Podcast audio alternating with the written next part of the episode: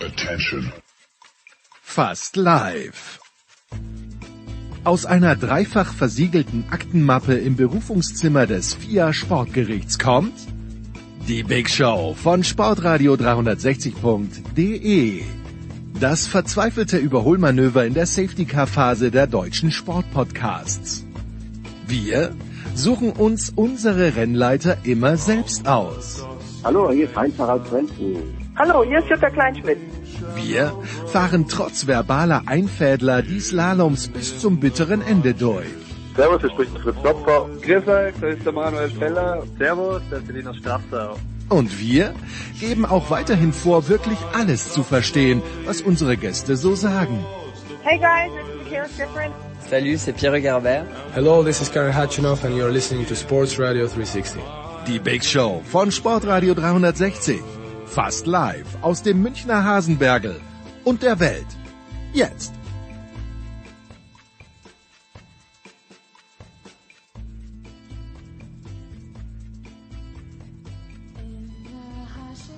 Was habe ich von Wolf Fuß irgendwann mal gelernt? Ich glaube, äh, vor vielen, vielen Jahren hat er, als wir in den Anfängen lagen, damals hießen wir noch der Fan, Sportradio im Internet, mit Wolfi Fuß, mit Michael Körner, Markus Grawinkel, Markus Gaub und äh, Michael Leopold.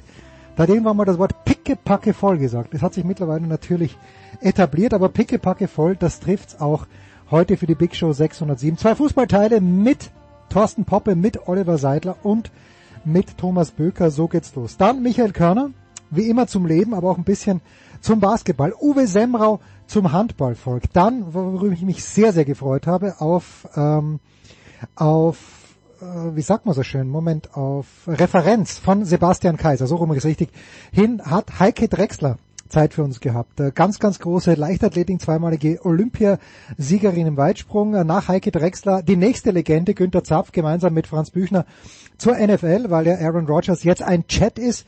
Franz ist dann dabei geblieben für den Eishockey-Teil mit Jan Lüdecke. Dann Motorsport. Stefan Ehlen und Stefan Heinrich zu Formel 1 und Eddie Milke haben wir in München erreicht.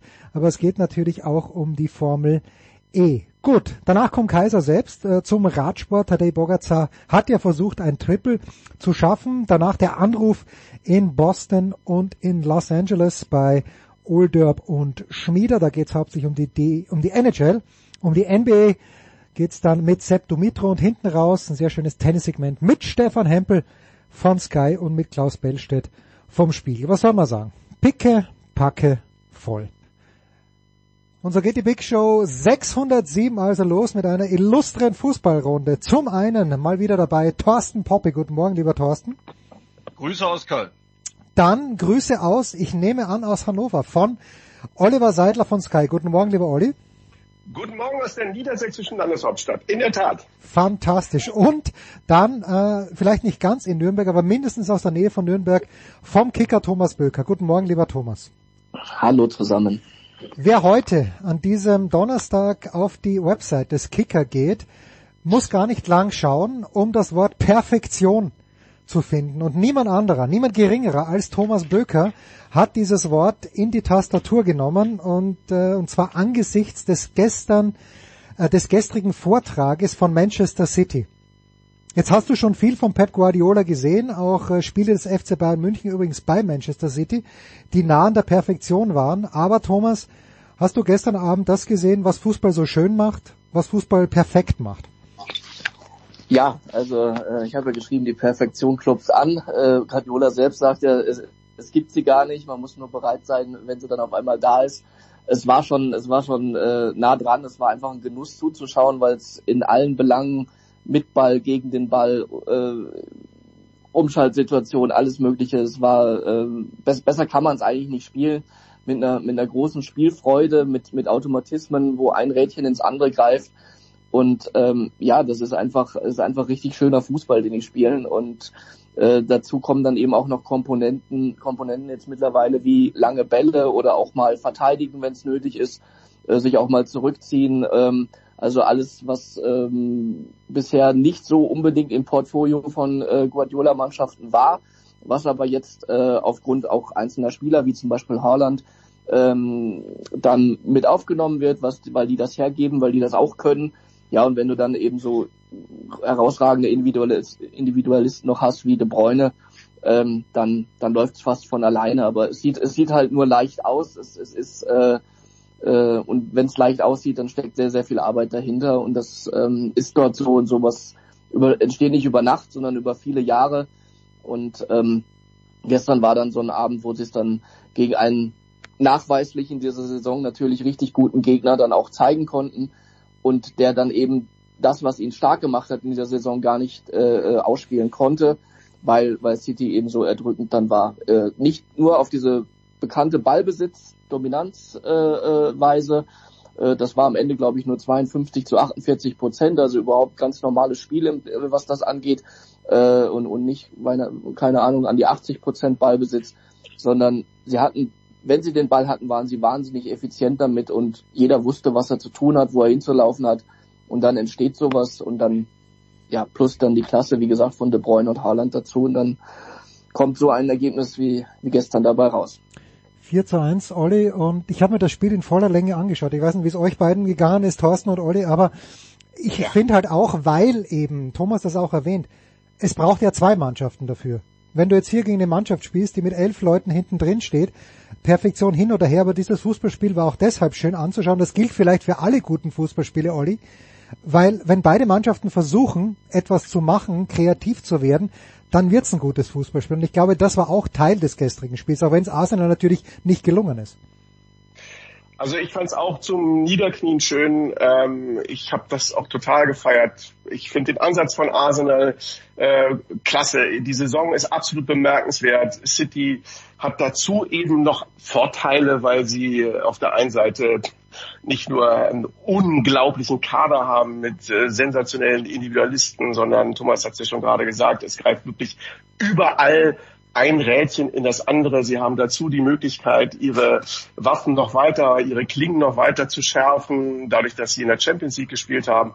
Und da muss man sagen, es, es, also der Ansatz von Arsenal superklasse, aber phasenweise in einigen Momenten sah es fast so ein bisschen aus, als wenn eine hervorragende Herrenmannschaft gegen eine unglaublich gute Jugendmannschaft spielt.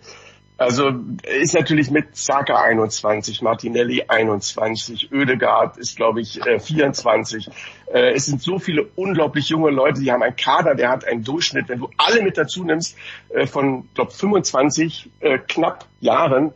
Ähm, da fehlt für solche Situationen, für solche Spiele für die Dimension, die solche Spiele hat, fehlt einfach noch ein kleines bisschen.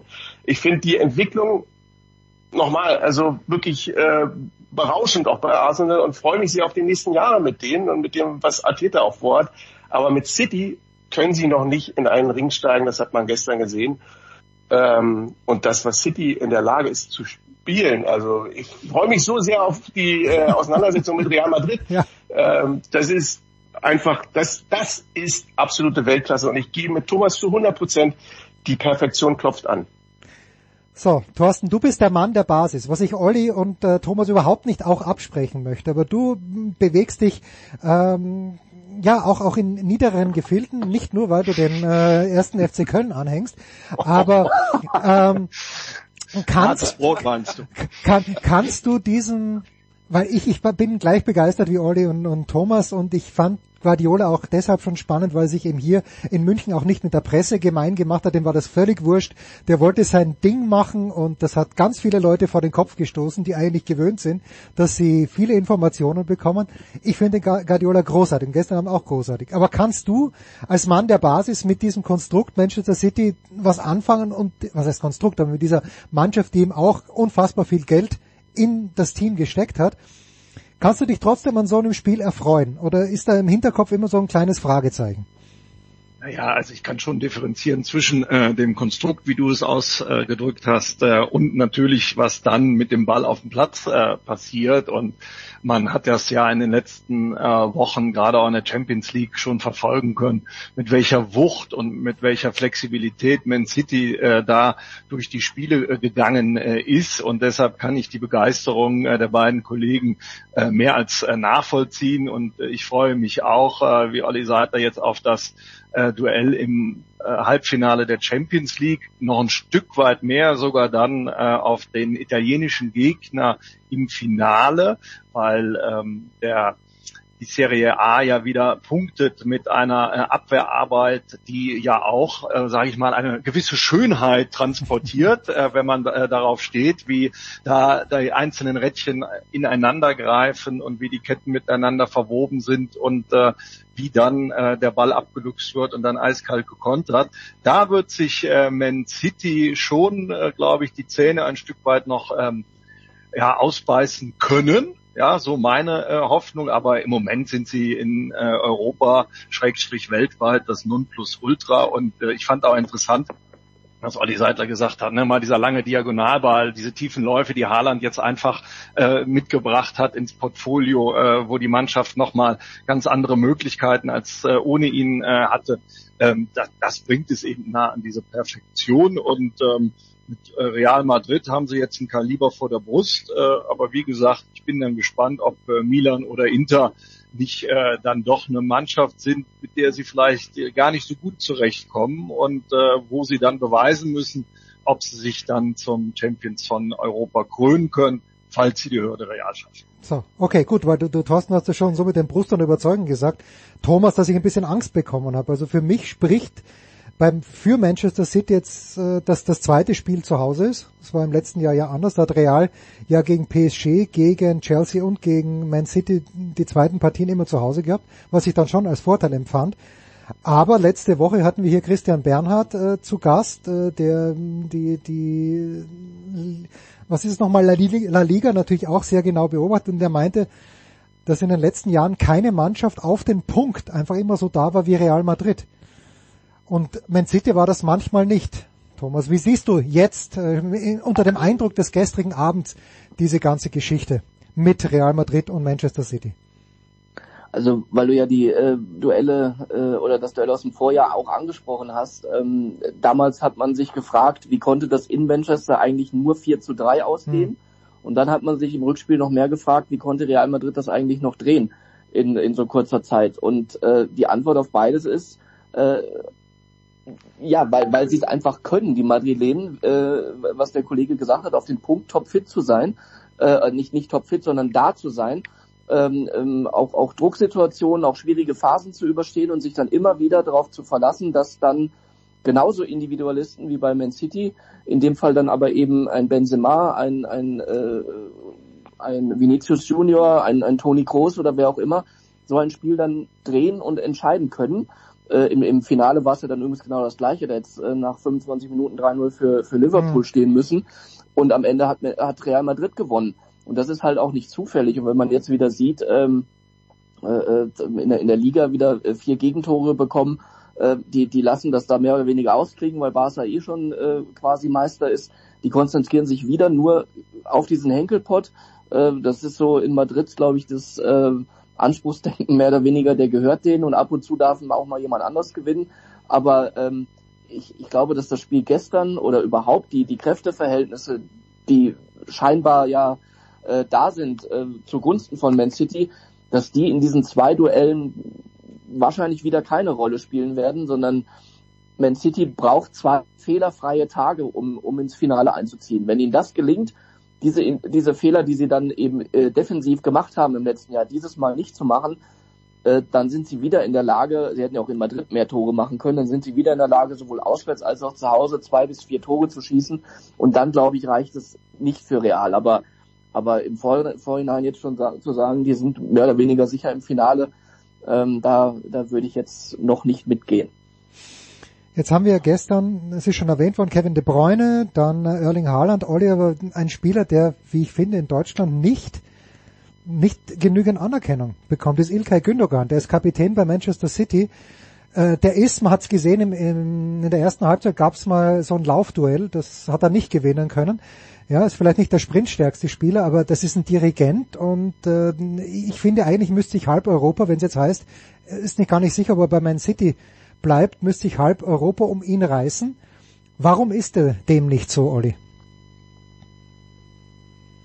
Das, das ist eine sehr gute Frage. Also ähm, ich kann eigentlich, äh, du singst ihn extrem hoch an und äh, das, du, das, du, du möchtest drüber stimmen. Nein, da kann ich also nur irgendwie, da kann ich nur praktisch laut mitsingen. Ähm, das ist ja ähm, nicht umsonst so, dass er ein absoluter Stammspieler ist und ein ganz, ganz wichtiger Baustein in dem System von äh, Pep Guardiola. Es fand ich, äh, fällt mir dabei so eine Situation ein gestern beim Kommentar, als ähm, darüber gesprochen wurde. Ralf Rangnick war Co-Kommentator mhm. und dann ging es in die Richtung von Ilkay Gündoğan und dann sagte Ralf Rangnick gerade sowas wie, ähm, wie unglaublich wichtig der sei und dass er jetzt in der Nationalmannschaft gerade irgendwie nicht so eine wichtige Rolle spielt. Und dann wollte Ralf Rangnick, glaube ich, noch was sagen. Und dann äh, bog aber ähm, Florian Schmutz-Sommerfeld, der mitkommentiert hat, so, so ein bisschen ab. Und da hatte ich das Gefühl, so Ralf Rangnick hätte jetzt wahrscheinlich noch mehr in diese Richtung gesagt. ähm, aber es war vielleicht ganz gut, ihn da zu bremsen, sonst hätte es irgendwie wahrscheinlich Schlagzeilen gegeben. Weil ich glaube, Ralf Rangnick, ähm, wenn ich ihn richtig verstehe, äh, kann das auch nicht so richtig nachvollziehen, dass das nicht im Grunde genommen die absolute Relaisstation in der deutschen Nationalmannschaft ist, dass man diese Position, die er bekleidet und ihn als Person ähm, dann dementsprechend stark macht. Also ich, ich kann es dir, ich kann es dir nicht sagen, warum er jetzt nicht diese Wertschätzung hat. Er ist mit 32 Jahren sicherlich jetzt auch nicht einer, wo man sagt, äh, ganz Europa reißt sich auf dieser Position äh, um Ilkay Gündoğan, aber in den Mannschaften, in denen er spielt, man sieht es bei City, bei der aktuell zumindest formbesten Mannschaft der Welt, ähm, wie wichtig er ist. Und ähm, ich finde so ein bisschen das Problem, dass das nicht in der Lage ist, dass wir das transportieren in die Nationalmannschaft, wo uns solche Qualität einfach unglaublich fehlt. Aber bei Olli, der WM war er, zum Beispiel, Entschuldigung, bei der WM war er, war er der Leader, der er auch sein wollte und äh, der, wo er es angekündigt hatte. Und das hat er ja auch äh, im ersten Spiel gegen Japan voll erfüllt. Also er hat die, die Verantwortung beim Elfmeter übernommen und verwandelt. Er war ja. äh, bester, ja, bester äh, Feldspieler und dann wurde er ausgewechselt und dann kam ja. der Bruch ins Spiel. Genau. Und äh, das ist auch nicht zufällig. Und deswegen glaube ich schon, dass er dieses ich sage das deswegen jetzt, weil, er, weil ich schon glaube, dass er eigentlich ein sehr, sehr hohes Standing und Ansehen hat äh, in der Nationalmannschaft und auch bei, bei äh, für, in der Mannschaft selbst und bei Hansi Flick auch. Ähm, es war dann halt nur damals dann offensichtlich die Geschichte so nach dem Motto, alle sollen mal spielen. Und äh, dann kam aber eben zu, zum ungeeigneten Zeitpunkt dann dieser Bruch ins Spiel. Und ähm, das äh, ging nicht zufällig mit seiner Auswechslung einher. Also lass uns doch gerne mal, ähm, wie Olli Seidler gerade gesagt haben, dann die Schlagzeile hier in dem Podcast äh, produzieren, was Ralf Rannig noch hätte äh, ergänzen können, weil da seid ihr bei einem meiner äh, Lieblingsthemen, weil äh, ich eben finde, dass Ilkay Gündogan viel zu wenig gewürdigt wird, gerade in der deutschen Fußballnationalmannschaft. Und das hat vor allem äh, wieder mit der Bayernmacht und äh, Joshua Kimmich zu tun der ihm äh, teilweise die Räume nimmt, der dieselben Laufwege äh, hat. Die stehen sich äh, in den Spielen, wenn sie äh, beide auf der Doppelsechs äh, spielen, sowieso auf den äh, Füßen, mitunter, wenn Gündogan auf der Acht spielt. Also äh, da geht es für mich nur das Entweder-Oder und nicht das Und oder das gemeinsame Spielen zwischen diesen äh, beiden.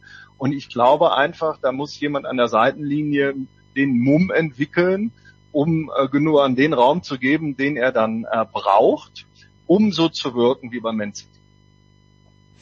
Zum FC Bayern? Ja, aber der, Unter der Unterschied ist ja da, der, der, der, der Charakter des Sechsers, ähm, also der, der Spielcharakter, ähm, der, ähm, Rodrigo ist ja ein ganz anderer Sechser als Kimmich äh, und, und dementsprechend können sich äh, vor, neben und um ihn herum dann Spieler wie De Bruyne und Gündogan auch so entfalten während äh, Kimmich eher der offensiv denkendere ist, der, wie du sagst, ihm dann eben dann auch den ein oder anderen Laufweg streitig macht, äh, der äh, wo ein Sechser vielleicht in dem Moment gar nichts zu suchen hat. Ähm, und das macht es dann in der Kombination so schwierig, ohne jetzt dann die, die individuellen Qualitäten von Kimmich als solche äh, in, würde ich jetzt auch nicht schmälern wollen, aber ähm, es, es muss halt dann auch zusammenpassen. Und das ist dann, da muss man eine, eine Lösung finden und da glaube ich, da gehört dann noch mehr dazu, als nur zwei Spieler zu betrachten, sondern da muss man das ganze Konstrukt dann mal anschauen, wer denn wie am besten äh, eingesetzt werden sollte, da nach seinen Stärken in der Nationalmannschaft. Wir pausieren kurz mit Olli Seidler, mit Thorsten Poppe und mit Thomas Böker in der Big Show 607.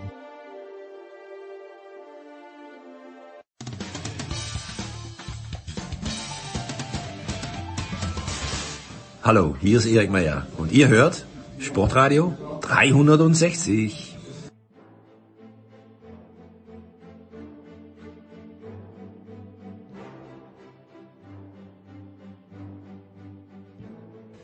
Ja, weiter geht's in der Big Show 607 mit Thorsten Poppe, mit Thomas Böker und mit Oliver Seidler, der eine lange und bewegte Geschichte mit Sportradio 360 hat und irgendwann hat er mal den Titel, unfreiwillig wohlgemerkt, äh, König des Nordens verliehen bekommen. Und, äh, ich schon der König des Nordens. Irgendwann war ich mal die Stimme des Nordens. nein, nein, nein, nein, nein, nein. Der König des Nordens. Und äh, ich weiß, es ist jetzt ein ganz, ganz harter Cut und vielleicht bleiben wir auch nicht. Vielleicht bleiben wir auch nicht ganz äh, so lange dort. Aber dennoch, der Hamburger Sportverein hat wieder Anstalten gemacht, Ui. dass es vielleicht doch noch nicht schafft und dann äh, kommt der FC St. Pauli, okay, die hatten zuvor zu Hause dann wieder mal ein Spiel verloren und dann kommt dieses, äh, ich, ich weigere mich ja gerne das Wort irre zu verwenden, aber doch das bemerkenswerte Spiel im ehemaligen Volksparkstadion. Und ähm, da frage ich mich, war das eine Reifeprüfung, war das ein Ausreißer nach oben? Muss sich der HSV-Fan und damit sollten sich Marcel Meinert oder Thomas Wagner angesprochen fühlen? Ähm, sollten die sich ernsthaft auf eine Aufstiegsfeier vorbereiten, Olli? Ähm, ja, also in Hamburg ähm, ist eigentlich schon weiß ich nicht, der, der hätte schon längst gefeiert werden müssen eigentlich. Also logischerweise, der HSV ist äh, nicht nur die finanzkräftigste Mannschaft äh, in der zweiten Liga seit Jahren. Der Hamburger SV hat den besten Kader in der zweiten Liga. Der Hamburger SV hat die verdammte Pflicht, äh, aufzusteigen in die erste Bundesliga.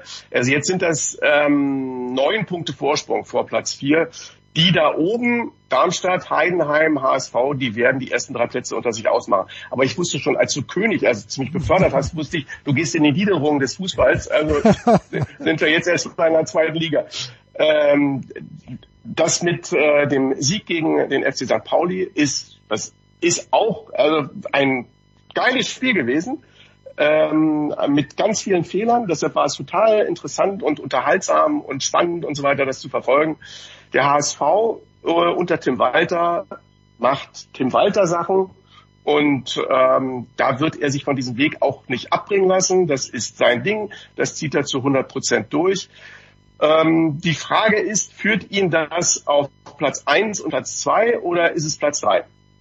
Und dann wird's wieder extrem gefährlich. Ähm, ich weiß zwar auch nicht so genau, wer momentan in der Lage wäre, unter den letzten drei in der ersten Liga äh, da wirklich gefährlich zu werden, aber der HSV hat eigentlich, ähm, ja, äh, sie haben die Qualität, dass sie auf eins oder zwei gehen.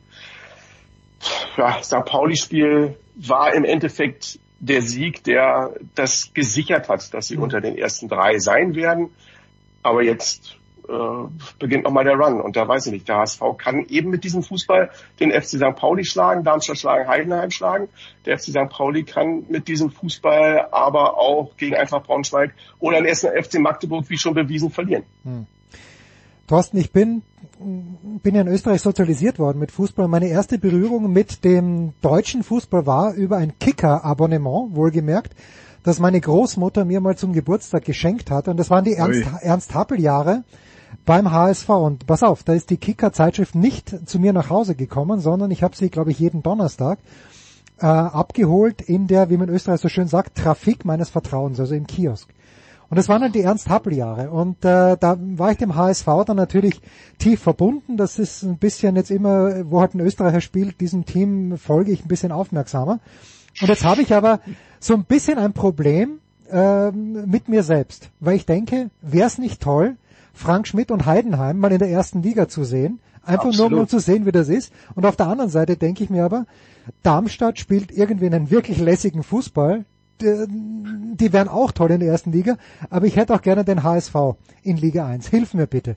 Wir wollen ja nicht äh, aus der Bundesliga jemand runter kommentieren, aber wie, wie kann ich dieses moralische Dilemma lösen?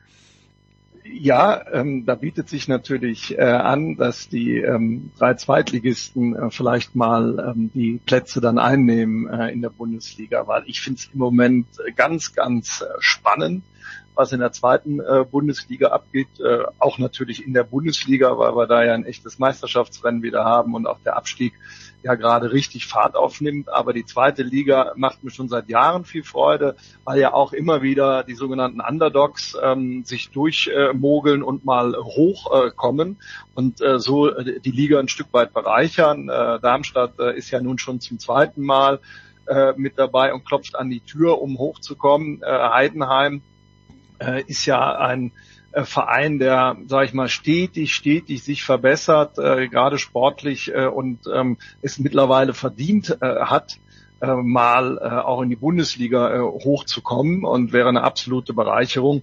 Beim HSV ist es natürlich auch ein Stück weit äh, so, er büßt immer noch äh, für die Verfehlungen der letzten Jahre und muss nochmal tief Luft holen, äh, um nach äh, oben zu kommen. Aber um mit den genannten Kollegen wie unter anderem Thomas Wagner keinen Ärger zu äh, bekommen, sage ich natürlich, der HSV gehört in die Bundesliga und ähm, sollte es vielleicht äh, dieses Jahr mal die Gelegenheit beim Schopfe äh, packen. Äh, mit seiner Relegationserfahrung hätte er auch gute Chancen äh, gegen den diesjährigen 16. Äh, der Liga. Denn egal wer das da wird äh, von den äh, Mannschaften, die unten stehen, ich glaube, der Zweitligist hat dieses Jahr wirklich sehr, sehr gute Chancen, äh, da das Rennen zu machen, was ja seit die Relegation eingeführt worden ist, glaube zu zwei Dritteln immer zugunsten des Bundesligisten ausgegangen ist. Tja, da, da, da schnaufe ich mal ganz äh, tief durch. Thomas, ist für dich, ich weiß gar nicht, wer mich das gefragt hat. Ich habe es, glaube ich, mit Markus Gaub mal besprochen in unserem Daily. Aber da ging es nach dem Spiel Dortmund gegen, den, äh, gegen Bayern oder Bayern gegen Dortmund darum, was der deutsche Klassiker ist. Und wir haben beide gesagt, eigentlich ist der deutsche Klassiker ja Bayern gegen den HSV. Oder nicht? Eigentlich.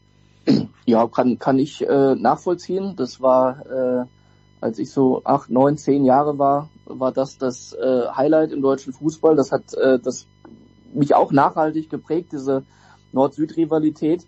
Und ähm, wie du vorhin schon angesprochen hast, Happel äh, ähm, als Trainer, Magath, Rubisch, Kaltz etc. muss man hier alle aufzählen, was dann eben im, im äh, Europacup-Sieg 83 dann gipfelte. Das war schon eine richtig äh, tolle Mannschaft der Hamburger und umso trauriger ist eben zu sehen, äh, was dann in den nächsten äh, 40 Jahren äh, bis hin eben jetzt zu, ja ist ja so, bis hin äh, jetzt schon zu, ich glaube, fünftes Jahr zweite Liga mittlerweile äh, aus dem Verein geworden ist. Und ähm, da kann man sich für den deutschen Fußball nur wünschen, dass, dass der HSV wieder, wieder aufsteigt und dann auch oben bleibt.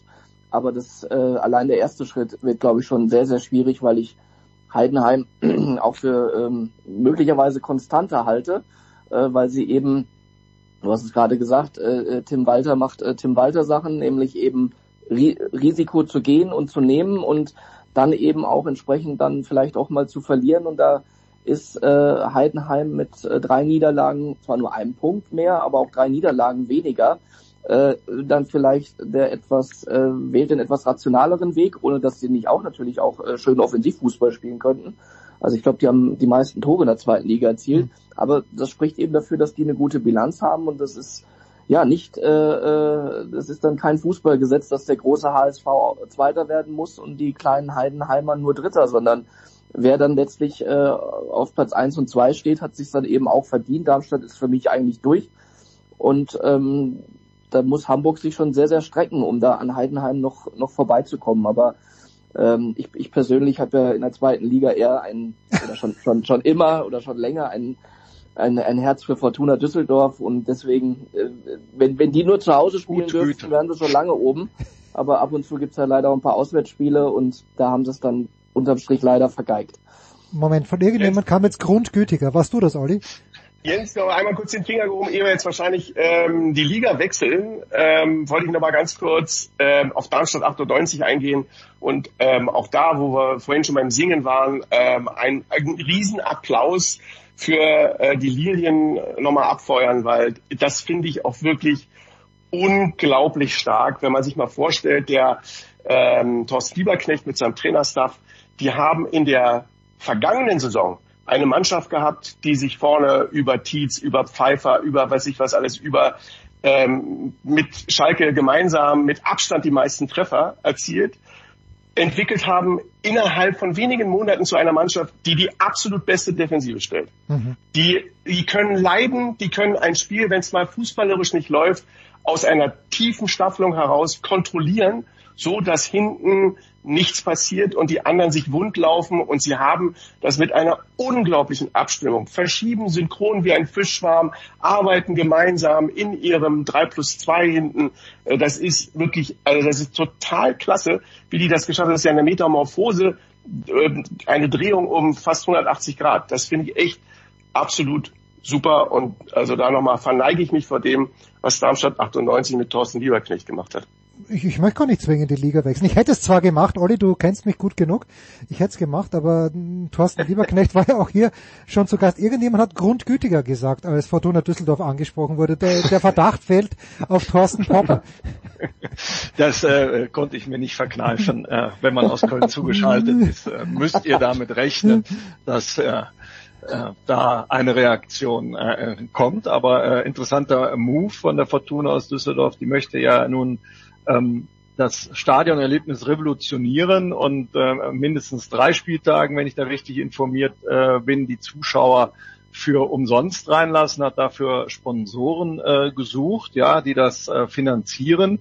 Ähm, da bin ich sehr gespannt, äh, ob sich dieses Modell am Ende rechnet, äh, weil natürlich die Ticketeinnahmen auch immer eine sehr, sehr starke Säule sind in äh, der Einnahmesituation von Fußballclubs, ja, und sie wollen dadurch ja vor allem auch das Stadion so richtig äh, voll bekommen, weil das wissen wir als Kölner natürlich ganz genau, der Düsseldorfer ist anspruchsvoll und ähm, solange die Fortuna nicht ganz oben spielt, füllt sich eben auch nicht das äh, Stadion bis auf den äh, letzten Platz. Also es wird spannend äh, zu beobachten sein, äh, wie dieses Modell, was sie da diese Woche äh, lanciert haben, äh, ausgehen äh, wird.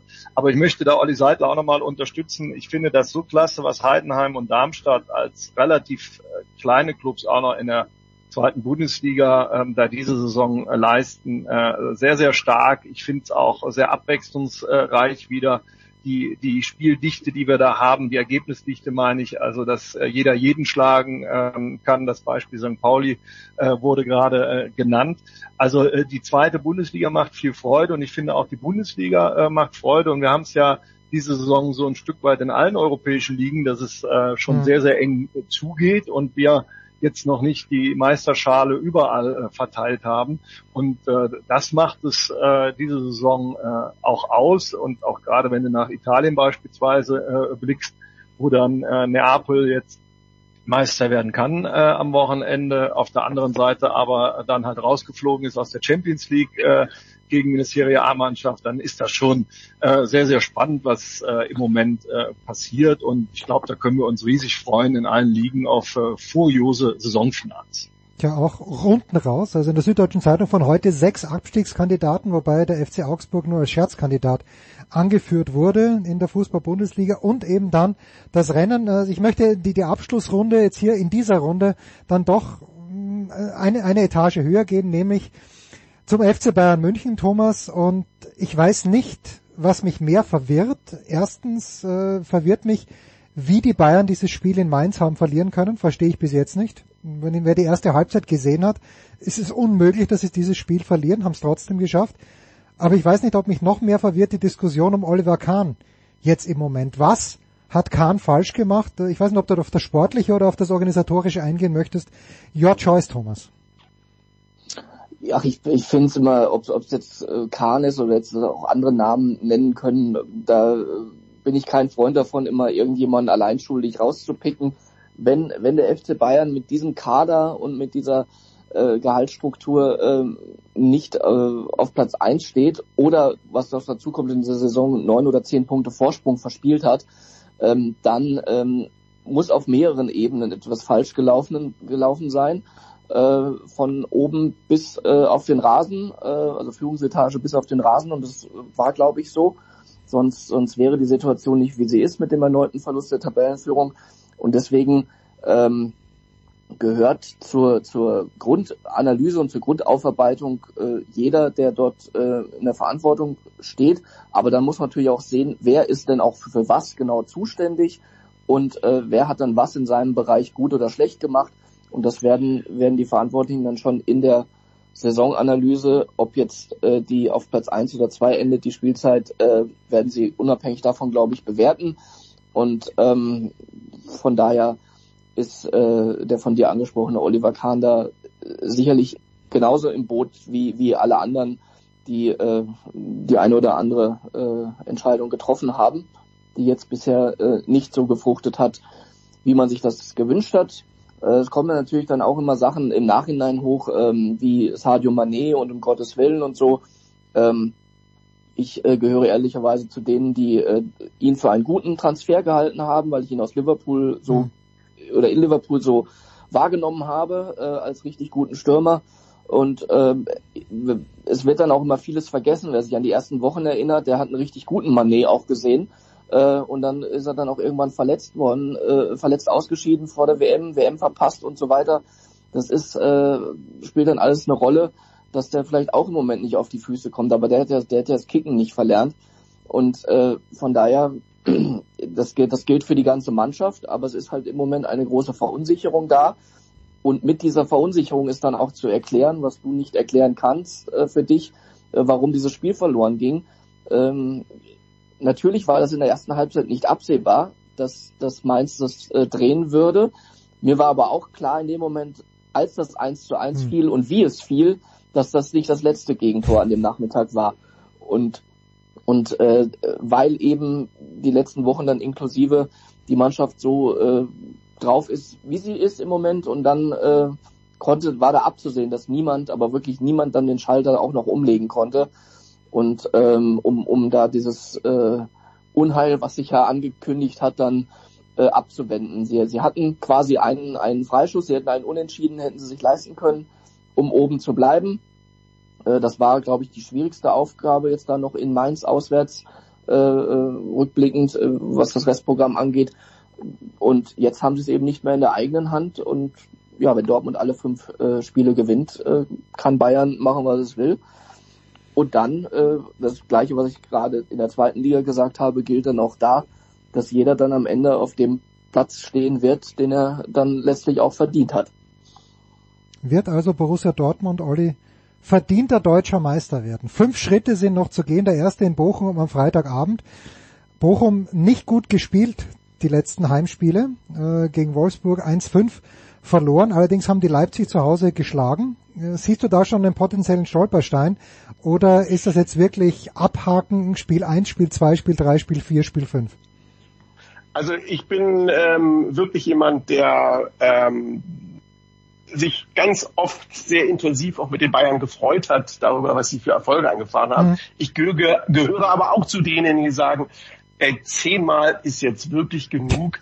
Also ich habe, äh, mein Sohn, äh, einer meiner Söhne ist 15, spielt auch, äh, ist selber irgendwie sportlich und, und so weiter und so fort. Der, also an den letzten deutschen Meister an Borussia Dortmund, als er vier Jahre alt war, kann auch er sich nicht erinnern. Also man sagt immer, äh, was sie kleinere Kinder wissen das nicht mehr oder jüngere Kinder, aber selbst Jugendliche, die äh, quasi kurz vor der Volljährigkeit stehen, äh, die können sich daran nicht erinnern. Also insofern, ähm, ich wäre da auch sehr, sehr dafür. Grundsätzlich musst du aber sagen, es ist eben weiterhin so, wenn du dir die Kräfteverhältnisse anguckst, wenn du die Etats anguckst, wenn du darauf siehst, welche Möglichkeiten äh, der FC Bayern hat. Der Kicker hat heute ja auch nochmal eine Geschichte auch zu Salihamidzic und zu Recht dann nochmal darauf hingewiesen, dass der FC Bayern vor der Saison gesagt hat, er habe den besten Kader aller Zeiten. Und das, obwohl man mit Robert Lewandowski jemanden abgegeben hat, der in der Saison für 50 Pflichtspieltore gut gewesen ist. Wenn wir mal gucken, 29. Spieltag vor einem Jahr, da hatte Robert Lewandowski doppelt so viele Tore wie unser aktuell bester Schütze in der Liga, nämlich Niklas Füllkrug mit 16. Der hatte 32. Musiala hat elf Tore erzielt als bester Bayern-Schütze, wenn ich das richtig vor Augen habe. Mhm. Ähm, Patrick Schick hatte vor einem Jahr ähm, 20 Treffer auf dem Konto. Also der, das, ich finde schon, die Liga macht unglaublich viel Spaß. Grundsätzlich könnte man einen Podcast darüber machen, wie sieht das mit der Qualität der Liga momentan insgesamt aus. Da müssen wir auch dem, was, wir, ja. äh, was wir in der Spitze in der Lage sind zu leisten. Also ich, ich sage, ähm, die, das ist immer so, die Bayern müssen eigentlich fast alles falsch machen, um nicht Meister zu werden. Dortmund muss alles richtig machen, um Meister zu werden. Und das gilt natürlich auch für die letzten Runden. Dortmund hat einen halben Punkt mehr. Sie haben mhm. 19 Tore weniger in der Tordifferenz als die Bayern. Das heißt, ist der Punkt weg, haben sie keine Chance, weil das holst du in den fünf Spielen nicht raus. Und ich glaube, die nächsten Gegner sind äh, Hertha, Werder, Schalke bei den Bayern. Mhm. Äh, bei Dortmund ist es jetzt Bochum, Wolfsburg, Gladbach. Lass uns mal nach den drei Spielen nochmal drauf gucken, ob der halbe Punkt ähm, trägt oder ob die Bayern sogar noch weiter ins Trudeln geraten oder ob sie nochmal einen Spin bekommen. Weil, also ich, ich sage, ich wünsche mir Dortmund und äh, schreibe die Bayern aber bei weitem nicht ab. Das Schlusswort gebührt Köln. Der, die Kölner äh, gönnen den Düsseldorfern nicht den Dreck unter den Fingernageln. Nägeln, aber wie sieht's mit einer Meisterschaft für den BVB aus, Thorsten? Naja, also ähm, ich bin da äh, zurückhaltend, ähm, was das mit den Düsseldorfern äh, angeht. Äh, gerne liebe Grüße dorthin. Was äh, jetzt den Meisterschaftskampf äh, angeht, ähm, stimme ich äh, mal mit ein, dass nach zehn Jahren so ein bisschen bei den Bayern da die äh, Luft vielleicht auch äh, raus ist. Dazu kommen die ganzen hausgemachten Probleme, die ein Stück weit eben auch mit den Ansprüchen zusammenhängen, beziehungsweise mit den Personalentscheidungen. Ich glaube, Tuchel ist im Moment ein Suchender, der in einem dunklen Raum äh, ist und irgendwie versucht, den Ausgang äh, zu finden, weil er seine Mannschaft überhaupt nicht versteht. Und ich äh, weiß auch nicht, ob er in irgendeiner Form auch Zugang zu ihr hat. So oft wie die äh, Bayern den Faden in den letzten Wochen äh, verloren haben. Äh, von daher ähm, tue ich mich jetzt ein Stück weit schwer, ob die nochmal das Ruder herumreißen können und würde mich natürlich freuen, um deine Frage äh, zu beantworten, Jens, wenn wir einen spannenden Meisterschaftskampf bis zum Ende haben und hätte auch kein Problem, wenn nach den Bayern der BVB mal äh, Meister wird. Ähm, allerdings ähm, finde ich so ein bisschen schade auch ähm, für die Spannung in der Liga, dass wir halt jetzt äh, dieses Vor- und Nachziehen äh, die nächsten vier Spieltage haben und die beiden niemand mhm. parallel antreten, außer am letzten Spieltag. Das, das nimmt so ein bisschen ähm, die ganze Spannung vielleicht auch raus, ja, die, die Dramatik, die damit immer verbunden ist, äh, wenn der andere den Ausgleich kassiert oder dann äh, doch früh schon in Führung geht. Äh, da hätte ich mich sehr darauf gefreut. Das ist ja in den kommenden Spieltagen äh, leider nicht gefallen insgesamt äh, tut es der Liga natürlich äh, unheimlich gut. Und äh, wir sind erstmal ein Binnenmarkt, die Bundesliga. Äh, und solange da Spannung äh, ist, sind, glaube ich, erstmal äh, die Anhänger äh, sehr, sehr zufrieden. Äh, und wenn wir dann den Blick äh, weiten äh, für internationale Wettkämpfe, naja, immerhin Bayern 04 Leverkusen ist gut drauf und hat es äh, geschafft. Äh, ob die Bayern auch in einer guten Form in City geschlagen äh, hätten, ähm, in der Form, wie wir es an, eingangs schon erwähnt haben, sicherlich äh, wäre das ganz große Kunst gewesen. Also von daher ist für mich das Glas eher halb voll, dass wir jetzt so eine Spannung an der Spitze als auch im Abschiedskampf haben. Herrlich. Fast ein Schlusswort, aber das Schlusswort gebührt natürlich Olli Seidler und zwar mit einem Programmhinweis. Wo werden wir die Stimme des Nordens an diesem Wochenende hören, Olli? Ich bin bei Leipzig gegen Hoffenheim vor Ort in der Arena und ähm, verfolge dann da dementsprechend äh, den einen Teil des spannenden Champions League Zweikampfes zwischen RB Leipzig und äh, dem SC Freiburg. Stopp, stopp, stopp. Äh, ist das nicht ein Dreikampf mit Bayer Leverkusen? Ja, ja, und Bayer Leverkusen, da, okay, würde ich hier, die sehe ich da auch perspektivisch mit drin. Vier Punkte äh, kann natürlich auch schnell gehen. Dann kannst du auch eine Union mit reinnehmen. Äh, die sind dann vier Punkte vor Leipzig. Ähm, okay, dann machen wir, machen wir einen Vierkampf Machen wir einen Vierkampf draus. Fantastisch. Ich bedanke mich herzlich bei Thomas Böker, bei Thorsten Poppe und bei Olli Seidler. Das war's mit dem Fußball in der Big Show 607. Wir kommen gleich wieder mit dem großen Michael Körner.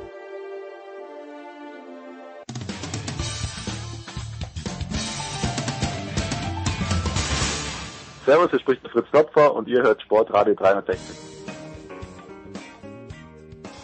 Big Show 607, das letzte Mal über den Hotspot verbunden mit dem großen Michael Körner, jetzt wieder mit normalem Internet quasi. Guten Morgen, lieber Michael. Guten Morgen, Jens.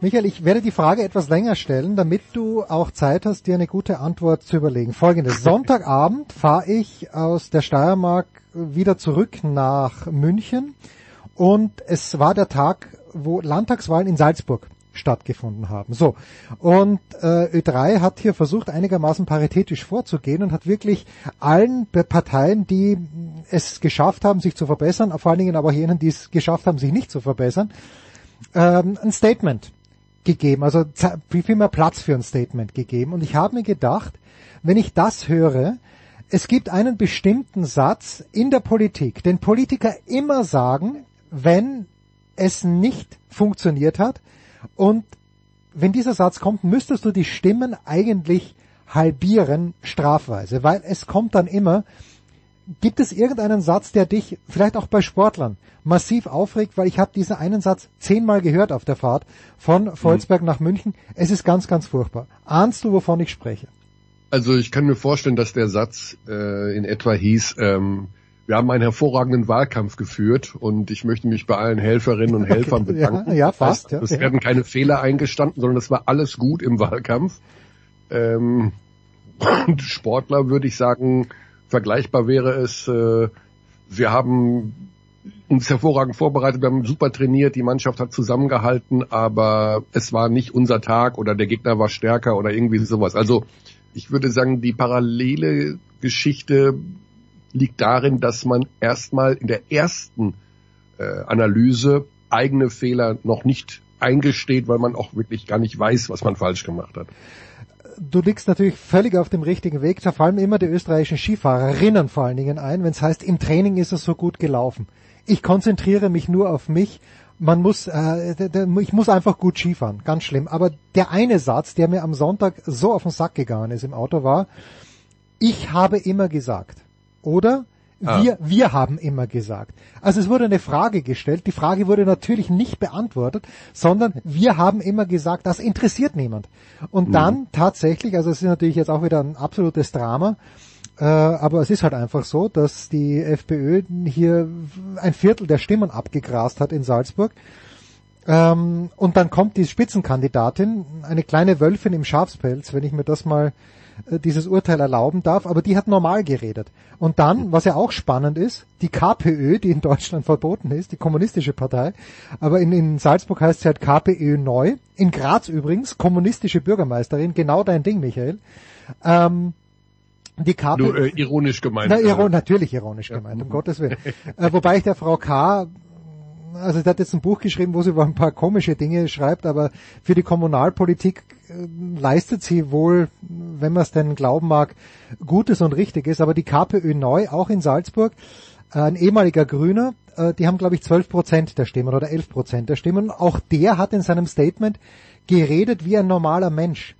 Vielleicht ist das der Rat, den wir jungen Sportlern geben können. Redet wie normale Menschen. Weil sonst nimmt euch das keiner ab, diesen, diesen ja. vorgekauten Sprech. Also ähm, was ich immer nicht verstehe, ist, dass, pardon, dass ähm, Fehler nicht einfach mal eingestanden ja. werden. Also, pardon, dass äh, Fehler nicht eingestanden werden, weil da viele doch drauf stehen. Viele Menschen würden, glaube ich, Fehler viel leichter verzeihen, wenn äh, einfach gesagt wurde, ja, ich habe einen Fehler begangen, ich habe das und das falsch gemacht, ich habe gedopt, ähm, ich wurde falsch beraten. Ähm, aber alle winden sich immer so drumherum. Also in Politik wie in Sport ist das ja gleichermaßen so.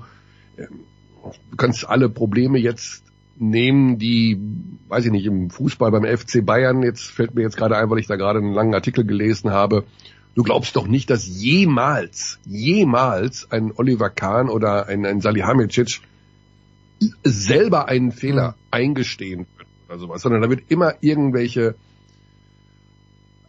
anderen Dinge für verantwortlich gemacht oder es wird gar nicht erst auf Fehler eingegangen oder auf mögliche Missstände oder sowas. Also ich weiß nicht, was war so mit der größte Fehler, wo ich auch irgendwo zwischendurch wieder dachte, mein Gott, du musst einfach sagen, dass du einen Bock geschossen hast. Das macht dich bei den Leuten so authentisch, dass sie dir viel, viel mehr verzeihen, als wenn du da immer nur so drumrum redest und doch nicht schuld warst und äh, das und jenes. Aber äh, das kommt halt wahnsinnig selten vor. Ne? Ah ja, genau. Ähm, Hansi Flick, Bundestrainer, also das WM abschneiden, mhm. dass der nicht einmal selber auch gesagt hat, das habe ich falsch gemacht. Im Japan-Spiel, die Auswechslung, Gündogan. Ein, ein Fehler, das hat ein Blinder gesehen. Ein Blinder hat gesehen, dass nach den Auswechslungen in der zweiten Hälfte äh, die Spielstruktur durcheinander kam. Glaubst du, dass weder nach dem Spiel noch nach der WM der Flick die Größe gehabt hätte zu sagen, übrigens, das war meiner.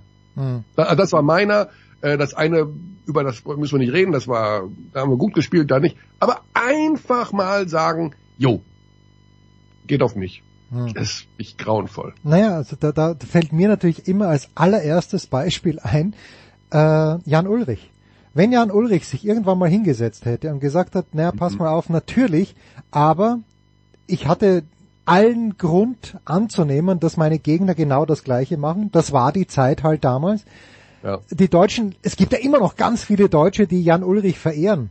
Und äh, jetzt in, in diesem Kontext, dass es alle gemacht haben, ähm, warum auch nicht? Ja, was heißt warum auch nicht? Okay, ich, ich finde das nach wie vor problematisch, dass das dann mit Armstrong ja auch im Grunde genommen, wer das Buch von Tyler Hamilton gelesen hat, da wird einem ganz schwarz vor Augen, ja, was mit diesen Bluttransfusionen stattgefunden hat. Aber Ulrich war ja auch einer. Wenn der gesagt hätte, damals bei Beckmann, naja, das war halt einfach die Zeit. So hatten wir es gemacht und so haben wir es gemacht, weil wir davon ausgegangen sind, dass das alle machen. Und wahrscheinlich haben wir recht gehabt mit dieser Annahme. Und das hätte ihm so viel gekauft, aber ja, ja. passiert halt nicht. Passiert halt, ja. Und ich habe auch gestern in der Euroleague wieder, ähm, ich habe ein Spiel kommentiert, äh, AS Monaco gegen Maccabi Tel Aviv. Ja. Ähm, Vierter gegen den Fünften in der regulären Saison ähm, erste Playoff-Spiel, Best of Five-Serie und Maccabi gewinnt in Monaco. Ja, und das ist wirklich, ähm, also wenn du ein Spiel klaust bei dem Team, das eigentlich Heimvorteil hat, das ist schon eine große Nummer. Ne? Und nach dem Spiel Interview mit dem Headcoach von Maccabi ähm, und auch mit äh, dem besten Spieler von Maccabi. Ja, ihr habt jetzt hier ein Spiel gewonnen. Ähm, das müsste euch doch jetzt einen Riesenschub geben. Nein, das heißt noch gar nichts. Wir müssen unsere Hausaufgaben machen.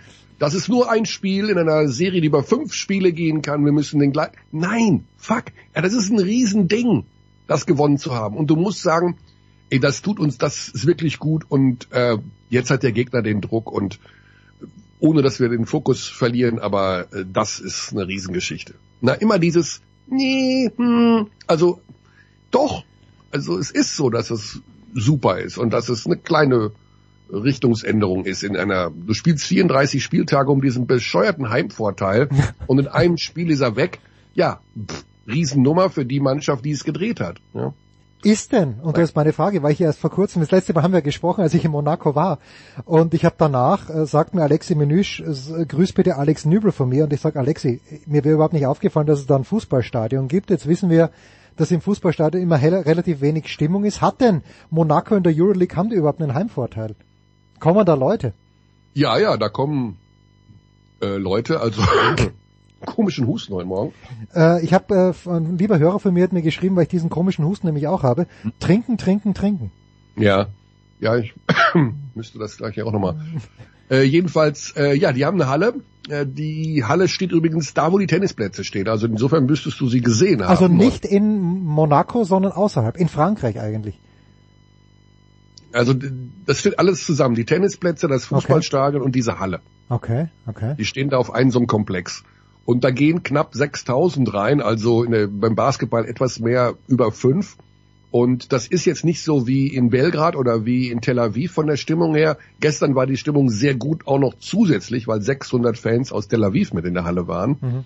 Aber es war ansonsten auch gut. Ja, im Normalfall ist das jetzt nicht äh, die Kirmesbude der Liga, also wo richtig Remi Demi ist, sondern ja, weniger Zuschauer halt als bei anderen und etwas weniger Stimmung, aber Trotzdem hat Monaco über die Saison eine sehr, sehr gute Heimbilanz gehabt, also da ist schon was dran mit dem Heimvorteil. Ste steht auch irgendjemand dahinter, der ihnen, gut, beim Fußball kann man es ja gar nicht so sagen, weil da ist ja PSG das, das leuchtende Beispiel, ja. dass da viel Kohle ist, aber wer bezahlt den Basketball in Monaco?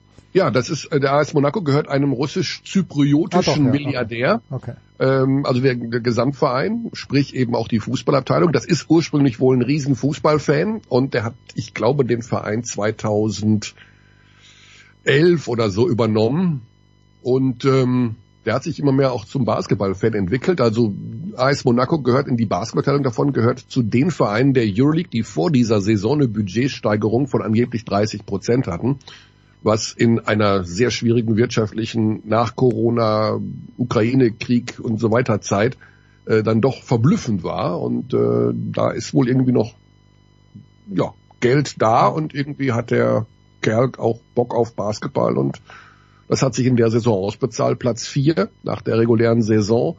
Ein echt guter Kader, aber gestern haben sie absolutes Bananenbrot sich zusammengespielt. War es denn vor Beginn der Saison, also Bayern und Alba beide mit einer Bilanz von elf Siegen und 23 hm. Niederlagen, war das, ab welchem Zeitpunkt war das absehbar, dass weil die Bayern ja doch seit Jahren mit dem Anspruch unterwegs sind, dass sie dort mal was reißen, dass sie vielleicht mhm. mal ins Final vorkommen und ich meine, vor zwei Jahren wären sie gar nicht so weit davon entfernt gewesen, aber ab wann war dir oder war allen Experten klar, das wird nichts? War das schon a priori, bevor die Saison begonnen hat? Eigentlich nee, nee. Also ähm, natürlich, das ist sehr, also beide Geschichten, die Münchner und die Berliner, das sind zwei völlig unterschiedliche äh, Storylines in dieser Saison. Also das kann man wirklich nicht miteinander vergleichen. Bei den Münchnern hat man immer das Gefühl, mh, wenn die mal alle zusammengeblieben wären, waren ja ständig verletzte Spieler, dann hätte es vielleicht mal mit so einer kleinen Serie funktionieren können. Aber sie haben, ja, also irgendwas in der Zusammenstellung des Kaders ist nicht so hundertprozentig gut. Also Cash Winston ist sicherlich ein sehr guter Basketballer auf der Position des Point Guards, aber er hat ihnen defensiv doch schon viel Kopfzerbrechen bereitet und ähm, ja, Trinkieri hat vor der Saison gesagt, wir wollen schnelleren Basketball spielen. Wir wollen mehr Abschlüsse, wir wollen mehr Ballbewegung. Keine Mannschaft in dieser Saison hat eine langsamere Pace als der FC Bayern. Keine Mannschaft hat weniger Abschlüsse als der FC Bayern. Also gemessen an den von ihnen selbst vorgegebenen Maßstäben ist das nicht der Basketball, den sie spielen wollten. Sie haben ihn am Ende zwangsweise so gespielt, weil der Kader zum einen in begrenzt war durch viele Verletzungen und eben aus sportlicher Sicht auch von der Zusammensetzung her, dass einer wie Cash Winston das Spiel nicht wahnsinnig schnell macht mit der Art, wie er Basketball spielt. Also das ist für mich kein wahrer Point Guard muss ich ganz ehrlich sagen. Das, also, das vielleicht mal in zwei Jahren. Aber ich glaube, ich habe noch nie eine solche, einen solchen Kulturschock bei einem Spieler live gesehen wie bei Cash Winston, als der hier in Europa ankam, BBL und vor allen Dingen Euroleague gespielt hat, zu dem, was er vorher gespielt hat, also G-League und NBA. Der wusste nicht, was hier abgeht. Dazu bei dem wahrscheinlich am detailverliebtesten Trainer Europas mit Andrea Trinchieri, der dir im Training sagt, du musst den Fuß acht Zentimeter weiter nach links setzen.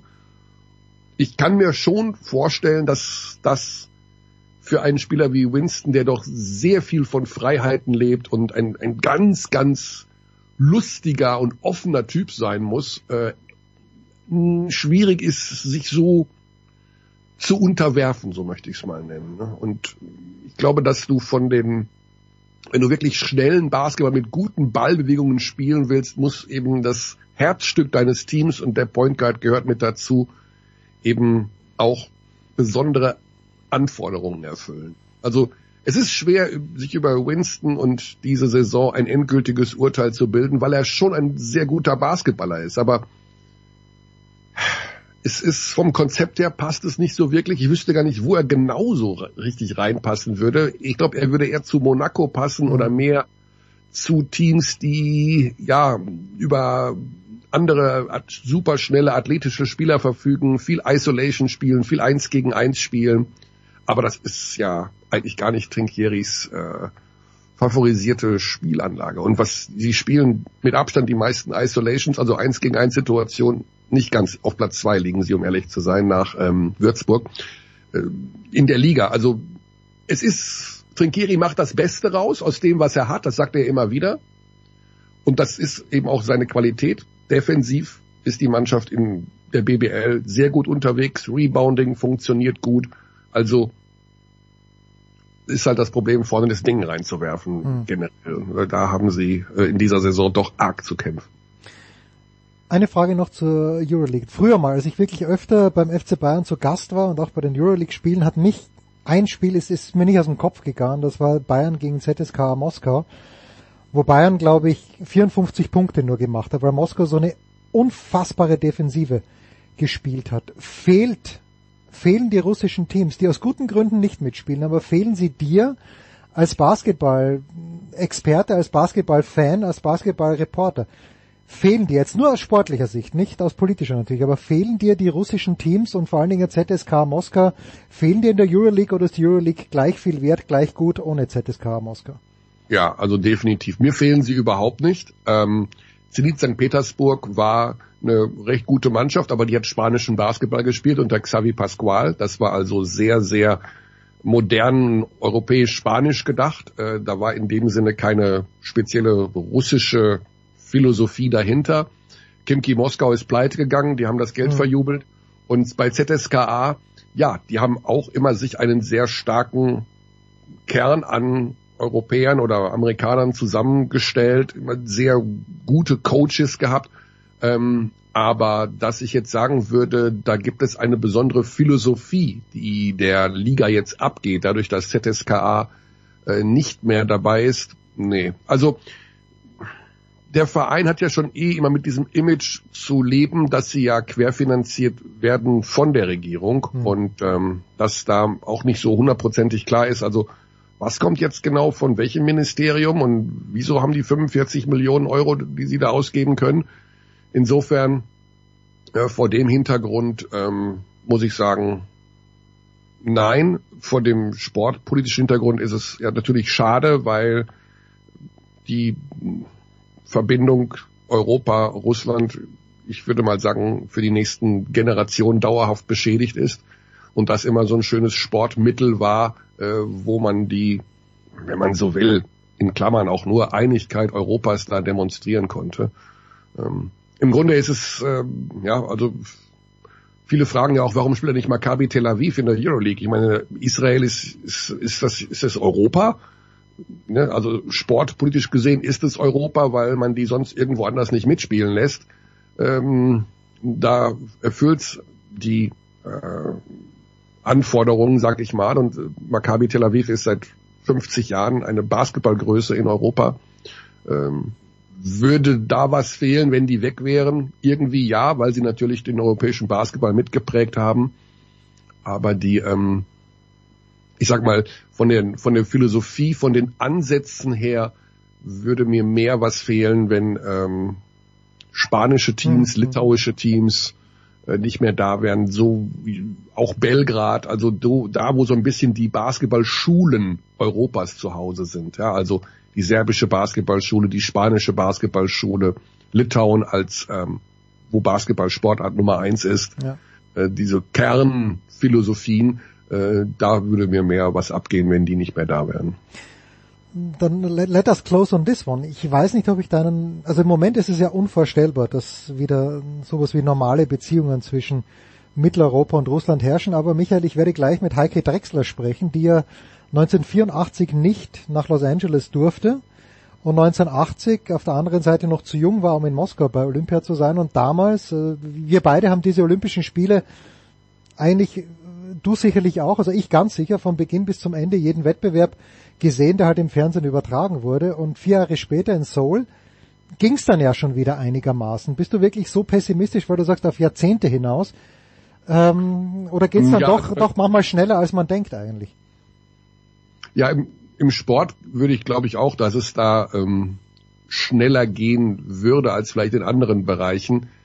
Ähm, ich sag mal, in der Ära Putin kann ich mir jetzt schwer ja, vorstellen, dass in der Politik, selbst wenn der Ukraine-Krieg jetzt in diesem Jahr beendet werden sollte oder in absehbarer Zeit, äh, dass da ein großes Vertrauen wieder entsteht. Ähm, das IOC war ja schon bereit, glaube ich, jetzt zu sagen, okay, nächstes Jahr in Paris äh, müssen äh, die russischen Sportler wieder mit dabei sein. Da bin ich immer so ein bisschen hin und her gerissen, weil Sport und Politik man ja nicht mehr trennen kann hat man ja in den 80er Jahren auch nicht.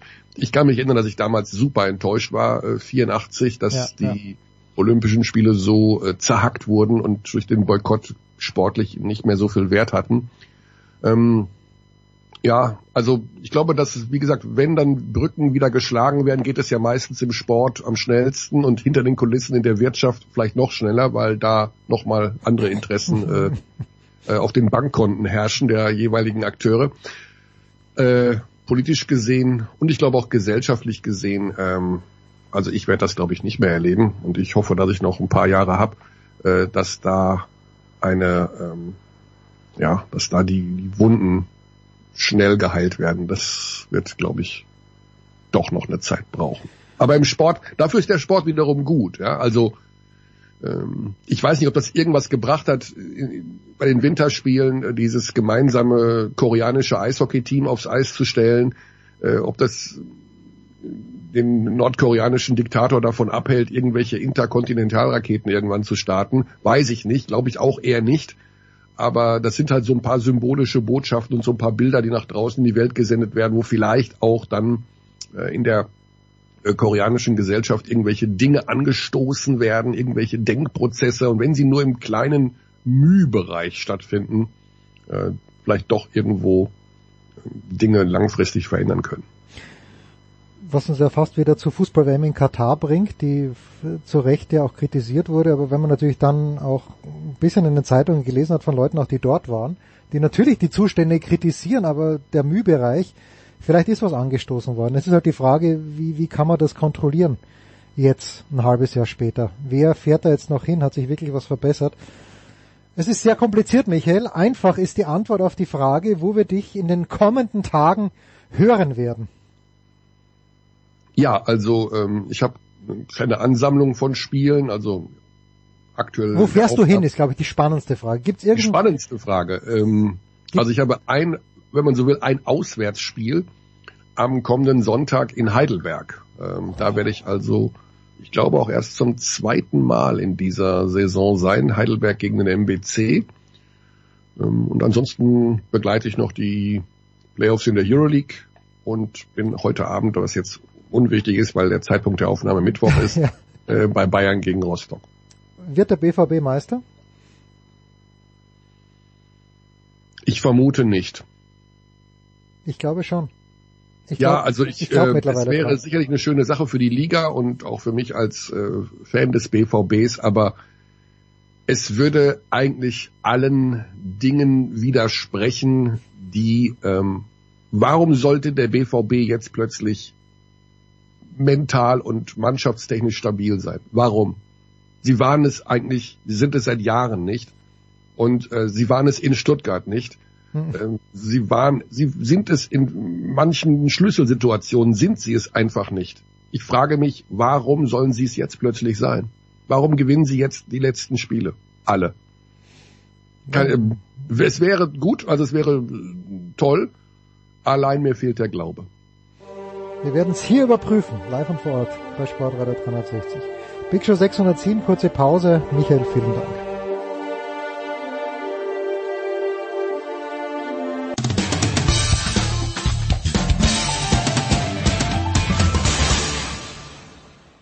Hier ist Heiner Brand und Sie hören Sportradio 360.de. Big Show 607, weiter geht's. Mit Handball, er ist zurück aus Italien mit geschärfter Vorhand und äh, knallharter Rückhand, Uwe Semrau. Guten Morgen, lieber Uwe. Guten Morgen. Man fragt ja nicht in diesen Tagen, warum eine Mannschaft ihren Trainer gewechselt hat. Uwe, ich frage dich jetzt, hat Mike Machulla die Kabine bei der SG Flensburg-Handewitt verloren, wie man so schön sagt dieser Tage?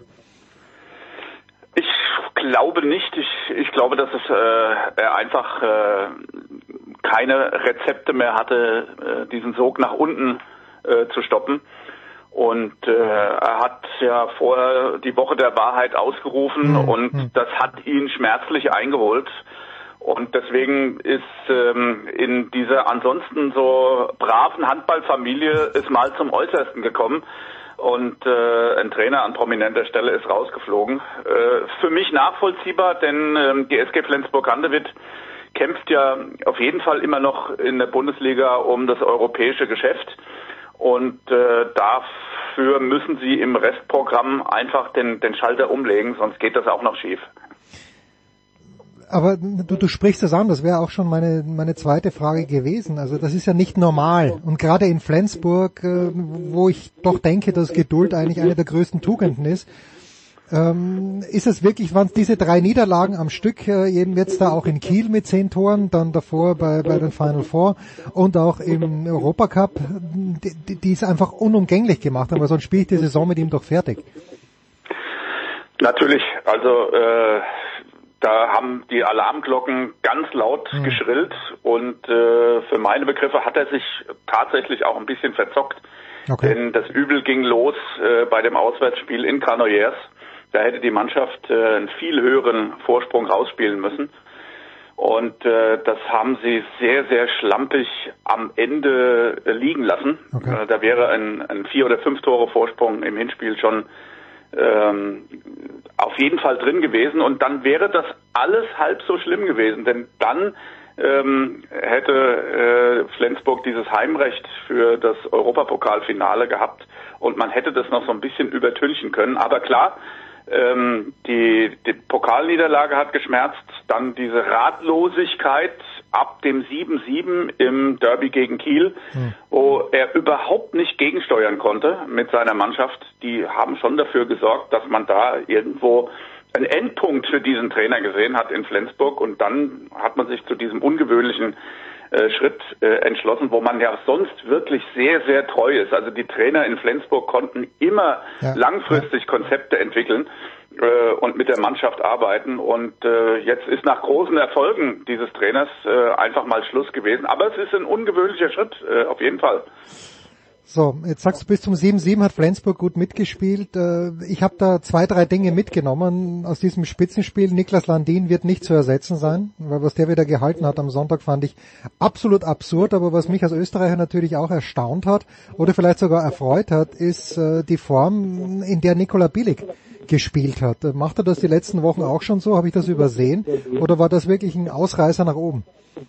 Nee, ähm, der hat sich äh, endlich eingefunden nach seiner Verletzung, nimmt mhm. immer mehr die Rolle von Sander Sargosen ein, wie ich finde, als äh, Powerhouse im Rückraum, der auch äh, die richtigen Fäden zieht, finde ich sehr erfreulich und zusammen mit dem äh, Steineschmeißer aus Schweden äh, ist er wirklich der Faktor im Rückraum des THW Kiel und ähm, löst jetzt alles ein, was er vor Jahren versprochen hat. Also finde ich äh, wirklich super und das machen die Kieler ganz, ganz stark. Sie äh, lösen sich langsam von dieser äh, dominanten Rolle von Sander Sargosen, ja. Äh, der natürlich für die Zielgerade noch gebraucht wird. Aber es entsteht schon so ein Bild, wie das Spiel des THW äh, in Zukunft strukturiert sein kann, ohne Sander Sargosen. Und äh, das ist auf jeden Fall ein Hinweis auf die Zukunft. Auf der Torhüterposition geht das natürlich nicht. Also du brauchst Landin in Bestform, äh, wenn du jetzt noch deutscher Meister werden willst. Und da kann man nicht irgendjemand anders ins Tor stellen äh, mit Mirkwa. Ähm, aber äh, es ist völlig richtig, was du sagst. In dieser Form ist er auf keinen Fall zu ersetzen durch Vincent Gérard und dann wird man sich durch dieses Jahr durchkämpfen müssen nächstes Jahr und dann äh, braucht der THW auf der Position wieder eine Top-Verpflichtung, keine Frage. Hast du mir, glaube ich, vor zwei, drei Wochen gesagt, dass Andy Wolf jemand wäre, der, der, der in Landdienstliga mitspielen könnte wenn ich das richtig verstanden habe. Ist das realistisch, dass er wieder zurück nach Kiel geht oder ist da alle Brücken abgerissen? Nee, das auf keinen Fall. Also das ist da immer die Macht des Faktischen, die da einsetzt. Aber im Moment hat sich die Krisenlage in Kielce ein bisschen beruhigt mhm. und von daher glaube ich nicht, dass Andreas Wolf ein Thema ist. Er würde gerne in, in Polen bleiben äh, und solange die spanische Familie äh, rund um die Duschebajews dort mhm. die Fahne hochhält, wird da auch äh, von dieser, ist die Erosion erstmal gestoppt, glaube ich. Also sie werden versuchen, den Kader da ein bisschen zu verkleinern, äh, um äh, einige Leute von der Payroll zu kriegen. Und dann ist auch Andreas Wolf, der einen tollen Vertrag hat äh, dort in Polen, äh, kein Thema. Aber das ist natürlich die, ähm, die Messlatte die der THW hat auf der Torhüterposition und äh, ja, da gibt's nicht so viele äh, in Europa. Es sei denn, du kriegst so ein Top-Talent wie den Isländer Hallgrimsson, das mhm. wäre eine Alternative, der dann auch ein bisschen Zeit hat, nächste Saison sich noch zu entwickeln. Aber wenn Andreas Wolf zu kriegen sein sollte, dann ist er auf jeden Fall ein Thema in Kiel.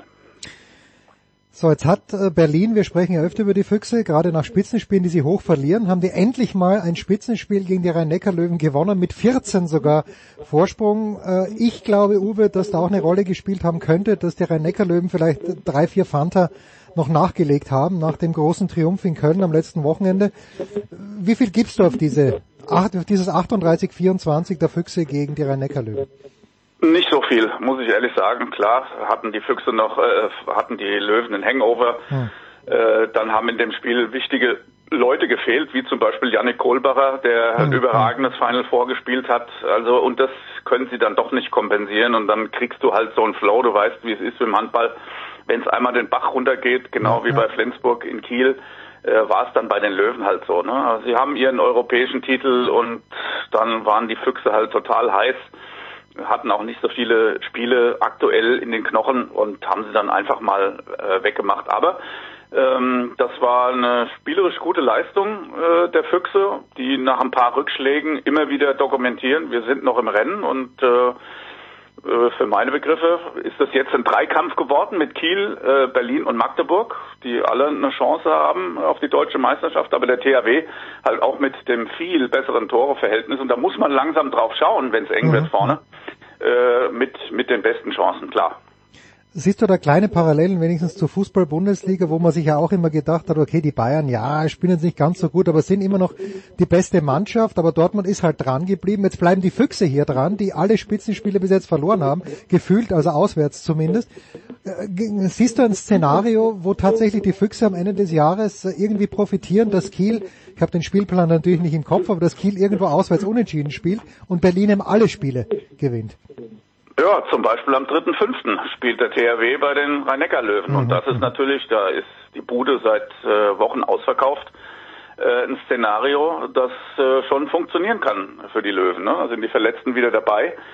Und äh, der THW hat jetzt, glaube ich, auch viele Spieler, die bei der Nationalmannschaft unterwegs sind derzeit. Äh, das heißt, dort geht's äh, mit dem angespannten ähm, Aufkommen für die Topstars äh, gerade so weiter. Also wenn da was passiert äh, für den THW, dann kann äh, das für die Füchse ein realistisches Szenario sein, dass sie äh, von so einem äh, Fehler auch mal profitieren. Aber es ist äh, wirklich so, dass der THW ein äh, ganz gutes äh, Restprogramm hat für mhm. meine Begriffe. Ähm, aber alle, auch Magdeburg, äh, haben noch äh, Spiele gegeneinander und ähm, lustigerweise spielt die SG Flensburg da auch äh, eine gewisse Rolle, denn mhm. auch die äh, sind äh, teilweise dann noch im Rennen. Die spielen bei den Füchsen am, am 7.5., das ist das nächste äh, Topspiel, äh, das es zu beobachten gilt. Und ähm, der THW hat äh, ganz am Ende, glaube ich, noch, äh, ach ja, die spielen noch in Göppingen, äh, ganz am mhm. Ende, mhm. finde ich auch nicht uninteressant. Äh, die Mannschaft ist ja wieder erstarkt unter Markus Bauer. Also es gibt noch ein paar Prüfungen, aber die nächste ähm, Hürde ist tatsächlich das Auswärtsspiel in der ausverkauften SAP Arena bei den Löwen. Und wenn da was passiert, könnte das den Füchsen in die Karten spielen. Dritter, fünfter, nicht weit hin, nächsten Mittwoch. Äh, ich sehe jetzt hier nur ein Ergebnis. Ich habe keinen einzigen Wurf dieses Spiels gesehen, aber HC Erlangen gegen äh, die GWD Minden gewinnt mit einem Tor. War das so, so, so ein Spiel für Erlangen geht's ja um nicht mehr viel. War das so ein Spiel, wo man sagt, okay, Minden, das wäre eigentlich, das wären die zwei Punkte gewesen oder der eine Punkt, der, der, der, der zum Strohhalm hätte werden können? Nee, äh, das äh, Missgeschick ist vorher schon passiert. Sie haben in Hamm verloren und das mhm. hätte GWD Minden natürlich gewinnen müssen, ja. Äh, um an Wetzlar mhm. ranzukommen. In Erlangen gewinnst du nicht unbedingt, klar, das war auch eine Option, um noch was zu reißen, aber ähm, für meine Begriffe ist äh, der Zug äh, immer noch nicht abgefahren. Also Minden spielt zum Beispiel zu Hause jetzt äh, gegen den HSV. Mhm. Ähm, Mitte nächster Woche, das ist durchaus drin. Leipzig schwächelt wieder, da sind sie dann auswärts unterwegs, äh, danach zu Hause gegen Melsung. Es gibt noch viele Plattformen, äh, wo GWD äh, Punkte holen kann. Am Ende wird's, glaube ich, ziemlich eng. Da spielen sie noch gegen Magdeburg und gegen ähm, die Füchse. Da wird nicht viel drin sein, aber die nächsten beiden Spieltage ist durchaus noch möglich, dass sie äh, Wetzlar einholen. Äh, ist nicht unrealistisch. So, jetzt ist an dieser Woche, an diesem Wochenende ist nix, weil eben äh, Länderspielpause ist. Und ich frage dich, Uwe, warum? Also Deutschland spielt, wenn ich es richtig gesehen habe, heute Abend in Schweden gegen Schweden. Aber auch hier meine Anschlussfrage, warum eigentlich? Ja, weil äh, das natürlich äh, eine Lücke im Spielplan ist, die gut genutzt werden kann von Alfred Gislason, der ja vier Neulinge eingeladen hat und äh, es sind einfach die Wochen der Euro-Qualifikationsspiele für 2024. Viele andere Nationen sind unterwegs in ihren Gruppen, wo es teilweise interessante Begegnungen gibt, aber das würde jetzt zu weit führen.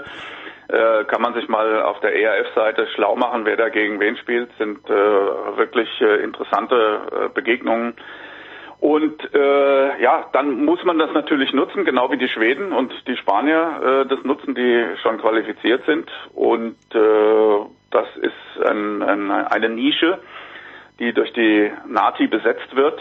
Und das finde ich auch ziemlich sinnvoll, denn es gibt ja ein paar Baustellen in, den, in der Nationalmannschaft, äh, über die zu reden ist und wo man andere Spieler durchaus mal äh, ausprobieren kann oder motivieren kann, wenn man jetzt solche Youngster wie Max Benecke dazu nimmt, ähm, auf der Linkshänder-Position im Rückraum, mhm. wo wir absolut Bedarf haben für meine Begriffe.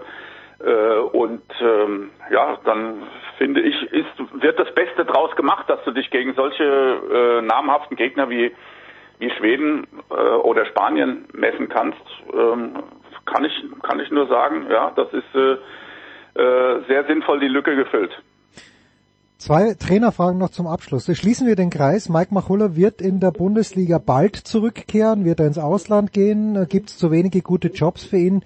Wie siehst du da die Perspektive?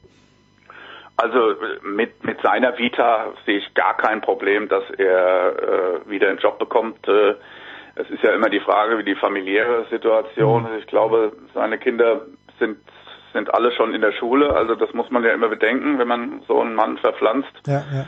Aber ähm, ja, ist äh, die deutschen Trainer haben jetzt nicht so sehr den Drang ins Ausland wie die wie die Spanier zum Beispiel.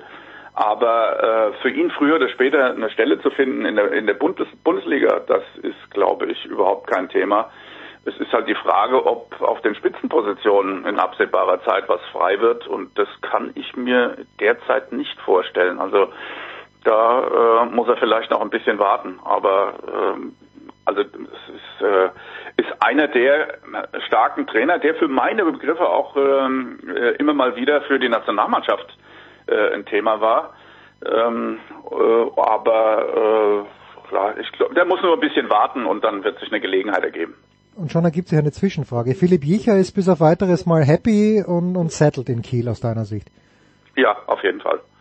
So wie die Kieler im Moment spielen, ist das gar kein Thema. Die nächste äh, große Bewährungsprobe ist dann im äh, ist erstmal die Löwen klar und dann mhm. eine Woche später ist, ist, das äh, Champions League äh, Spiel zu Hause gegen PSG und da bin ich sehr gespannt, wenn der THW da in Bestform auftritt, äh, dann haben sie auf jeden Fall da auch eine Chance auf das Final Four. So, und die letzte Frage. Ähm, Oliver Glasner hat gesagt, äh, Sie können darauf wetten, dass ich im kommenden Jahr, also sprich im Herbst, auch Trainer bei Eintracht Frankfurt bin. Das hat er, glaube ich, vor eineinhalb Wochen, vor zehn Tagen, also ungefähr gesagt. Äh, wie viel Geld würdest du da drauf wetten, Uwe? Einen Euro. Maximal aber, oder? Das ist schon, ja. schon wirklich das Limit, ja? Ja, absolut. Also, da, da, also da, dein Gefühl ist schon auch, dass er sich irgendwie rausreklamiert, keine Ahnung wohin, aber äh, da muss es mit dem Krösche, es muss einfach nicht so überhaupt nicht passen. Es ist, ist für mich nicht erklärbar eigentlich. Hast du eine Erklärung? Weißt du da mehr? Weiß ich nicht mehr, ähm, obwohl viele Bekannte und Freunde von mir bei Eintracht Frankfurt äh, in, in Lohn und Brot sind. Hm. Aber ich finde die Gesamtsituation von Eintracht Frankfurt äh, unverschuldet äh, in, in eine Misere reinschlitternd, nicht erklärbar. Und ähm, das betrifft auch die Trainerposition und ich würde da wirklich äh, nicht mehr als diesen einen Euro drauf wetten, denn da ist so viel im Umbruch, so viel, ähm, was, was nicht passt im Moment, inklusive Hellmann, der sogar jetzt bei den Bayern im Gespräch ist. Also das ist äh, nicht gut und es strahlt auch auf die auf die Trainerposition ab und wenn man sieht, wie die Mannschaft sich in ihr Schicksal in Dortmund ergeben hat, äh, ist das auch kein guter Flow, muss ich ganz ehrlich sagen. Also das ist ja jetzt nicht so, dass man die europäischen Plätze abschreiben muss äh, für die kommende Saison. Ne? Da muss jetzt äh, natürlich auch war wieder eine kleine Serie her, dass sie da wieder Anschluss finden. Und ob sie die Kraft nochmal finden in dieser Saison, wage ich fast zu bezweifeln. Und dann muss man sich äh, schon fragen, also die, die Transferfenster, die schließen sich ja auch irgendwann, auch für einen Trainer, der vielleicht von woanders her ein Angebot hat. Und von daher pressiert es auch ein bisschen. Und äh, ich sehe die Situation bei Eintracht Frankfurt ziemlich kritisch im Moment und das schließt die Position des Trainers ein. Ja, aber jetzt, Uwe, ganz kurz noch. Mir hat die Eintracht wirklich gut gefallen in der ersten halben Stunde in Dortmund, nur wenn Dortmund jeder Schuss ein Treffer. Jedes Mal, wenn die aufs Tor angesetzt haben, ist halt irgendwie reingeflogen. Manchmal schöner, manchmal weniger schön. Und ich denke mir, und vorne Götze hat ein paar Chancen gehabt, äh, Kolomwani es macht eigentlich schon Spaß, oder mir hat zumindest die erste halbe Stunde Spaß gemacht. Aber klar, wenn das Spielglück nicht da ist, das sie letztes Jahr natürlich gehabt haben, auch international, dann ist schwierig. Keine Frage. Und ähm, das ist ja auch auf der anderen Seite der Optimismus, der Borussia Dortmund beseelt. Ne? Wenn ja. solche Spiele 4-0 ausgehen und du hast dann äh, über weite Strecken gleichwertigen Gegner so abgefrühstückt, äh, dann kannst du natürlich auch äh, deutscher Meister werden, keine Frage. Und bei Eintracht Frankfurt ist dann das Momentum einfach mal weg und dann mhm. gehen solche Bälle nicht rein. Wir kennen das alle, aber du musst natürlich äh, das Schicksal auch zwingen und immer und immer wieder Chancen rausarbeiten, dass dann eben der siebte oder achte Ball drin ist und äh, das kriegen sie halt nicht hin, sobald sie in Rückstand liegen. Uwe Semrau, wo werden wir dich hören an diesem Wochenende, Uwe? Da hast du Zeit, dich auf dich und dein Tennis zu konzentrieren. Äh, nein, ich werde mich um die Finalspiele der A- und B-Jugend ah, an diesem Wochenende kümmern. Da stehen jetzt Achtelfinale und Viertelfinale an und da werde ich den einen oder anderen Stream begleiten. Wunderbar. Wir machen eine kurze Pause in der Big Show 610, hoffen schon bald wieder auf Uwe Semrau. Pause.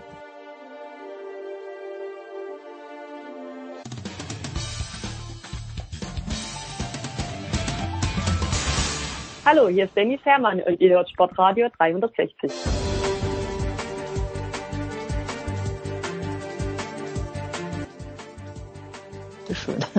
Big Show 607 mit großer Freude. Es kommt selten vor, dass wir absolute Legenden hier in dieser Sendung haben, aber heute ist es wieder soweit. Und ich freue mich sehr, dass auf Vermittlung übrigens von unserem lieben Freund Sebastian Kaiser ein paar Minuten Zeit für uns hat, die fantastische große Heike Drexler. Servus, Frau Drexler. Hallo, Servus. Frau Drexler, Sie waren im letzten Jahr im Sommer mit mir im Stadion, aber mit, mit uns beiden waren noch ungefähr 50.000 Leute im Münchner Olympiastadion und man hat sich gedacht, in dem Moment, wo Niklas Kaul seine 1500 Meter beendet hat, in dem Moment, wo Gina Lückenkämper Europameisterin geworden ist, wow! Deutschland ist ein Leichtathletikland und die Vereine werden sich jetzt des Ansturmes kaum mehr erwehren können. Wie, wie ist es wirklich um die Leichtathletik bestellt? Aus Ihrer oh Sicht in Deutschland. Ja. Oi, oi, oi, oi. Also Sie sind ja sehr bemüht. Ich meine, äh, wir kriegen es irgendwie auch nicht hin, gerade wenn man so ein großes Event hat und man spricht von einem Event, ja, äh, nicht nur jetzt äh, nur eine Europameisterschaft, es waren ja noch viele andere Sportarten, die drumherum auch gelaufen sind. Ähm, und München hat es wirklich gut organisiert und gut vorbereitet, so dass sie, dass viele auch ins Stadion gekommen sind und haben äh, vielleicht die auch vorher noch nie Leichtathletik geguckt haben und fanden, fanden das wirklich toll, was da äh, für Leistungen gebracht worden sind. Und äh, es war natürlich auch so ein bisschen im Vorfeld Frustration, äh, die EM ähm, die lief halt nicht so gut äh, und äh, viele deutsche Athleten haben sich auf die Europameisterschaft dann konzentriert, äh, was natürlich gut ist, weil sie halt in Europa äh, punkten können und aber eben im Weltmaßstab äh, leider hinterherhängen äh, oder wir zu wenig äh, Top-Leute haben. Ne? Also wir haben die ähm, Malaika Miambo, ähm, äh, und äh, haben natürlich äh, Lückenkämper, die wird in Europa immer nur eine Chance haben. Äh, in der, und, aber vielleicht müssen wir auch da zufrieden sein, äh, dass das vielleicht die Zukunft ist, dass wir kleinere Brötchen backen, dass wir halt mit den äh, Athleten, die wir haben, mit den Athletinnen auch, auch ähm, sagen wir mal, ähm, ja, bei Europa Europameisterschaften punkten und hier und da kommt vielleicht ab und zu mal ein Talent hoch, äh, äh was uns beglückt, äh, vielleicht mal wieder bei Weltmeisterschaft ähm, vielleicht mal eine Medaille äh, zu holen oder bei Olympischen Spielen. Aber wir müssen uns anstrengen. Die Strukturen sind schwierig. Es fehlen Trainer, muss man ganz ehrlich sagen, auch im Nachwuchsbereich. Ähm, äh, es wird alles so ein bisschen schön geredet, habe ich manchmal von Eindruck. Ne? Und ähm, und das Positive, was halt München äh, uns gezeigt hat, ähm, dass Events können wir, Events mhm. können wir, aber eben äh, danach die Nachhaltigkeit, was passiert halt danach, ähm, das, das ist halt Arbeit und da brauchen wir natürlich auch Ressourcen, wir brauchen Leute, die dann diese Arbeit halt auch nach so einem großen Event halt äh, eben auch meistern. Und ähm, wir haben zu wenig Ressourcen, wir haben äh, zu wenig Budget, muss man trotzdem, muss man mhm. auch sagen. Und ähm, wenn ich im Vergleich zu anderen Sportarten, äh, das sind wir, äh, da wären wir, gut, ich vergleiche jetzt uns nicht mit Kanu oder mit, äh, die haben ja noch mehr Probleme. Ne? Wir sind ja olympische Sportart, Sommersportart Nummer eins. Mhm. Äh, und äh, trotzdem denke ich mir, und die Leistung, äh, die Anreize, ja auch Trainer zu bezahlen, auch im Nachwuchs äh, gute Trainer zu haben, da fehlt uns einfach das Budget und das äh, Resultat, äh, klar, das ist die in den, die Lückencamper, äh, die gehen halt auch ins Ausland, die gucken, äh, wo sind die besten Bedingungen, die suchen die Weltspitze und das finde ich schon gut. Äh, dass sie auch gucken ähm, über den Horizont hinaus und sind nicht selbst zufrieden jetzt in ihrem Verein und tümpeln dahin, sondern die suchen, die wollen auch, ne? aber gibt's halt zu wenig. Und ähm, wir, haben, wir müssen dann gucken, dass wir einen Nachwuchs rankriegen. Äh, denn wir haben nicht so äh, die Breite im Nachwuchsbereich, so dass sich die, dass sich vieles, vieles in der Spitze dann entwickelt. Jetzt äh, haben Sie Malaika Mihambo ja schon erwähnt. Das war, ich gestehe offen, ich habe die Malaika Mihambo im TV oft gesehen, weil, aber da bekommt man ja nicht viel mit im TV. Und dann bin ich das erste Mal da im Stadion gewesen und wie sie rausgekommen ist und wie sie sich auf ihren Sprung vorbereitet, da habe ich gedacht, wow, das ist ein Charisma, wie ich es ganz selten gesehen habe. Das ist, äh, die strahlt richtig was aus. Jetzt ist sie Achtung unter Anführungszeichen, sie ist davor Weltmeisterin geworden, ist aber dann unter Anführungszeichen nur Zweite geworden in München. Was sehen Sie als Ex, als, als Weltmeisterin, Olympiasiegerin, Europameisterin, was sehen Sie, wenn Sie Malaika Mihambo sehen? Ja, das ist, äh, es, es, es tut mir auch irgendwie gut, weil unsere Disziplin natürlich äh, auch gezeigt wird.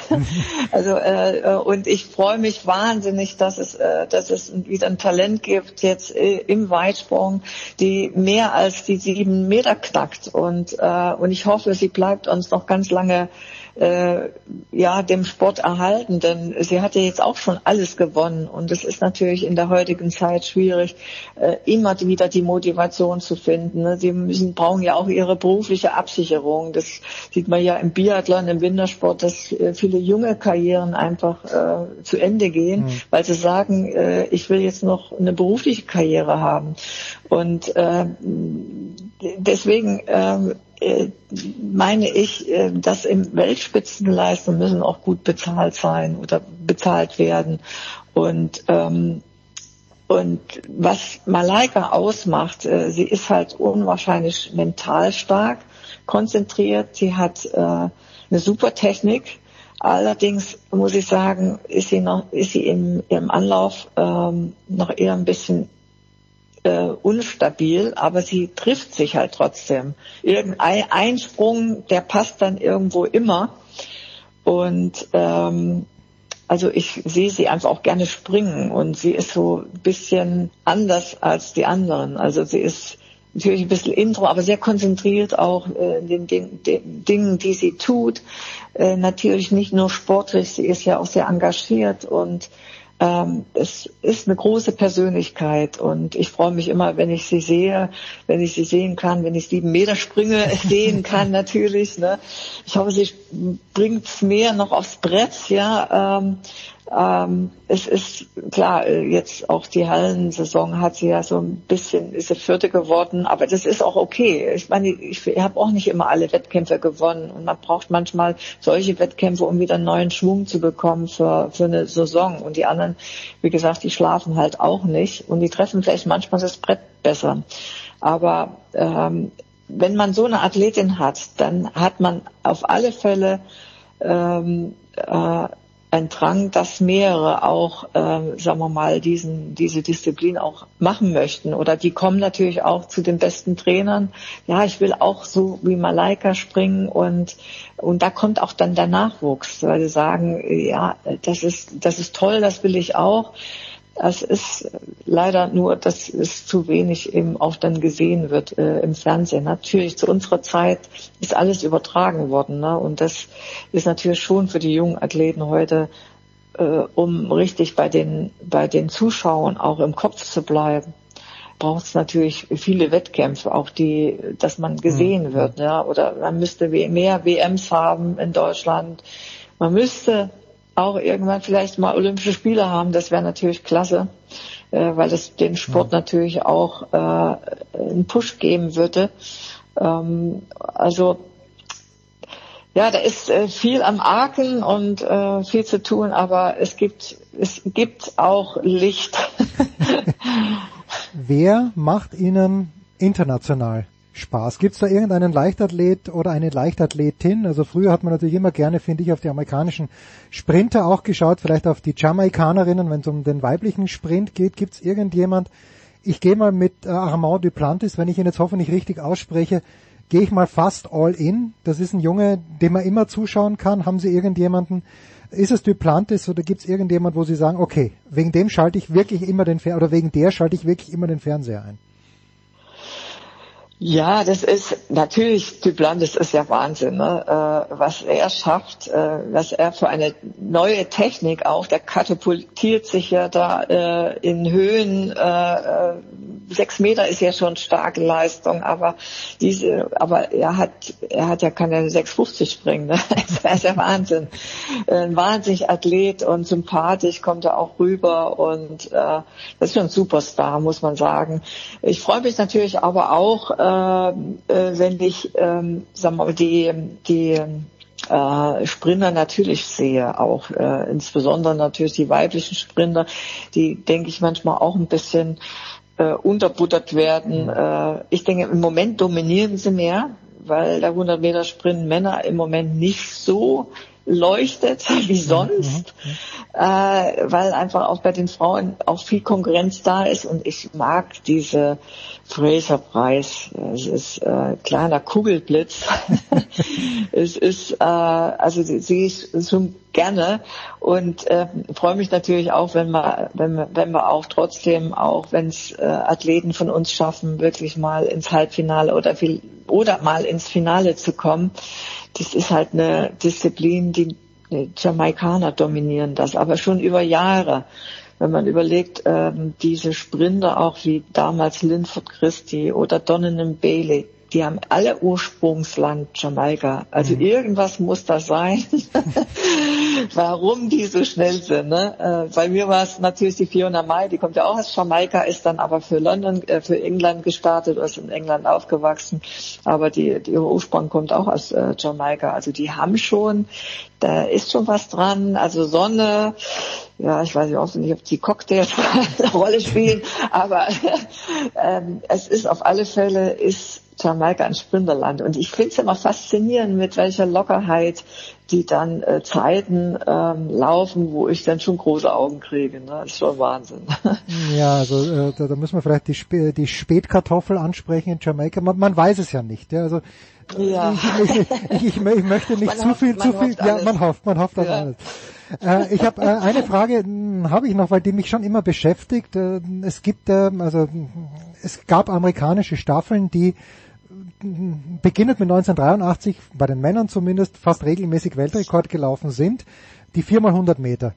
Und bei den 4x100 Metern ist aber wirklich auch großen Nationen schon es wahnsinnig oft passiert, dass sie einfach dieses blöde Staffelholz verlieren. Sie haben mit der deutschen Mannschaft 91 in Tokio Bronze gewonnen mit den 4x100 Metern. Wird das zu wenig trainiert? Wird das wird es vielleicht von den wirklich von den großen Sprintnationen äh, so ein bisschen links liegen gelassen. Das gewinnen wir auch so. Wie, wie intensiv muss dieses Staffeltraining sein? Ja, also wir haben immer im Vorfeld auch ein sehr hartes und intensives Staffeltraining und trotzdem ist es bei uns natürlich auch gerade, weil Sie 91 angesprochen haben, da war ich der Buhmann so ein bisschen. Ähm, da gab es auch ein bisschen Probleme bei dem Staffelwechsel weil natürlich klar, wenn man halt sehr, sehr schnelle Leute in der äh, Staffel hat und äh, und dann vielleicht weniger schnelle und dann muss natürlich der Abstand auch stimmen, wann du das äh, Holz dann übernimmst. Und wenn man äh, dann auf den einen vielleicht warten muss, ähm, ähm, weil er nicht richtig rankommt oder weil man vielleicht zu schnell ist, es ist, man muss es trainieren und äh, wir haben es halt immer auch wirklich äh, sehr hart trainiert. Äh, man muss zusammenkommen. Man kann nicht einfach äh, mit einer Überheblichkeit, gerade beim 100 Meter Sprint, was die für Zeiten rennen, ja, dann äh, sind die ja noch mehr äh, motiviert. Jetzt in so einer Staffel laufen die manchmal noch schneller als im Einzel. Äh, wenn man die, wenn man die stoppen würde jetzt so, ähm, das muss trainiert werden. Aber es ist auch wahnsinnig, äh, von den Geschwindigkeiten äh, kann halt viel passieren. Dass man aufläuft, dass man ähm, vielleicht die richtige Technik, äh, den Stab nicht findet, die Aufregung, weil mehrere Staffeln, äh, Teams natürlich da auch den Staffelstab über, übernehmen wollen, dass man, dass man den richtiges Trikot findet, die richtige Mannschaft findet. Das ist alles, hat es alles schon gegeben. Also es ist immer tricky so bei der Staffel und äh, ja, die US-Staffel, die hat natürlich auch schon oft das Holz äh, verloren, mhm. aber es ist auch schon anderen großen Nationen passiert. Ähm, äh, kommt Aufregung, kommt alles dazu und wenn man es halt nicht gut trainiert hat, ne, dann ist natürlich die Gefahr immer da, dass die Wechsel nicht gut klappen. Aber wir haben es trainiert und da kann es trotzdem auch passieren, dass die Wechsel äh, in dem Moment, ja, äh, wenn Fehler passieren, äh, die passieren oder man wird vielleicht durch jemand anders da äh, gestört und also das ist das ist immer so ein bisschen Risiko, aber das ist macht das ja auch ein bisschen aus. Das ist die Spannung oh ja. auch. Wenn immer so die gleichen gewinnen würden, das wäre langweilig in der Staffel. Ganz generell. Äh, Frau Drex, das war begeisternd. Ich habe äh, die, die Rauschmeißerfrage ist folgende, weil ich es wirklich nicht weiß, aber weil es mich interessiert. Äh, wenn wir jetzt auf die kommende Saison schauen in der Leichtathletik, äh, die Diamond League und was auch immer. Sind Sie noch in irgendeiner Art und Weise nah an der Leichtathletik dran? Werden wir Sie irgendwo als Expertin auch in diesem Jahr sehen? Wie, wie, wie nah ist Heike Drexler an der Leichtathletik aktuell? Also ich bin immer nah dran. Ich verfolge es, äh, habe die ganze Hallensaison. Mein Mann ist schon mal absoluter Sportfan, der, der, der versäumt nichts. Und so äh, weiß ich immer äh, Bescheid, auch äh, bei, bei kleinen Wettkämpfen, er ist ja Finne, wenn, wenn, wenn finnische Meisterschaften sind, äh, da kenne ich mich jetzt mittlerweile auch aus äh, mit den Athleten, die dort am Start sind. Also wir gucken alles und äh, wir werden auch, äh, dieses Jahr ist ja in Budapest, ähm, die Europameisterschaft ähm, war Europameisterschaft, ja, oder WM? Ich meine nee. ja, müsste Europameisterschaft ja. sein. WM ist doch mal Ja, ja, äh, da bin ich, da bin ich auch äh, und guck mir das an. Mein Mann ist da als Experte und ich werde auch ein bisschen unterstützend sein. Ähm, also ich kann gar nicht ohne Leichtathletik. Das ist für mich irgendwie, äh, es ist auch ja viele Jahre mein Leben gewesen und ich verfolge es. Ich drücke den äh, Athleten die Daumen und ähm, auch äh, wenn die Deutschen jetzt da ähm, vielleicht jetzt nicht in den Medaillenbereich so eingreifen können wie andere Länder, äh, bin ich trotzdem der Meinung, äh, auch wenn eine Bestleistung, auch wenn die Athleten das Beste geben, wir haben halt das Niveau ist halt das, was wir haben, das haben wir. Und äh, wenn Bestleistungen entstehen, muss es genauso honoriert werden. Und äh, und ähm, ich freue mich über jede Leistung, über jedes Anstrengen, aber ich freue mich, ich, ich kritisiere natürlich auch, wenn wenn äh, wenn da Fehler passieren und und und da bin ich natürlich auch sehr kritisch, wenn da irgendwas nicht äh, rund läuft und ähm, aber ich werde dabei sein und ähm, äh, ich weiß nicht, ob ich jetzt in Paris jetzt 24 wollen ja alle nach Paris. Ja, äh, ich auch. Europäer, ne? Nehmen Sie mich mit, bitte. Ja, ja. ja, ich möchte auch nach Paris, ja, in irgendeiner Art und ja, Weise. Ja, ich, äh, und da sind wir schon ein bisschen am Plan ja. und gucken, ne? also weil ich immer, sagen wir mal, keine Spiele eigentlich, außer jetzt na, diese Corona-Spiele jetzt, ähm, die habe ich versäumt, aber vorher war ich immer dabei und ähm, es ist für mich, ich bin Olympia-Fan, ein Olympia-Fan und äh, und man trifft sich, das man ist wie eine große Familie. Da sind viele die äh, Schützlinge, ähm, die Trainer sind jetzt, die früher Athleten waren oder die, ähm, sind viele bei der Presse dabei. Also ich weiß, Colin Jackson, der macht halt mhm. auch viel für die Presse ähm, oder also es sind ganz viele, die ich natürlich auch kenne noch aus meinen aktiven Zeiten und es ist irgendwie ein großes Hallo immer und ähm, also es ist, es muss es muss. Und wenn man, wenn man das IOC mal für irgendwas ein kleines bisschen loben darf, dann doch für die Austragungsstätten finde ich der nächsten drei Olympischen Sommerspiele mit, äh, mit Paris, mit Los Angeles und mit Melbourne. Ich glaube, da haben sie ausnahmsweise mal nichts falsch gemacht, oder? Ich denke mal, sie mussten das auch endlich, äh, hm. denn das ist der Stempel. Äh, ich meine, die Leute, die die gehen immer weiter weg, äh, ja, von Spielen, die halt äh, ja, die, wenn man eine WM auch nach Katar legt, ja, mhm. der Fußball hat da auch viel kaputt gemacht im Vorfeld. Und das ist irgendwie schade. Wir wissen, wir werden natürlich, die, die Zuschauer unterscheiden nicht zwischen Fußball oder Leichtathletik. Die denken, naja, das ist doch alles irgendwie eins. Und, und, äh, und wenn da vom, vom Fußball natürlich da viel kaputt gemacht wird, dann, das ist klar, das, das spüren wir natürlich dann auch in die Olympischen Spiele. Ich meine, ich möchte den Bach, den Bach natürlich nicht in seiner Haut stecken im Moment. Das ist ja, ich meine, Politik ist immer so ein kleines Seilspiel ähm, und äh, was ist richtig, was ist falsch. Ähm, aber er kann natürlich jetzt mit den Spielen jetzt punkten auch, ne? Äh, dass man einen anderen Stempel bekommen und sagen, hey, so kann man auch Spiele organisieren. Äh, es müssen nicht die gigantischen Spiele sein.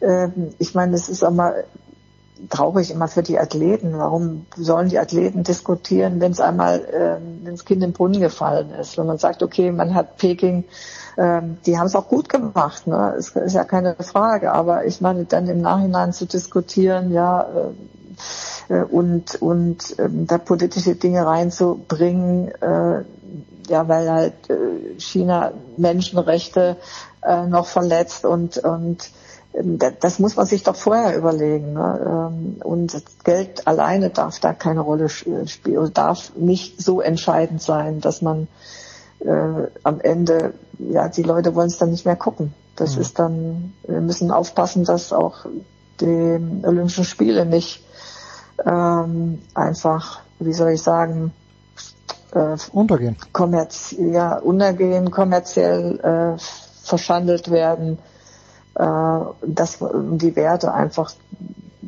was Olympia auch ausmacht und ähm, also wir brauchen keinen Größenwahnsinn. Wir haben genug Anlagen da und, äh, und können die Leute anders begeistern.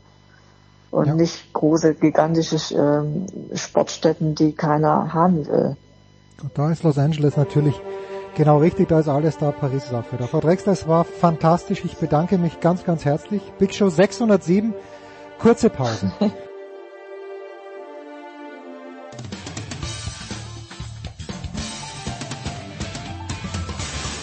Ja, mein Name ist Achim Bayerlos. Sie hören Sportradio 360.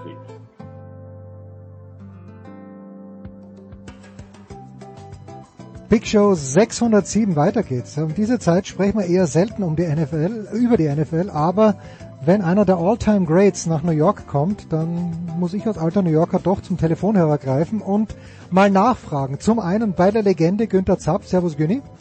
Servus. Und äh, bei Franz Büchner, der uns dann auch noch zur DEL erhalten bleiben wird. Servus Franz. Hi, Grüße.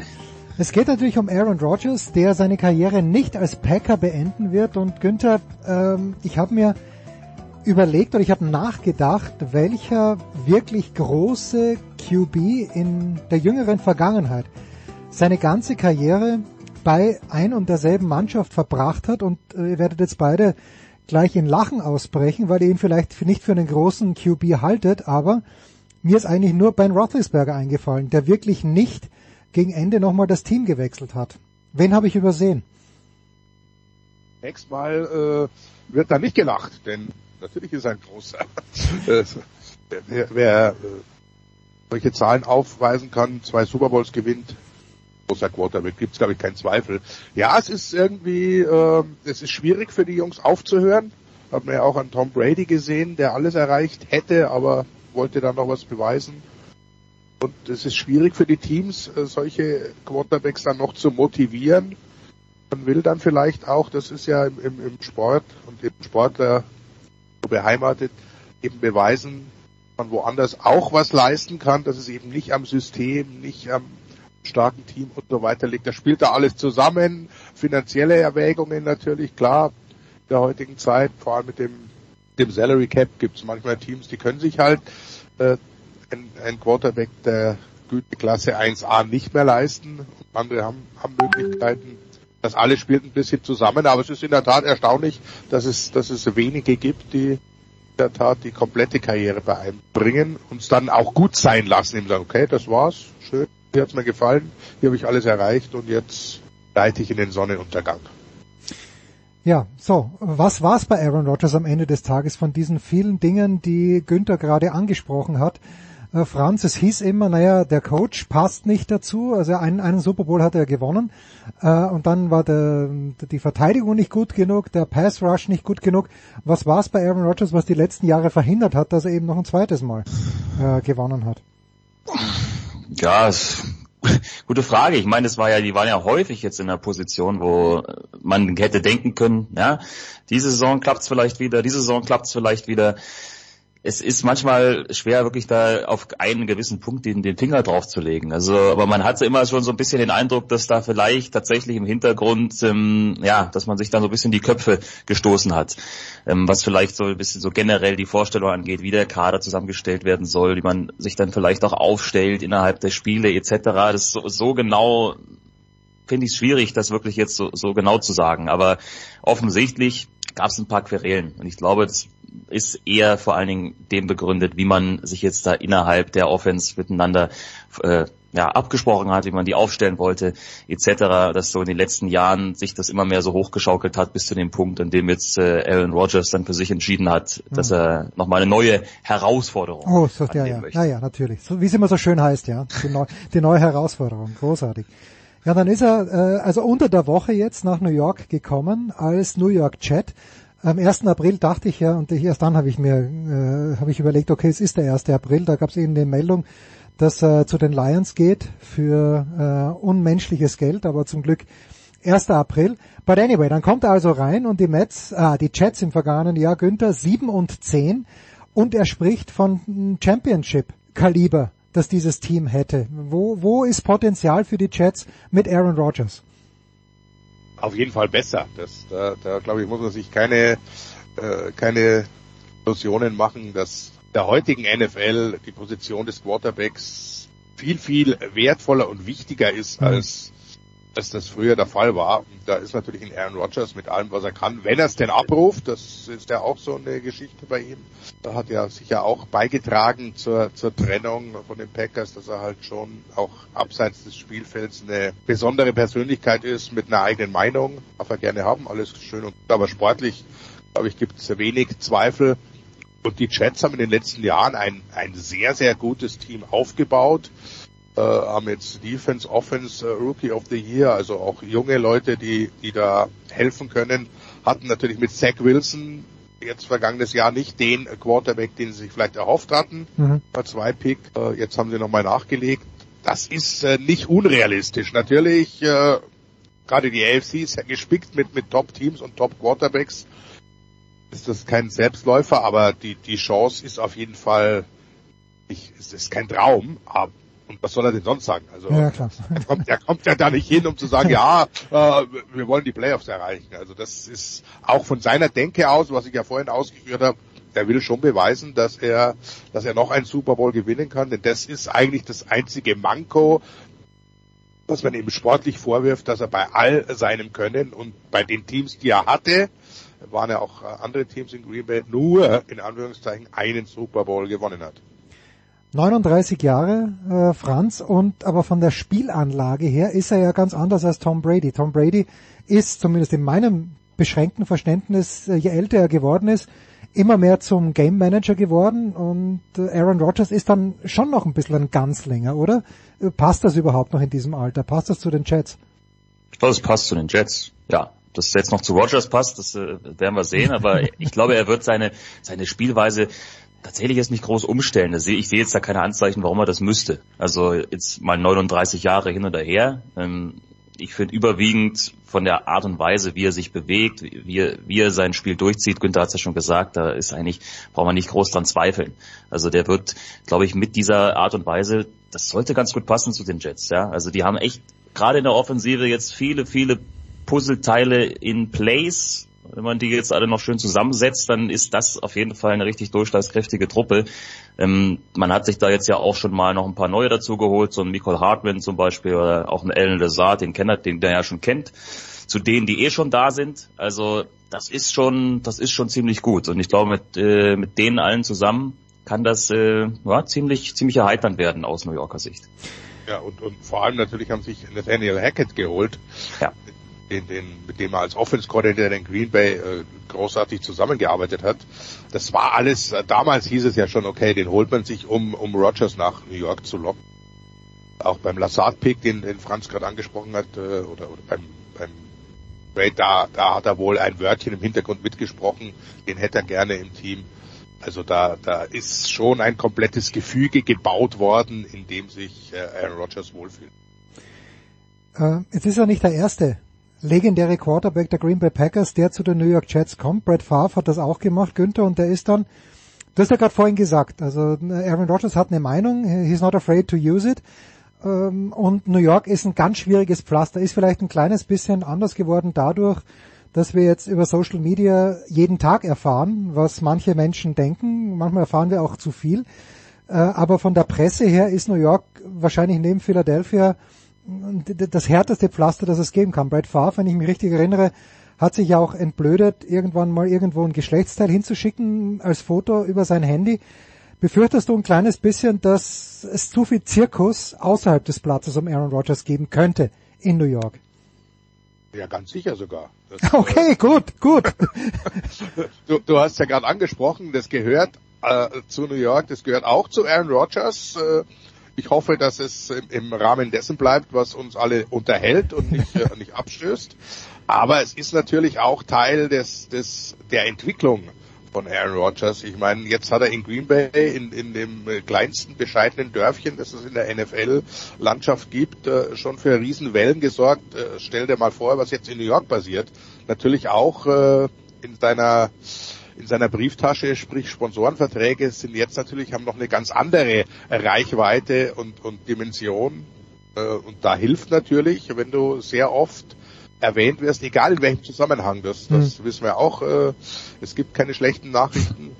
Äh, er wird dafür sorgen, er wird den einen oder anderen raushauen.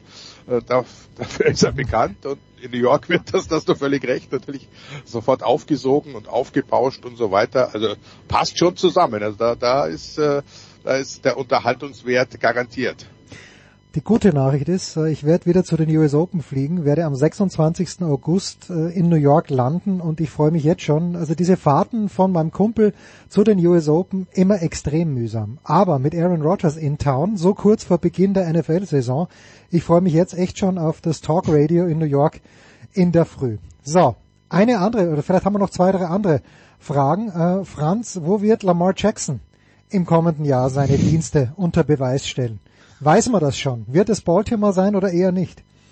Puh, ja, das ist, das ist ja auch noch so eine Saga, die sich durch diese, durch diese Offseason so ein bisschen durch, durchzieht tatsächlich. Das ist jetzt das bisschen untergegangen in dem ganzen Aaron Rodgers äh, Palaver. Aber ja, das ist echt, das ist eine gute Frage. Ich weiß es nicht. Ich äh, habe tatsächlich da jetzt gar nichts Neues gehört. Vielleicht weiß Günther mehr, aber äh, irgendwo werden wir ihn sehen. Davon, davon würde ich mal ausgehen. Schon, Im, schon. Im Zweifel in Baltimore. Aber so richtig, äh, so richtig sicher bin ich mir da nicht. Ja, aber äh, in Baltimore, weil einfach äh, es finanziell irgendwo anders nicht geht oder weil man sich wieder zusammenrauft. Weil mein Verständnis äh, von vor ein paar Wochen war, da ist ganz, ganz viel Porzellan zerbrochen worden. Naja, auf jeden Fall. Also er hat ja, sorry Günther, ich, ich hau noch mal kurz rein, er hat sich ja auch da öffentlich schon quasi via Social Media auch dazu geäußert, ähm, das ist, dass er auch ganz gerne getradet werden möchte. Mhm. Also das ist dann auch für die weitere Zusammenarbeit natürlich eher hinderlich. Ja. Günther, wo siehst du ihn und wer, wer könnte ihn brauchen, wenn es nicht Baltimore ist? Pittsburgh. Das, äh, bitte nicht. Wobei, da kennt er sich natürlich dann in der Division aus. Es ist schwierig. Es ist ein ganz schwieriges Thema, weil andere Teams natürlich das auch mitbekommen, dass es äh, ihm äh, ganz offensichtlich darum geht, der Bestbezahlte hm. äh, zu sein, weil er das seiner Meinung nach verdient hat. Äh, sehe ich ein kleines bisschen anders. Jetzt kommt der Jalen Hurts Vertrag dazu plötzlich, äh, macht das Ganze noch teurer, weil er muss jetzt natürlich nach seiner Denke noch besser bezahlt werden. Äh, ich sehe ihn in Baltimore eher nicht, denn er hat ja sein, sein, sein äh, Franchise Tender nicht unterschrieben. Mhm. Das heißt, er ist momentan kein offizielles Mitglied des Teams. Noch haben, haben die Ravens die Rechte, also Trades äh, wären möglich, aber es gibt ja kein Interesse. Das hat man ja schon gemerkt, äh, Franz hat es gerade erzählt, er hat ja hat sich ja öffentlich geäußert und hat, hat gefordert, dass er getradet wird. Da war relativ wenig Interesse, weil man eben sagt, Moment mal, da stellt sich einer hin, verlangt das äh, äh, bezahlt zu werden wie der sechsfache Super Bowl Champion, der allein ein Team trägt. Er ist ein herausragender Athlet, da gibt es überhaupt keinen Zweifel, aber du musst erstmal beweisen, hic Rodos, hic Salta, also gewinn mal deine zwei Super Bowl Trophäen in Folge, dann kannst du sagen, ich bin der Beste der Liga, zahlt mich entsprechend. Das ist ein Problem, dazu ist er halt auch noch äh, selber sein Agent, was Verhandlungen auch äh, schwierig macht. Äh, es ist äh, sehr kompliziert. Angeblich gestern kam eine Meldung, dass San Francisco angefragt hätte, aber das ist eine, eine, eine interessante Geschichte, die wird uns ein bisschen beschäftigen. Momentan haben wir eben Rogers und, und jetzt die Draft, aber es wird bald wieder wieder auf dem Tablett sein. Vielleicht tut sich in den nächsten Tagen was in dieser Geschichte, denn äh, Draft Days sind ja auch immer gerne geeignet für irgendwelche Deals. Wird, wird interessant. Ja, da werde ich für, für den Draft, äh, werde ich vielleicht nächste Woche dann äh, Nicola wieder bemühen und Christian und äh, euch beide vielleicht auch. Aber abschließende Frage an dich jetzt, Franz, für den NFL-Teil mal, weil er auch schon angesprochen wurde, der sechsfache Super Bowl-Champion. Äh, denkst du jetzt nur vom Gefühl her, dass es nochmal ein Angebot geben wird, äh, wo Tom Brady sagt, ach komm, die, die 17 Partien plus Playoffs, äh, die Preseason spare ich mir, weil ich weiß eh, was los ist. Miami ist immer gutes Wetter, aber Miami hatte eigentlich einen kompetenten Quarterback. Gibt's dieses eine Angebot möglicherweise aus deiner Sicht? Möglicherweise. Ich weiß jetzt nur nicht aus dem Kopf wo. Nur irgendwann musst du dir ja auch als Tom Brady so ein bisschen die Glaubwürdigkeit bewahren. Und ich finde, äh, nochmal quasi den Rücktritt vom Rücktritt zu, zu, kommunizieren dann doch eher schwierig. Also so schwer ist, Günther hat es ja eingangs schon mal gesagt, so schwer ist diesen ganzen erfolgreichen Quarterbacks oder Spielern, aber ich, ich, wir bleiben jetzt mal beim Quarterback ja auch fällt, irgendwann mal aufzuhören. Ähm, da haben ja echt viele, auch andere Sportler, so ein bisschen ihre Probleme damit. Wann ist der richtige Zeitpunkt, die Karriere zu beenden? Ähm, für Brady war sie ja eigentlich schon letztes Jahr, hat nochmal eins dran gehangen. Ich glaube nicht, dass er nochmal zurückkommt. Gut, also Fernando Alonso bitte nicht als Beispiel nehmen. Der sitzt in einem Auto, da ist es ein kleines bisschen einfacher ohne Körperkontakt. Günther, ich danke dir herzlich. Franz, wie gesagt, äh, ist jetzt noch ein paar Minuten bei uns, denn gleich sprechen wir mit Jan Lüdecke über, ja, ihr glaubt es kaum, die deutsche Eishockeyliga.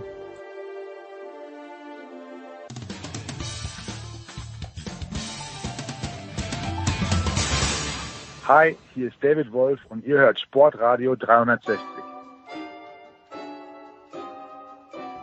So, Big Show 607. Franz ist dabei geblieben, neu dazugekommen. Er ist gut zurückgekehrt aus England, aber da, dazu wollen wir jetzt mehr hören. Jan, es sah auf den äh, Fotos bei Social Media aus wie ein unfassbar geiler Männerausflug zum Rugby in England.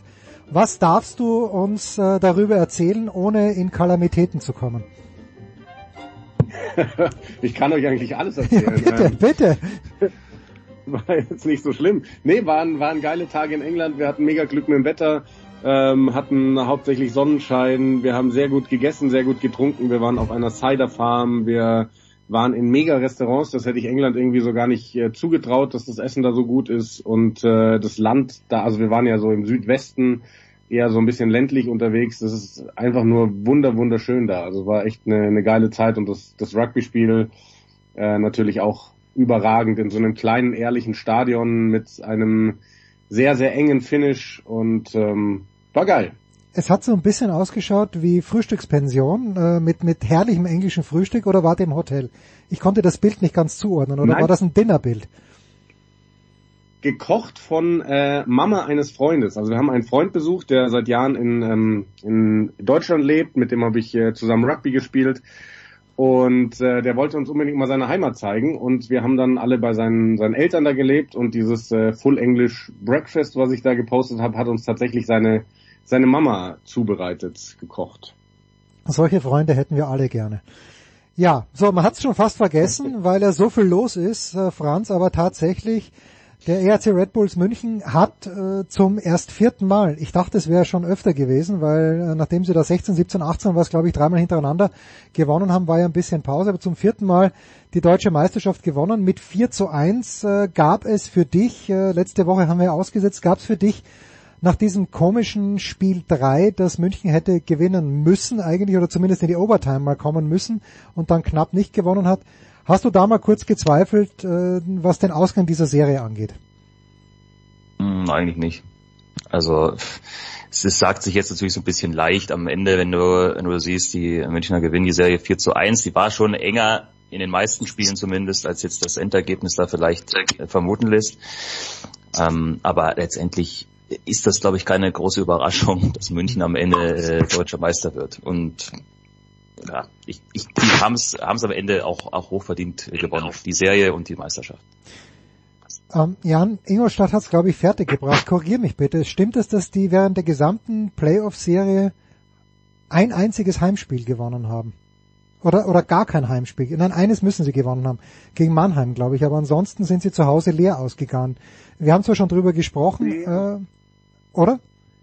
Nicht ganz. Im, im, im Viertelfinale gegen Ingolstadt, äh, gegen, gegen Düsseldorf sind sie ja in fünf Spielen durch. Ah, okay. Äh, da haben sie, wenn ich mich recht erinnere, auch einmal daheim verloren, aber müssen dementsprechend auch äh, zweimal daheim gewonnen haben eigentlich, weil das waren ja dann drei Heimspiele. Also es müssten zwei, Heim, zwei Heimsiege gewesen sein gegen Düsseldorf, einer gegen Mannheim und äh, dann eben keiner gegen München. Was hat Ihnen das Genick gebrochen? Gleich das Spiel 2. Im ersten waren Sie ja relativ knapp dran, da war ich in der Halle und das zweite Jahr verlieren Sie dann 1-7, glaube ich, nach einem unfassbaren ersten Drittel von München.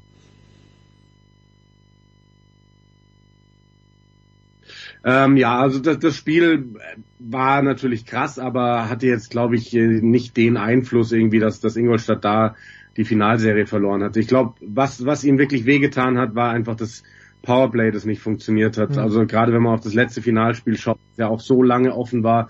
Und dann hatten sie zeitweise mal eine doppelte Überzahl und haben wirklich viel, viel Überzahl gespielt und haben es einfach nicht geschafft, ähm, das ordentlich aufzuziehen. Also es sah teilweise auch wirklich nicht gut aus. Da muss man dann dazu sagen, München ist seit Jahren eigentlich dafür bekannt, einfach eine bombastisch gute Unterzahl zu haben. Mhm. Aber das war vielleicht das Ding, das, das ihnen am meisten wehgetan hat. Weil so Special Teams, sagt man ja immer, entscheiden gerne mal Spiele und auch Serien und da waren sie nicht gut genug gegen München. Wie schaut sowas aus, Franz? Wir wissen in der NFL, für Special Teams gibt's äh, spezielle Coaches. Hat München oder haben die DEL-Teams, haben die NHL-Teams einen eigenen Coach, der sich nur um das Spiel in Unterzahl kümmert? Ja, also ist natürlich in der NHL ist der, der Trainerstab immer noch mal ein bisschen größer. Ja. Da gibt's tatsächlich dann ähm, einzelne Trainer, die sich dann darauf spezialisieren. Also das kann man ja schwer vergleichen. Ich meine, in der DL hast du einen Headcoach und meistens einen Co-Trainer. Hm. So, die sich das vielleicht auch ein bisschen untereinander aufteilen, je nachdem, wie die halt ausgerichtet sind, kann dann sein, dass der Headcoach mehr aufs Powerplay geht oder der Co-Trainer mehr auf die Unterzahl. Das wäre so eine klassische Aufteilung.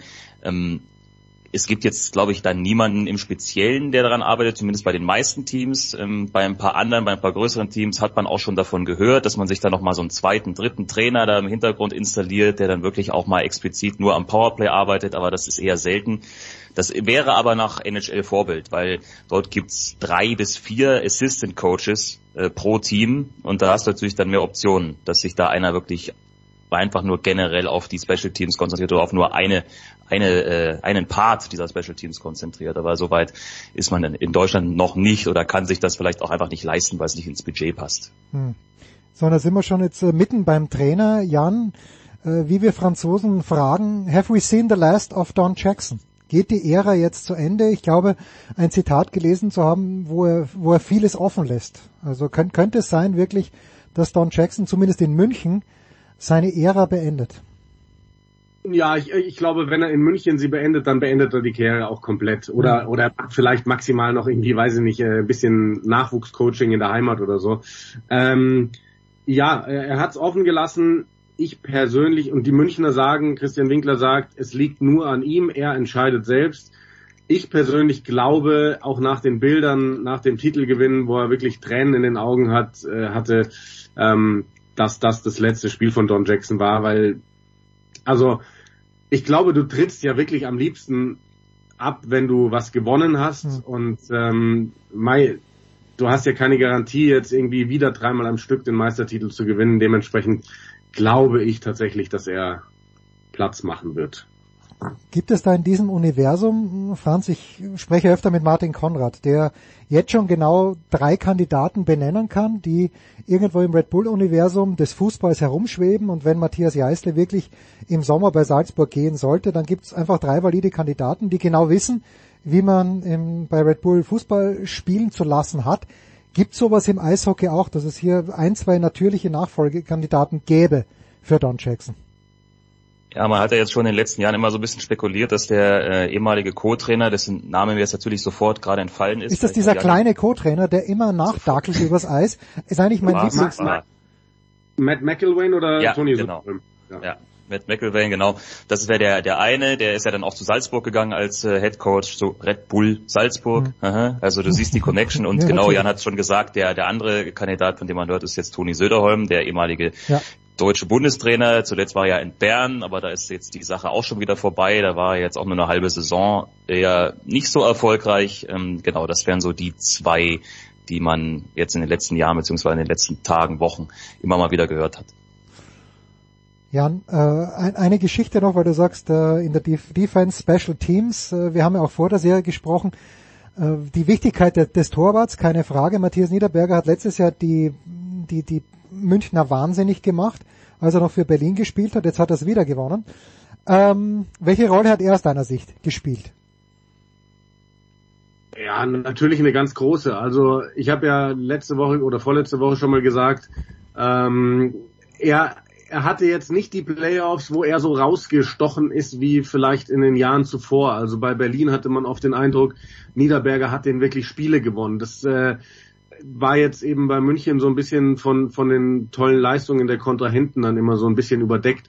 Aber ich glaube, dass der einfach alleine mit seiner Präsenz da hinten einen wahnsinnigen Einfluss auf die Mannschaft hat, weil du weißt als Spieler ja, du hast da den Goalie stehen, der die letzten beiden Jahre Meister geworden ist, der dich selbst zur Weißglut getrieben hast und du kannst dich im Zweifel auf, auf den verlassen. Und äh, man redet im Sport ja immer von so Gewinnermentalität, Siegergehen, Herz eines Champions und sowas. Und dementsprechend, glaube ich, ist der, der Wert von Matthias Niederberger ähm, viel größer, als es jetzt vielleicht die Zahlen am Ende aussagen mögen. Franz, was tut sich jetzt in den kommenden Monaten für zum Beispiel die Münchner, für Teams, die in diesem Jahr enttäuscht von sich selbst waren? Äh, ist jetzt mal drei Monate gar nichts. Wann geht's wieder weiter mit dem Eishockey in Deutschland? Also für diese Teams vor allen Dingen.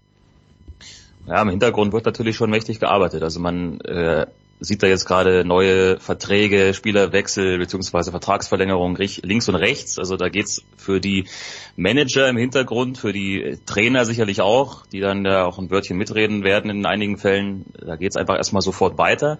Dann gönnt man sich, glaube ich, mal so ein bisschen Pause. Das ist natürlich immer so ein bisschen abhängig, je nachdem, wie halt jetzt so genau die Planung ist. Aber ein bisschen Pause brauchen sie auch. Und dann geht's äh, gleich wieder ran in die, in die neue Saison. Also wir sind ja jetzt Ende April kann ein bisschen vorrechnen. Im September, Anfang Mitte September beginnt die Saison. Sagen wir mal, ab August spätestens ähm, wird man sich darauf vorbereiten mit diversen Vorbereitungsspielen. Klar, für die Spieler ist es jetzt äh, der Moment, solange man jetzt nicht WM noch spielt oder was weiß ich noch tut, aber für die ist natürlich jetzt ein Moment, sich mal ein bisschen auszuruhen, aber auch die halten sich natürlich fit über den Sommer äh, und wollen sich gerade, wenn sie vielleicht auch den Verein wechseln, dann natürlich äh, in Topform gleich am Anfang präsentieren. Also das ist immer gar nicht so viel Pause, wie man vielleicht äh, vermuten mhm. mag, wenn man weiß, äh, es die Saison geht bis April und beginnt dann im September wieder. Da ist schon eine Menge, eine Menge Bewegung. Jetzt vor allen Dingen gerade im Hintergrund, wenn es halt darum geht, die Mannschaften neu zusammenzustellen. Ja, gut. So. Dann lassen wir es gut sein mit der DEL. Zur Eishockey-Weltmeisterschaft werden wir sicherlich auch noch ein paar Worte verlieren in den kommenden Wochen. Äh, Jan, ich fange mit dir an. Bist du an diesem Wochenende busy oder hast du noch ein weiteres freies Wochenende vor dir? Ähm, kein weiteres freies Wochenende. Ich werde am Samstag noch die Auslosung der Basketball-WM-Gruppen moderieren für Magenta Sport. Da gehen wir ab 13.45 auf Sendung. Hilf mir, hilf mir bitte, wo findet die in diesem Jahr statt? Äh, Japan, Indonesien und Philippinen. Oh, starke Übertragungszeiten, ja, okay. Ja, und ähm, äh, dann werde ich mich tatsächlich äh, richtig in den Urlaub verabschieden. Nein. Und werde zwei Wochen unterwegs sein in Italien. Okay, sounds good. Wo spielen die 60er an diesem Wochenende, Franz? Zu Hause, das heißt, du bist dran. Äh, ja, aber ich bin nicht bei 60 dran tatsächlich. Also so viel, so viel sei gesagt. Ich bin am Samstag in Ingolstadt dran. Ah ja, das ist, das ist dein, your second home Ingolstadt, ja, ich weiß schon, ja.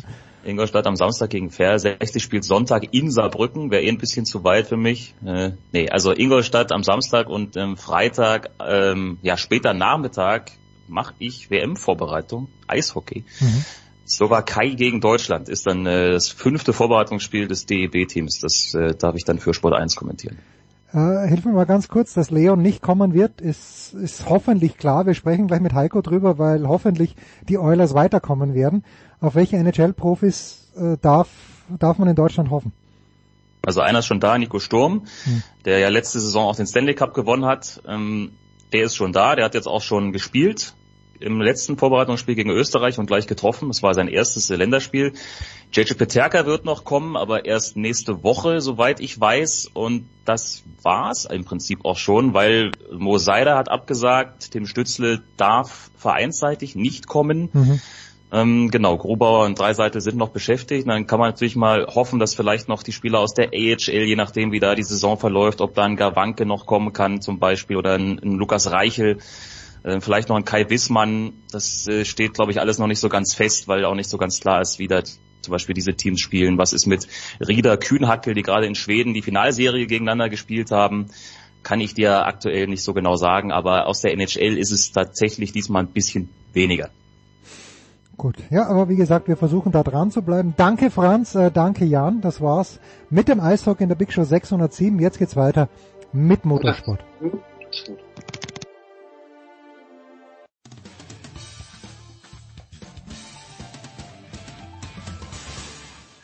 Hallo, hier ist der Matthias Berthold. Äh, ich begrüße euch auf Sportradio 360, ähm, meine favorite Radiostation im Internet.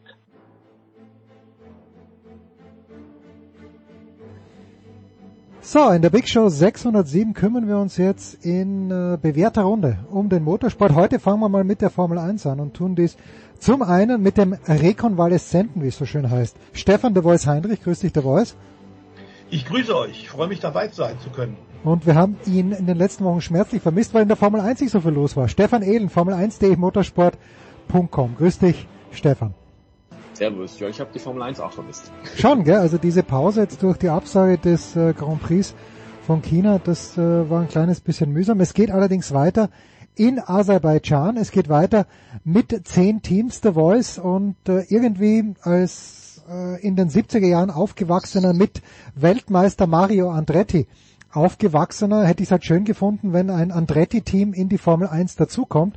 Danach sieht's aber weniger denn je aus. Habe ich das richtig verstanden, The Voice? Äh, der Club bleibt ein geschlossener Club.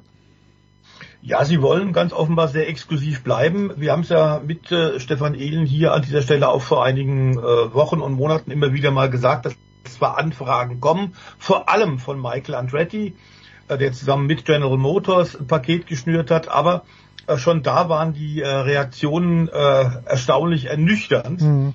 Denn eigentlich würde man ja denken, vielleicht ein bisschen simpel gedacht, aber eigentlich würden viele Fans, glaube ich, denken, je mehr Teams, desto sicherer und desto solider das Fundament der Formel 1. Die momentan in der Formel 1 engagierten Grand Prix Teams sehen das ein bisschen anders. Es ist natürlich ein Riesengeschäft, es ist Business, und zwar Big Business. Und ganz offenbar sollen jetzt die Einstiegshürden für Applikanten, also für Teams, die sich äh, neu bewerben möchten, um mittelfristig im Grand Prix Sport mitzumachen und damit dann auch mitzuverdienen, sollen also deutlich erhöht werden. Das heißt, du musst sehr viel mehr Geld aufbringen, um bei diesem exklusiven Club dabei zu sein. Ob das richtig ist und gut, ich weiß es nicht. Ja, Stefan, das ist dann meine, meine Anschlussfrage gleich. Gibt es nicht auch äh, Teams, die rausfliegen könnten? Ja, was ist mit dem Williams-Team? Hat Williams genug Kohle, dass die länger dabei bleiben? Äh, es gibt andere Kandidaten, Stefan Ehlen, die vielleicht einen Platz unter Anführungszeichen frei machen würden. Was ist mit dem Haas-Team, wo es auch nicht so richtig rund läuft? Ja, da hast schon zwei Teams genannt, die eher am unteren Ende operieren, was jetzt die Finanzkraft, Finanzkraft angeht, was auch die Ressourcen angeht und die Personallage und so Sachen. Ähm, das ist tatsächlich ein Thema. Allerdings ist es dann auch so, da wird sich dann ein Käufer finden. Wenn man den Club also so exklusiv hält und sagt, es gibt einfach diese zehn Teams, irgendjemand wird dieses Team mhm. kaufen und dann muss er nicht diese Antrittspreise tragen die ein elftes Team zahlen müsste zum Beispiel. Das ist die Logik dahinter, dass man die einzelnen Teams quasi so wertvoll macht wie wie es nur irgendwie geht. Ja? Ähm, und auf der anderen Seite quasi eine Abschreckung schafft, komm bloß nicht als neues Team dazu. Wenn, dann kaufst du dich irgendwo ein in einen bestehenden Rennstall, das ist viel sinnvoller dann. Ähm, ich glaube nur, dass der Schuss irgendwo nach hinten losgeht, äh, weil äh, es hat noch nie funktioniert, wirklich ja, nie, ja. dass die Teilnehmer, wenn sie Mitsprache haben äh, an dem Wettbewerb, dass die was Gutes dazu beitragen. Sie vertreten immer nur eigene Interessen. Ja. Es zieht sich alles endlos hin, wie jetzt zum Beispiel auch die Abstimmung darum, ähm, was passiert jetzt mit dem neuen Qualifying-Modus am Sprintwochenende zum Beispiel. Und das, das funktioniert halt einfach nicht. Ne? Und dass die natürlich sagen, eigennützig wie sie sind, klar, äh, wir wollen nicht das Preisgeld nochmal durch ein elftes Team teilen oder mit einem elften Team teilen müssen, sondern dass die sagen, ja, dann bleibt mehr für uns, wenn wir zehn exklusiv da äh, aktiv sind als Teams. Das ist ja sonnenklar. Aber diese Stimme sollten die Teams meiner Meinung nach nicht haben. Das sollte Entscheidung sein, einzig aufgrund, äh, einzig des Veranstalters. Und der sollte seine Entscheidung treffen, basierend auf anderen Argumenten. Wenn jetzt zum Beispiel ein Andretti daherkommt und er hat GM an Bord, dann muss man einfach sagen, rein logisch denkend, na klar dürfen die mitmachen, na klar müssen die mitmachen, wenn wir bald drei Rennen in Amerika haben. Ja, und das, das kommt das mir irgendwie bekannt. die Sache mit dem, das ist ein bisschen die Sache wie mit dem Metzger. Wenn du, beim Metzger darfst du auch die, die Kuh nicht fragen, ähm, ob sie da gerne mitmachen möchte. äh, unter Bernie war es ja auch noch ein bisschen anders. Der hat manchmal tatsächlich, zwar immer wieder hinter den äh, Kulissen ein bisschen ausgeglichen, aber manchmal durchaus den Teams vors Schienenbein getreten, hatte eine relativ freie Hand es ist vielleicht nicht mehr das ganz moderne Management, das er damals gemacht hat, aber er hat oft im Gemeinsinn der Formel 1 dann Dinge auch durchgedrückt gegen Widerstände von Teams. Und es ist ja doch lange ziemlich gut gegangen und die Teams haben sehr gut verdient. Ja, und äh, wenn Stefan sagt, es kommt nie was Gutes dabei raus, wenn die Teams zu sehr mitmischen, dann sage ich, ja gut, äh, siehe DTM. Oder das ja. war, war da auch so, dass, dass man da nie auf einen grünen Zweig gekommen ist oder selten auf einen grünen Zweig gekommen ist. Äh, ganz schwierig. Ja. Stefan Ehlum, weil du es schon selbst angesprochen hast, jetzt lese ich wieder, es gibt einen neuen äh, Modus für das Qualifying, für das Sprintrennen. Es gibt nach, wenn ich es richtig verstanden habe, nach dem Sprintrennen nochmal ein Qualifying. Ich bin ehrlicherweise ein kleines bisschen verwirrt, aber deswegen habe ich euch beide eingeladen. Ja, also die Sache ist jetzt die, es gibt ja seit 2021 dieses sogenannte Sprintformat, dass eben am Samstag nochmal ein extra kleines, kurzes Rennen ausgetragen wird über 100 Kilometer. Da ist das Format dann anders. Es geht los am Freitag mit dem freien Training. Dann kommt am Freitagabend das Qualifying, das dann für äh, das, äh, den Grand Prix äh, maßgeblich ist, jetzt neu. Und am Samstagmorgen gibt's dann jetzt nochmal ein kurzes Qualifying. Das ist dann neu, nur für den Sprint am Samstagnachmittag maßgeblich. Mhm. Mhm. Und ähm, man versucht also quasi noch mehr Wettbewerbscharakter ins Wochenende reinzukriegen. Und dieses zweite Qualifying ist quasi eine kleine Kopie vom großen Qualifying am Freitagabend. Also sehr viel komplizierter kann man es nicht machen. Nur der Modus ist gleich. Es gibt wieder Q1, Q2, Q3, nur halt ein paar Minuten kürzer, also ein bisschen komprimierter insgesamt. Aber ansonsten ist das genau das Gleiche, was am Freitag passiert. Nur der Samstag steht jetzt quasi exklusiv für sich unter dem Sprintformat. Also der hat nichts damit zu tun, was dann am Sonntag passiert. Die Startaufstellung, die wird am Freitagabend festgelegt und am Samstag passiert alles nur in Richtung Sprint und danach ist wieder, wieder Stand Freitag sozusagen. Also ja, auch da, man hat versucht, was zu reparieren, was gar nicht kaputt war. Also dieses Sprintrennen meiner Meinung nach hat es nicht gebraucht und jetzt hat man zwei, drei Jahre lang dran rumgedoktert, bis es dann doch irgendwie so halbwegs dann passt. Also man hat dann die Punkte aufgestockt, jetzt gibt's dann das Qualifying, man hat das Sprintrennen dann losgelöst davon, dass es eine Folge hat fürs Hauptrennen, ja. indem man dann nicht mehr die Reihenfolge nimmt äh, aus dem Sprint für den Grand Prix in der Stadtaufstellung zum Beispiel. Was gut ist. Was gut ist, ja, aber man hat dadurch halt auch sämtliche Statistiken irgendwie durcheinander gebracht, weil Kevin Magnussen zum Beispiel letztes Jahr in Brasilien sensationell die Pole Position rausgefahren hat für Mhm. die Statistik. Von Startplatz 1 ist er nicht in den Grand Prix gestartet. Und so. Das sind halt irgendwie so Diskrepanzen, wo du dir denkst, da hat der Sport über 70 Jahre Tradition und da war halt klar, wer auf der Pole steht, beginnt den Grand Prix von Ja, Startplatz ja, ja, 1. ja. Und all das ist da durcheinander gekommen. Und jetzt wurschtelt man sich da Alter immer noch ein bisschen durch. Ja, und es, es muss man mal abwarten tatsächlich am Wochenende, wie es sich dann gestaltet mit diesem zweiten Qualifying. Kann ganz gut sein, kann in die Hose gehen, man weiß es nicht. Es, es war bei der Formel 1 öfters schon mal so, dass sie dann kurzfristig was geändert haben. Ich glaube 2016 war es, da hat man so ein Eliminationsqualifying gefahren, dass nach 90 Sekunden immer ein paar Autos rausgefallen sind. Es war dann am Ende so, dass am Schluss in den letzten zwei Minuten gar keiner mehr gefahren ist und äh, dann war das Qualifying-System auch relativ schnell wieder weg. Also warten wir mal ab, wie lange das jetzt hält, aber schauen wir es uns mal an in Baku. Ja, wir erinnern sollte uns ja vielleicht auch, dazu ja, noch sagen, sollte vielleicht dazu noch sagen, dass äh, zumindest die Formel 1 äh, insofern das Richtige gemacht hat als die MotoGP, die ja ab 2023, ab Beginn der Saison in diesem Jahr tatsächlich ja auch äh, Sprintrennen macht am Samstag, dass tatsächlich die Formel 1 aber dabei bleibt, sechs Rennen momentan zu haben. MotoGP Mhm. macht alle Rennen, bei allen äh, 22 Grand Prix. Und jetzt kommen die Fahrer und sagen, Leute, das ist einfach mit äh, Terminen für Fans und, und, und. Es ist einfach zu stressig für uns. Es ist körperlich, es ist mental total auslaugend, neben der ganzen Reiserei rund um den Globus. Also äh, die MotoGP, die da ein bisschen Richtung Formel 1 schielt, um sich was abzugucken, was abzuschauen, hat es leider äh, kontraproduktiv gemacht. Äh, viel zu viel und ich glaube, dass die auch zurückrudern müssen. Das wird auf die Dauer nicht zu funktio funktionieren. Ganz davon abgesehen, dass wir in der MotoGP in den ersten Rennen ja wahnsinnig viel Verletzte hatten. Ja, und aber in der MotoGP, das ist natürlich schon auch ein Benefit dieser Serie, weiß man nicht davor, wer schon gewinnt. Weil was müsste passieren, außer so wie im vergangenen Jahr The Voice, wo äh, Max Verstappen kurz vor Ende der Reifen geplatzt ist. Das war, glaube ich, in Baku, oder? Das habe ich schon richtig Ja. auf dieser langen Gerade. Ähm, und, und das gleiche ist ja Sprint, Sprint Qualifying, alles gut und schön. Am Ende des Tages ist der Red Bull wahrscheinlich so viel stärker als alle anderen Autos. Außer Verstappen möchte nichts riskieren. Ist das vielleicht der einzige, der einzige Strohhalm? Ich habe gestern nochmal den ersten Start in Melbourne mir angeschaut, weil das gerade auf Sky gekommen ist, wo Verstappen halt auch keinen Ausfall riskiert hat und dann für ein paar Runden Dritter war, weil er wusste, ich werde die anderen sowieso überholen. Ja, das kann natürlich in Aserbaidschan ähnlich sein mit der langen Geraden. Sollten allerdings immer wieder darauf hinweisen, dass Aserbaidschan, das weiß der Stefan ganz genauso, ähm, natürlich immer für Crashs auch steht. Schon als 2016, als diese, dieser unglaublich schnelle Stadtkurs jetzt zum ersten Mal im WM-Programm war, hatten die Organisatoren da relativ vollmundig verkündet, the speed is higher than in the land of fire.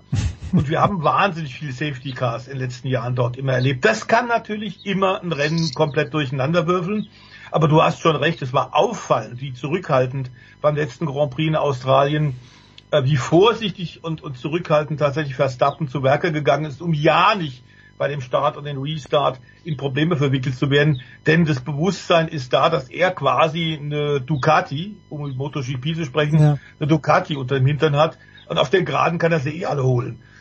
Das ist natürlich auch ganz klar der, der Spannung abträglich. Nur ob so künstliche äh, Eingriffe, wie wir, wie wir sie gerade diskutiert haben, ob die der Weisheit letzter Schluss sind, glaube ich auch nicht. Ich sehe es ähnlich wie der Stefan, bin da auch kritisch, bin kein großer Fan von dem Sprint-Shootout. Ob tatsächlich jetzt diese Formatänderung noch was bewirkt, lass uns einfach abwarten und in der nächsten Woche drüber reden.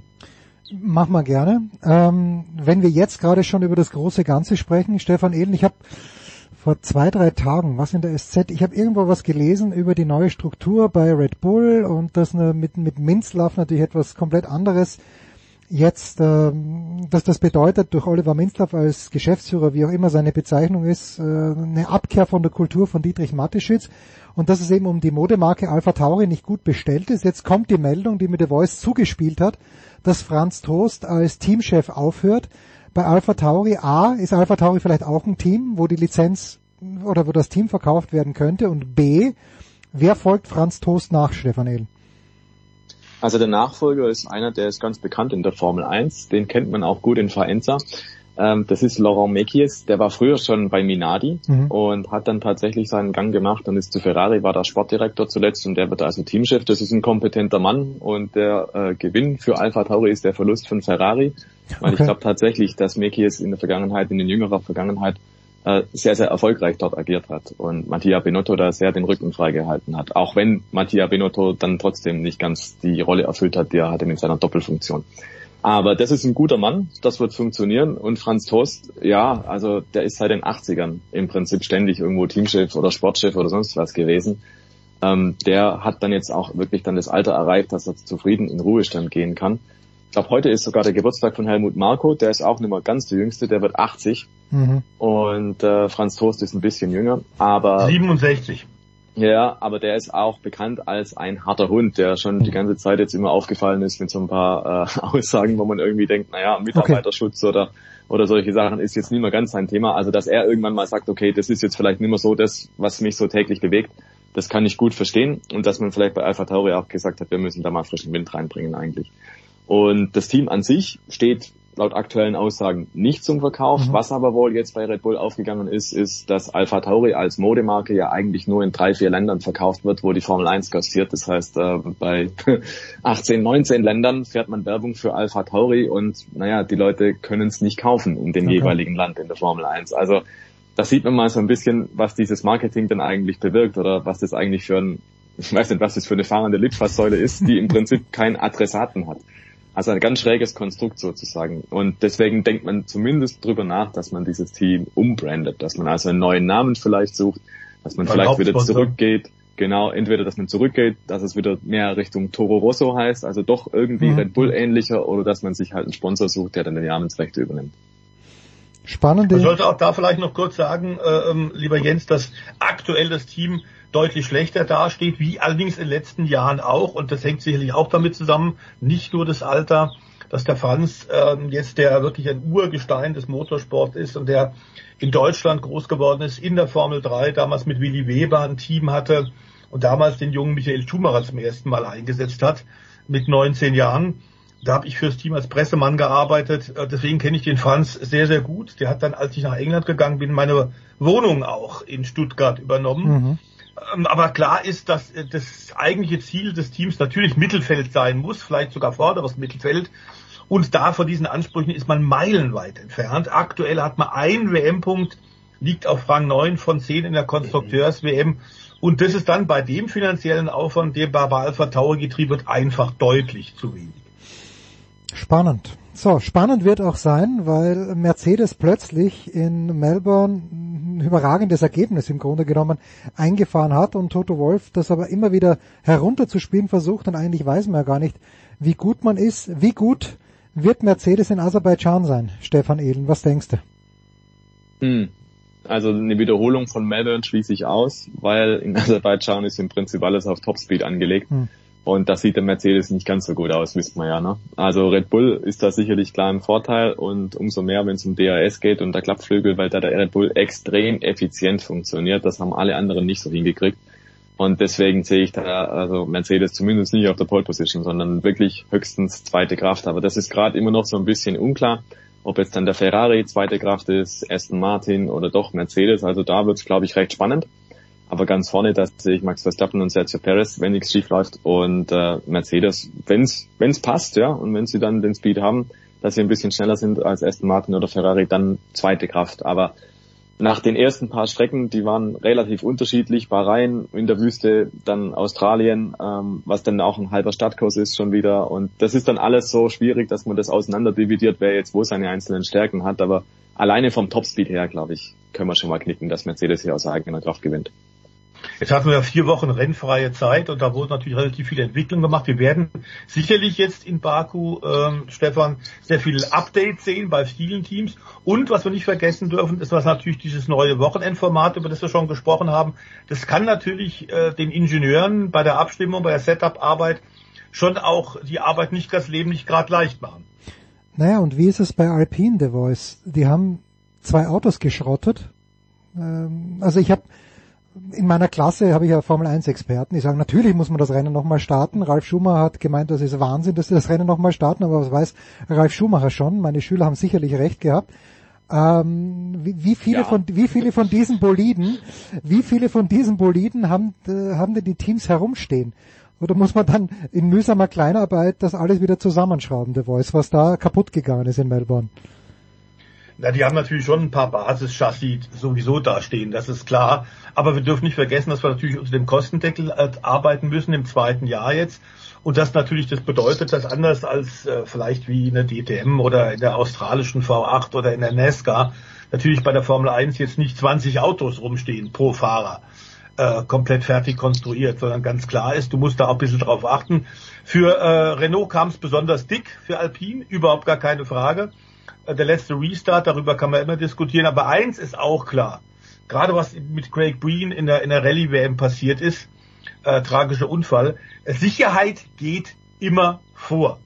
Mhm. Und wenn der Rennleiter tatsächlich bei dem Ihnen zu dem Zeitpunkt vorliegenden Informationen der Meinung ist, wir müssen jetzt nochmal rote Flagge, wir müssen nochmal abbrechen, mhm dann äh, gehen wir mal davon aus, dass der dass die Übersicht schon hat und mehr Infos hat als wir vielleicht als Zuschauer, ob vor Ort an der Rennstrecke oder vor dem Fernsehschirm. Also Sicherheit ist das alleroberste immer.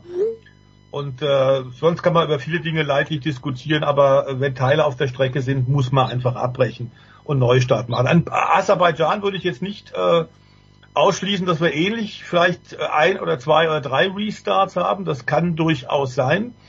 Ähm, und kann durchaus sein, dass am Ende der Saison das ein oder andere Team, vielleicht Alpine tatsächlich, dann in Probleme kommt, äh, im Budgetdeckel zu bleiben. Es gibt ja jetzt schon wieder Gerüchte, dass im letzten Jahr schon einige Teams mehr als zwei oder drei den Budgetdeckel nicht eingehalten haben. Äh, ich würde für dieses Jahr auch nicht ausschließen, wenn es halt dann tatsächlich bei Alpine oder bei anderen Teams dicke kommt und du noch mehr Crashs hast als bisher. Und vielleicht noch ganz kurz, um die Schüler nochmal zu bestärken. Ja, dieses Rennen musste fortgesetzt werden, so steht es nämlich im Reglement auch drin. Ähm, solange nichts dagegen spricht, wird natürlich neu gestartet, bis die Distanz erreicht ist. Also das ist die Vorgabe des Regelwerks, das hat der Rennleiter einfach umgesetzt und da kann Ralf Schumacher kritisieren, was er will. Das war korrekt. Bitteschön, you heard it here first and second. Also, danke Stefan Edel, wir machen eine kurze Pause, dann äh, versuchen wir Eddie Mielke zu erreichen äh, und mit The Voice den Rest des Motorsport-Wochenendes nach bzw. vorzubesprechen.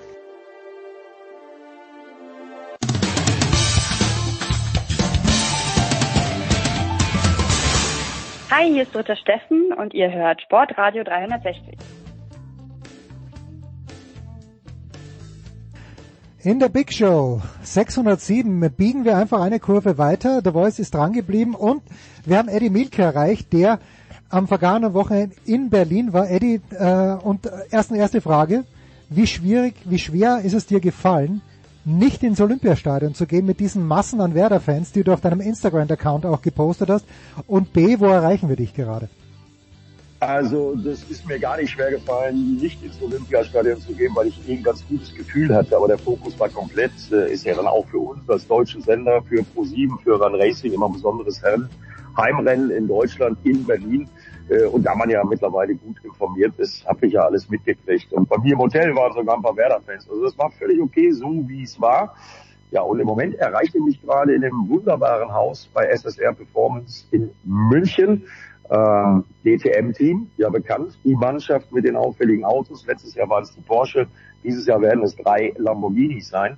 Äh, und das ist hier wirklich schon eine beeindruckende Zentrale äh, von technischer Kompetenz, würde ich mal sagen. Äh, da wird heute Abend ein ganz besonderer vom SSR optimierter Porsche äh, präsentiert, äh, für die Straße wohlgemerkt. Und äh, da freue ich mich, dass ich das heute Abend moderieren darf. Stark. So, jetzt am vergangenen Wochenende, Pascal Wehrlein ist als Führender der Formel E nach Berlin gekommen. Der Voice, du hast von Weitem gesehen. Es hat mit dem Heimsieg nicht geklappt, was hoffentlich der guten Stimmung keinen Abbruch getan hat. Aber wie hast du aus der Ferne, bevor wir Eddie hören, wie es aus der Nähe erlebt hat, wie hast du der Voice aus der Ferne das das äh, Wochenende, das Formel E Wochenende gesehen? Äh, na, Berlin wie üblich äh, wirklich Volksfest mit, mit äh, über 30.000 Fans. Das hängt mit dem lokalen Organisator zusammen. Äh, der Ulrich Weingärtner und seine Agentur machen da einen sensationellen Job seit vielen, vielen Jahren. Was hinter den Kulissen allerdings gerade passiert, da sind ähm, ein paar Fragezeichen angebracht. Scheint einiges äh, nicht in die richtige Richtung zu gehen, aber zum Sportlichen vielleicht abgesehen von diesen irren Klimaklebern, die am Sonntag da die Startausstellung gestürmt haben und sich selbst und andere in Gefahr gebracht haben. Über Sinn und Unsinn kann man darüber natürlich lange diskutieren. Klar ist aber, dass dieses Rennen haben auch nicht verhindern können. Und die Rennen selbst waren sehr spannend. Wobei mir eine Sache, und da würde ich gerne Eddies Meinung tatsächlich hören, als absoluter Insider und äh, in Berlin vor Ort, ein bisschen äh, auf die Nerven geht. Wir haben seit zwei äh, Wochenenden äh, tatsächlich immer ein Gerangel darum, wer nicht in Führung geht. Ähm, wir hatten in Gruppe C Zeiten in den 90er Jahren. Das war eine Verbrauchsformel der Sportwagen-Prototypen. Ja, auch eine festgesetzte äh, Benzinmenge damals. Jetzt haben wir festgesetzte, jetzt haben wir festgesetzte Energiemenge. Mit der muss man auskommen. Das ist in Ordnung. Aber mit, äh, ich habe den Eindruck, jetzt mit der Generation 3, äh, auch durch die äh, Form der Autos, wird deutlich mehr gespart. Und jetzt, wenn gar keiner mehr führen will, das war ja schon mal eine Farce beim letzten Rennen. In Berlin hatten wir es jetzt am Sonntag auch, weil wir kaum Safety Car hatten, dass am Grunde keiner führen wollte. Ähm, das geht ein bisschen, mir ein bisschen zu weit und ärgert mich ein bisschen. Wie siehst du das, Eddie? Okay. Also, nochmal. Äh, Paulo und auch der Sonntag in Berlin, das war zu viel. Äh, zu viel Windschatten fahren, zu viel auf die Bremse treten, dadurch dann wieder die Ziehharmonika-Effekte vor den Hairpins. Äh, das war nicht gut, muss man sagen. Äh, da muss man vielleicht über Streckenlayout nachdenken oder aber eben auch über die Autos nachdenken, ob man da vielleicht dann was ändert, damit es wieder mehr in Richtung Rennsport geht. Das muss die Aufgabe sein. Trotzdem, wir haben auch äh, am Samstag das Rennen gesehen 190 äh, Überholmanöver. So viele Führende in einem Rennen wie noch nie. Das war durchaus spannend. Aber man wird sich da was überlegen müssen. Äh, die Organisation der Formel E hat jetzt oft genug schon bewiesen, sei es jetzt bei der Vergrößerung der Rückspiegel, sei es jetzt bei der Bremse für hinten, dass sie reagieren können. Und ich erwarte allein vom Streckenverlauf her beim äh, ja wirklich auch sehr, sehr spektakulären, mit Spannung erwarteten Rennen nächste Woche in Monaco auf dem Original Formel 1 Kurs in Monte Carlo. Ähm, etwas völlig anderes als das, was wir in Berlin gesehen haben. Äh, es war aus meiner Sicht ein großartiges Wochenende in Berlin. Ich widerspreche ein bisschen. Ja, Pascal Wehrlein, ähm, der ehemalige deutsche Formel-1-Fahrer und einst jüngste DTM-Champion aller Zeiten, äh, Pascal Wehrlein ist immer noch in Führung, aber ich glaube nicht, dass die Laune bei Porsche nach dem Berlin-Wochenende so gut war. Denn Nick Cassidy, der Gewinner des Wochenendes, äh, der ist nur noch vier Punkte weg von Pascal Wehrlein. Also der mhm. Vorsprung schmilzt. Ähm, das war dann von der Performance her nicht so gut. Die haben einfach zu spät richtig auf die Tube gedrückt. Da haben sie zu vorsichtig auf dem taktischen Sektor agiert, sowohl Antonio Felix Acosta als auch Pascal Wehrlein. Äh, deswegen Nick Cassidy, der ein Momentum hat, der ist lang. Vier Punkte sind es nur noch und wie schnell das gehen kann, haben wir jetzt in der Formel E ja mehrfach gesehen. Äh, noch eins muss ich lobend erwähnen, Maximilian Günther. Ja am ja. Samstag auf dem Podest mit einem klasse Überholmanöver gegen Sebastian Buemi in der letzten Runde Platz drei, nachdem er bisher in dieser Saison noch gar keinen Punkt geholt hat. Und dann Maximilian Günther am Sonntag, da haben sie bei Maserati das äh, Regen äh, Qualifying, was er gekennzeichnet war durch eine Abt Cupra Doppelpole. Auch das war bemerkenswert. Robin Freins von Nico Müller. Äh, ja, dann Maximilian Günther im Rennen tatsächlich vom Platz 21, Startplatz 21 vorgefahren bis auf Platz 6. Das war ganz, ganz großes Kino, ganz stark. Und ein Wort auch noch von mir zu den Klimaklebern das war haarscharf an der Katastrophe vorbei. Und mir fehlen einfach die Worte, dass man das bei der nachhaltigsten Motorsportart, die ich kenne, das fängt schon beim Einlass an, geht über die Eintrittskarten, geht über die, die Trinkwasserversorgung auf dem Gelände bis hin zu den Verpackungen, Pokalen und, und, und. Nachhaltiger als die Formel E geht nicht. Und dann kommen diese Idioten und gefährden sich und andere. Und das war, weil das ja wirklich schon in der Phase war, wo die Fahrzeuge teilweise schon diesen Burnout gemacht hatten. Das war einfach nur eins und zwar saugefährlich. Also, äh, also äh, ich, äh, ich begrüße das Anliegen und ich versuche auch selbst äh, so viel mit dem Rad zu fahren als möglich, so nachhaltig wie möglich äh, zu, zu leben, äh, wenn es denn geht. Aber Eddie, ich stimme dir äh, komplett zu. Also das ist die falsche Bühne. Und ich, ich bin auch, ich bin auch völlig äh, deiner Meinung und meine, ich bin Großvater geworden vor fünfeinhalb Jahren, nee, vor sechs Jahren mittlerweile. Äh, ich verstehe schon das Anliegen und natürlich muss an unserem Planeten was passieren.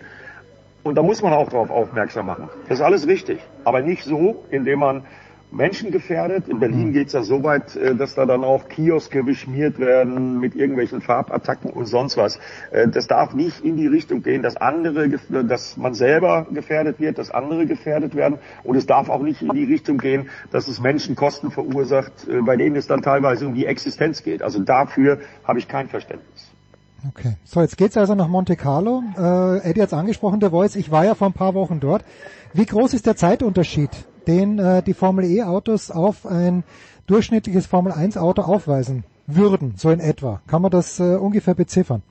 Na, das werden schon ein paar Sekunden sein, wobei das ja, es geht ja nie, das ist ja bei der Nesca-Rennen. Man darf nicht vergleichen, ich weiß schon, ja. Das ist ja bei Nesca-Rennserie das Gleiche. Es geht um die Intensität des Wettbewerbs und wie eng sind die alle beieinander. Die absolute Rundenzeit, das haben wir in der DTM ja jetzt auch erlebt mit dem Wechsel von den High-Performance, super teuren Class-One-Autos auf die GT3. Die Spannung entsteht ja durch den Wettbewerb. Also wie eng sind die einzelnen Fahrzeuge, die einzelnen Teams beieinander? Äh, Das ist in der Formel E absolut gegeben, überhaupt gar keine Frage. Ähm, dazu in der Tat die äh, Überlegung ja, äh, auch wenn jetzt gerade eben ein bisschen zu weit getrieben, die Sache mit dem Energieverbrauch, das ist in der Formel E natürlich ein größeres Thema als in der Formel 1.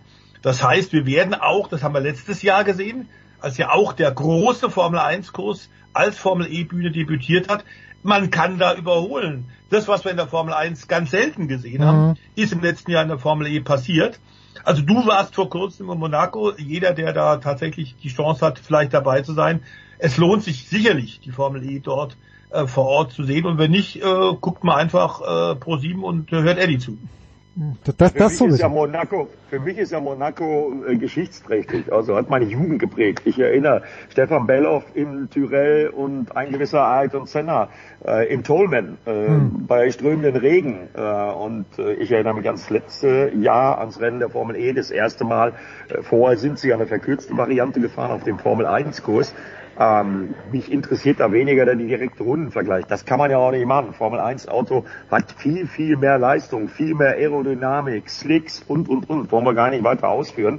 Also die Unterschiede sind da viel zu groß. Das geht so nicht. Aber trotzdem, vor der Kulisse, ein Weltmeisterschaftslauf der Formel E, relativ viele Fahrer aus der Formel E wohnen auch in Monaco. Zum Beispiel Maximilian Günther, Stoffel van Dorn, Mitch Evans und, und, und. Da finden wir schon noch ein paar. Also es wird äh, ein Spektakel. Und äh, im Vorjahr waren die Tribünen voll. Und der Fürst war auch da auf der Siegerehrung. Also so viele Unterschiede zur Formel 1 gab es gar nicht. Außer, dass wir mehr Spannung hatten und mehr Überholmanöver. Das ist dann das nicht dieses, sondern das äh, kommende Wochenende. Äh, Mhm. Und weil wir jetzt gerade über Leute, die sich selbst und andere gefährden, gesprochen haben, du weißt, du schickst mir etwas, das bei der Kroatien Rallye äh, es eine Schlägerei gab und die Strecke da gerade noch geräumt werden konnte. Was war da denn los? Ja, da haben sie offenbar, was sehr ungewöhnlich ist, eigentlich ja Rallye-Fans bekanntermaßen weltweit dafür bekannt auf allen Kontinenten, dass sie eigentlich sehr herzlich miteinander umgehen, egal woher sie kommen und wen sie unterstützen. Das ist in äh, Schweden im hohen Norden genauso wie in, in Mexiko ähm, oder in, in Asien. Äh, Klar ist, dass da offenbar ein paar aneinander geraten sind und das war, man kann das YouTube-Video sich angucken, wirklich haarscharf, bevor da dann im Tiefflug ein Toyota vorbeigeflogen ist. Gott sei Dank haben ein paar äh, andere äh, Fans und ein paar äh, der Streckenposten schnell reagiert. Die haben tatsächlich auf der Wettbewerbsprüfung, auf dem Asphaltband der kleinen Landstraße, der Schlägerei angefangen. Äh, das, die wurden schnell auseinandergetrieben und ein paar Sekunden später ist dann in, im vollen Karacho mit äh, vierten Gang ausgedreht äh, ein Toyota äh, vorbeigeflogen, Hybrid-Toyota. Also das war haarscharf. Insgesamt natürlich eine Rallye, die klar äh, unter dem äh, Schock noch äh, ausgetragen wurde, des tödlichen Unfalls, des Trainingscrash von Craig Breen. Ja. Insofern am Ende dann auch, obwohl äh, Elfine Evans gewonnen hat, ein Brite, ein Engländer, äh, haben wir am Ende dann die irische Nationalhymne gehört. Die irische Flagge wurde gezeigt, zu Ehren eben des leider verstorbenen Craig Breen, der da in einem äh, völlig, völlig absurden äh, Unfall, sehr bizarr und eigentlich für die Rallye-WM, für den Sicherheitsstandard, der dort herrscht, überhaupt nicht typisch ist. Es war eine Verkettung von saublöden Umständen, ein eigentlich harmloser Ausrutscher und dann eben das Pech, dass äh, ein Pfosten, Holzpfosten durch die Seitenscheibe auf Fahrerseite ins Cockpit eingedrungen ist und hatte dann eben äh, schlimmstmögliche Konsequenzen. Trotzdem wird dieser Unfall natürlich weiter untersucht, denn ähnlich wie in der Formel E, wie in der äh, Formel 1 wird auch in der Rallye WM viel getan für die Sicherheit. Es war der erste Tod seit, ich glaube, 13 Jahren. Äh, und insofern war die Kroatien-Rallye Schlägerei hin oder her, stand natürlich ganz äh, im Zeichen dessen, dass die Rallye zwar stattgefunden hat, aber auf besonderen Wunsch der Eltern von Craig Green, die sich mündlich und schriftlich dafür ausgesprochen haben, dass im Sinne ihres Sohns tatsächlich die Rallye stattfindet. Okay. So, Eddie, äh, du bist also auf dem Weg nach München, hatten wir in der Vorbesprechung schon gehört. Warum bist du an diesem Wochenende in München? Nee, also ich bin schon in ja, du bist, München. Äh, das ist gut. tatsächlich ich bin tatsächlich, ich bin tatsächlich exklusiv in München für SSR Performance, weil die heute äh, ein auf zehn Autos, auf zehn Fahrzeuge limitiertes, ähm, die üblich bei SSR Performance perfekt vorbereitetes Auto für die Straße präsentieren. Ich sage nur eine Eckzahl, eine Eckzahl, 860 PS wird das gute Stück haben. Das ist ein optimierter Turbo S vom DTM-Team SSR Performance dann heute Abend vorgestellt. Und das moderiere ich. Das ist der Grund, warum ich in München bin. Ansonsten habe ich ein Wochenende frei und freue mich sehr auf den vielleicht nächsten Dreier von Werder Bremen, Samstagabend zu Hause im Weserstadion, natürlich auch ausverkauft gegen Schalke. Und dann gucke ich natürlich auch nach Jerez de la Frontera. Äh, Wäre ich auch sehr gerne traditionell Europa-Auftakt der MotoGP. Leider ohne Marc Marquez. Tja, da schaut der Voice natürlich auch hin. Äh, der Voice, was wird noch deine Aufmerksamkeit an diesem Wochenende? Natürlich die Formel 1, aber du bist ja ein 24-7 Motorsportmann. Ja, die Nesca-Rennserie geht natürlich weiter, da ist viel geboten. Die australische V8 geht weiter. Ähm, dann haben wir natürlich MotoGP. Äh, da ist nicht nur die Königsklasse interessant und äh, wieder dann mit zwei deutschen Fahrern, wie bis in Texas. Ähm, im, am Kota ja auch schon gehabt am Kota. Äh, wir haben also tatsächlich auch wieder äh, Helmut äh, Stefan Bradl mit dabei mhm. und Jonas Folger. Aber auch in der Moto 2 ist ja viel Action, in der Moto 3 ganz genauso. Also äh, es wird da viel passieren. Es ist der Europa-Auftakt. Jetzt kommen tatsächlich nach dem Überseetrip äh, mehr so die regulären, vergleichbaren Rennstrecken. Ähm, und wir sind mal wirklich tatsächlich gespannt, ob dieser äh, dieses Highlight, das da Alex Rins gesetzt hat mit seinem äh, Sieg für Luci Cecinello, äh, das war wirklich fantastisch, dieses, dieses, dieser Sieg auf der Honda, völlig unerwartet, aber verdient. Er war einfach grandios. Aber ob das tatsächlich, ob das die neue Honda-Realität ist, ich habe da so ein bisschen meine Zweifel. Äh, Eddie, ich glaube du auch, oder? Ja, absolut. Das hat mit der Honda überhaupt nichts zu tun. Die Honda ist weiterhin das Motorrad, äh, was da am schlechtesten funktioniert. Äh, wenn man die Historie von Alex Rins kennt, dann weiß man, dass das letztendlich der Liebe von Alex Rins zum Circuit of the Americas geschuldet war. Mich freut's auch für Lucio Cecchinello, den ich sehr, sehr gut kenne, aber das hat mit der Performance der Honda nichts zu tun. Das war Alex Rins und seine besondere Liebe für die Strecke in Texas. Wer große Liebe zu Jerez de la Frontera entwickelt, werden wir nächste Woche besprechen mit Eddie und mit The Voice. Das war's mit Motorsport. Danke Eddie, danke The Voice. Äh, wir machen eine kurze Pause.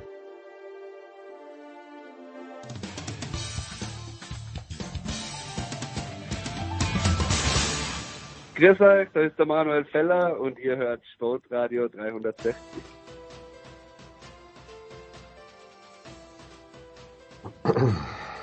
Sportradio 360, die Big Show 607. Gerade sprach ich wohlwollend über ihn. Ich habe dich gelobt bei Heike Drexler. Sebastian Fre Kaiser, Sportfreikamerad. Sportfrei, guten Morgen, guten Tag, guten Abend. Er wurde erst abends publiziert. Also äh, Kaiser war unerträglich in München, möchte ich sagen, hat sich ständig beschwert, dass das Essen nicht gut ist, dass das Wetter scheiße ist, äh, beim Tennisturnier wohlgemerkt, aber wir haben uns mal für ein paar Minuten da auch zusammengesetzt äh, und haben Recherche betrieben, Live-Recherche. Und zwar, Sebastian, wenn du dich erinnern kannst, das ist jetzt eine Top-Information für die Hörer. Wir haben mal nachgeschaut, wie alt ist Remco Evenepoel eigentlich im Vergleich mit Tadej Bogacar. Und äh, die sind ungefähr gleich alt, oder? Was, ich habe schon wieder vergessen, was wir recherchiert haben. Wir haben äh, recherchiert, dass die ein Jahr auseinander sind. Also ich hatte gedacht, das ist ein bisschen mehr, aber Remco ist ein Jahr jünger als äh, Tadej Pogacar. Ja, und es ging natürlich darum, wir hatten Lüttich-Bastogne-Lüttich am Sonntag. Ich habe mehr von den Frauen gesehen als von den Männern. Ich sag dir, wie es ist. weil irgendwie dann am Nachmittag das München-Finale und das Finale von Madrid und hat diesen Sturz gar nicht gesehen. Jetzt ist äh, Pogacar gestürzt nach pff, 85 Kilometern ungefähr, hat sich mehrere Brüche in der Hand zugezogen. Ähm, dass er nicht weiterfährt, ist klar, Sebastian. Aber was hast du in Erfahrung bringen können, dein zwölfköpfiges Rechercheteam, was, was das für, für Auswirkungen hat äh, für die weitere Saison? Die Tour wird natürlich nicht gefährdet sein, aber Kahnbein ist scheiße.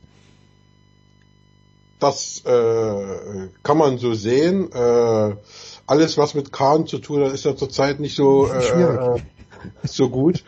Ähm, er wird voraussichtlich sechs Wochen ausfallen. Hm. Also das ist natürlich nicht lustig, allerdings äh, hat er gestern schon ein Foto gepostet, wo er seinen verbundenen Arm beziehungsweise die Hand äh, äh, da in Gips zeigt und ähm, fröhlich in die Kamera lächelt, als sei nichts passiert. Ähm, ich glaube, ich werde an seiner Stelle nicht so fröhlich, aber er war fröhlich und äh, deswegen muss ich sagen, ja, Glückwunsch, ähm, wenn er das so locker nimmt und wenn er da äh, vom Kopf her so gut drauf ist, dann glaube ich, dass er schnell wieder zurückkommt, äh, wenn das alles gut ist, aber natürlich er muss einen Lenker festhalten und so weiter. Also das ist natürlich nicht machbar bei den Erschütterungen, die du auf der Straße hast, wenn du da lang fährst. Das ist einfach unheimlich schmerzhaft, wenn dir dann äh, das, das, das Kranbein in dem Fall ähm, ja, streikt. Ja, okay, also ich, ich sehe dieses Bild auch und tatsächlich, er lächelt. Die Frage ist halt echt, wie kannst du trainieren? Das ist die linke Hand, die er sich hier mm, gebrochen hat, also mehrere Dinge. Ähm, weil sechs Wochen Pause. Ja, das, ja, kannst du da, trainieren kannst du schon. Also ja, ja, du musst ja äh, nicht auf der Straße trainieren, sondern du kannst ja äh, auf dem Home Trainer trainieren und da musst du dich ja nicht festhalten. Da kannst du auch aufrecht äh, fahren und trainieren oder lässt die Hand runterhängen und fährst. Also das geht schon, da hast du ja keine Erschütterungen. Also da sind die ja auch schon geübt. Also ich glaube, da jeder hat schon mal irgendwie eine Handverletzung von denen ähm, gehabt und ähm, wissen, wie man damit umgeht. Also du hast natürlich nicht den Ersatz für ein Rennen oder für die Wettkampfkilometer auf der Straße, aber sich so halbwegs fit zu halten, das geht schon irgendwie. Ne? Also das äh, hat mir auch gesehen. Zverev hat ja auch äh, ohne Bein trainiert und stand auf dem Platz sogar und hat Bälle geschlagen. Also da gibt's schon Möglichkeiten. Da sind die schon sehr, sehr erfindungsreich, die Leistungssportler. Und zurück zu Remco, der seinen, seinen Titel verteidigt. Habe ich gar nicht gewusst, dass der im letzten Jahr auch Lüttich, Bastogne Lüttich gewonnen hat und außerdem, dass er mit dem, es schaut mir fast nach einem Regenbogentrikot aus. Äh, habe ich das übersehen, dass Evenepoel Weltmeister geworden ist letztes Jahr? Offenbar. Das hast du genauso übersehen wie Philippe Gilbert. Ja, das ist richtig. Äh, Gilbert übrigens, ich habe es aber nachgelesen. Philippe Gilbert ist äh, einer von nur zwei Radfahrern, den zweiten habe ich jetzt natürlich vergessen, der diese die Flandern-Rundfahrt, Lüttich-Bastogne-Lüttich und Paris-Roubaix gewonnen hat innerhalb eines Jahres. Also Philipp Gilbert eine absolute Legende. Ich entschuldige mich im Nachhinein noch, dass ich ihn nicht kannte. Kollektivs. Bitte? Du entschuldigst dich im Namen des Kollektivs. Ja, im Namen des Kollektivs und auch, äh, ich meine, äh, ich habe einfach nur Augen für seine Frau gehabt, die in den Kopf größer ist als er, weil mich das so fasziniert hat, wenn die beiden nebeneinander gestanden ist. Dieses kleine Männchen, aber eine absolute Radsportlegende. Aber Evenepoel äh, gewinnt das Ding dann ja, good for him, aber was heißt das für die Tour de France? Weil das ist das Einzige, was uns interessiert, Sebastian. Wird, wird Evenepoel die Tour de France überhaupt fahren? Das ist meine nächste Frage, die du wahrscheinlich gar nicht beantworten kannst jetzt. Kann ich dir nicht sagen, weil du da Quickstep da, das glaube ich noch, also müsste ich jetzt mal, also bin ich völlig raus, ob die das schon festgelegt haben oder nicht. Also ähm, mich würde es wundern, wenn er sie nicht fährt, aber ich kann dir das jetzt im Moment echt nicht sagen. Aber äh, Remco Evenepoel, wenn er dabei ist, dann können wir uns, glaube ich, richtig freuen. Also der ist zurzeit ja auch, so dominant, ähm, dass es im Grunde genommen nur zwei Tipps auch vor diesem Rennen gab, vor Lüttich, Bastogne Lüttich, nämlich Evenepoel oder Pogacar. Ich glaube, ich habe keinen anderen Tipp gehört und ähm, es gibt ja da auch vorher immer bei Eurosport diese Umfragen, wo die mhm. dann ähm, mit den anderen Fahrern reden und so. Und manchmal hast du da noch irgendwelche äh, Leute, wo du weißt, ja, die sind auf langen Ritten, sind die gut, die können da die ein Wörtchen mitreden. Moritz ist immer so ein Kandidat, der bei der Tour de France immer diese ganz, ganz langen äh, Etappen weit über 200 Kilometer ähm, angeht und ja sich aussucht, um da was zu reisen. Und die waren jetzt hier 260 oder knapp 260 Kilometer, ist ja Lüttich, Bastogne, Lüttich. Also ähm, da sind das immer mal Leute, die was, ja, wo man sagt, die könnten vorne dabei sein. Aber als Siegkandidaten wurden entweder Evenepoel oder Pogacar genannt. Und wie gesagt, der Pogacar Sturz, der war ja so früh, der war nicht mal im Fernsehen zu sehen live. Ja. Und äh, ich habe ihn ehrlich gesagt auch noch nicht gesehen, weil die eben wirklich erst sehr spät dazugeschalten haben. Und äh, ja, da war klar, dass Rembo gewinnt, aber auch wie er gewonnen hat mit dieser Alleinfahrt dann. Also im Moment trägt er das WM-Trikot, das Weltmeister-Trikot würdiger, äh, kann man es eigentlich nicht tragen. Also das ist unfassbar, was er abreißt und wie er eine Entwicklung genommen hat in den letzten zwei Jahren, wo es ja richtig bergauf ging und äh, auf den können wir uns freuen und egal ob der jetzt äh, Welter fährt, die jetzt nicht ganz so interessant ist, oder Tour de France oder auch noch die anderen äh, Klassiker oder Halbklassiker, die dann im, im Herbst kommen. Also da können wir uns echt freuen. Das wird, wird toll mit der Wendepol die nächsten Jahre. Jetzt hast du ja eine wunderbare Beziehung zu, ich glaube, allen deutschen Radprofis. Also du, du hast zumindest von allen die Handynummer, mit manchen, manchen rufst du mit weniger äh, Bauchkrummeln an, manche sind ja für dich immer erreichbar. Aber wie ist das, wenn du zu einem Rennen kommst, äh, lass es die Tour de France sein, und äh, du möchtest dann eine Wortspende von jemandem wie Evenepoel oder noch ein bisschen höher gegriffen, weil er es ja schon zweimal gewonnen hat von Pogacar. Gibt es da irgendeine Beziehung? Gibt es irgendeinen Weg? Kennst du den Pressesprecher der Teams? Wenn du, wenn du wirklich mal eine exklusive Quote brauchst von Evenepoel, zum Beispiel, wie schaut das aus, Sebastian? Ja, die äh, Telefonnummern der Pressesprecher der Teams sind tatsächlich alle in meinem Handy, das stimmt. Also wenn ich jetzt von irgendeinem Fahrer auf dieser Welt, egal woher, egal für welches Team äh, aus der World Tour, wenn ich da was brauche, dann rufe ich tatsächlich natürlich den Pressesprecher an. Wenn es jetzt ein internationaler Fahrer ist, gut, die Deutschen, die kann man direkt anrufen, aber die internationalen Fahrer, von denen ich keine Nummer habe, klar, dann geht man über den Pressesprecher. Und dann muss man sagen, äh, äh sind die im Radsport eigentlich immer noch sehr kooperativ. Hm. Ähm, bei der Tour de France ist es so, dass du die Leute im Grunde genommen immer kriegst. Also vor jedem Start, vor jedem so, äh, okay. äh, Finale. Also du gehst vorm Start früh an den Bus. Und dann ist natürlich bei Leuten, das wird jetzt, wird man jetzt dieses Jahr sehen, äh, Evenepoel oder Pogacar, das sind natürlich dann immer die Trauben von Journalisten da drumherum, weil natürlich aus Ländern wie Frankreich, Belgien, Niederlanden, Italien, äh, das sind natürlich Unmengen an Journalisten da, Spanien, ähm, und die stehen dann natürlich da, weil die sich auch für den Radsport als insgesamtes interessieren und die freuen sich da auch über Stimmen von Evenepoel oder Pogacar, während die Deutschen eben meistens nur bei den Deutschen stehen hm. und äh, oft auch gar nicht am Start sind. Und ähm, aber ich liebe das an den Start zu gehen, weil du da die meisten Geschichten machen kannst. Und da ist immer viel los und du kriegst sie alle und sie reden alle. Exklusiv äh, wird es natürlich schwierig. Also bei einer Tour de France ja, ist klar exklusiv. Da musst du schon, sage ich mal, eine feste Rubrik haben mit Dingen, die nur du äh, machst. Also zum Beispiel die L'Equipe hat so ein, eine Rubrik äh, Hotelfoto des Tages. Mhm. Da sind die immer beim, äh, da fahren die immer ins Hotel zum Etappensieger. Okay. Egal wer das ist und egal woher der kommt. Sie fahren in das Hotel des Etappensiegers und machen dann ein Foto mit dem, ein Selfie. Ja. Das ist auch extra so angelegt und dieses äh, äh, und diesem Foto gibt es dann einen Text. Und das ist im Grunde genommen ja eine exklusive Sache, weil es eine exklusive Rubrik ist und weil es eben der L'Equipe ist. Ähm, ein exklusives Interview mit einem äh, Fahrer von dieser Kategorie schwierig, aber das sind ja auch nur zwei oder drei. Alle anderen kriegst du exklusiv ohne Probleme. Also das ist ja.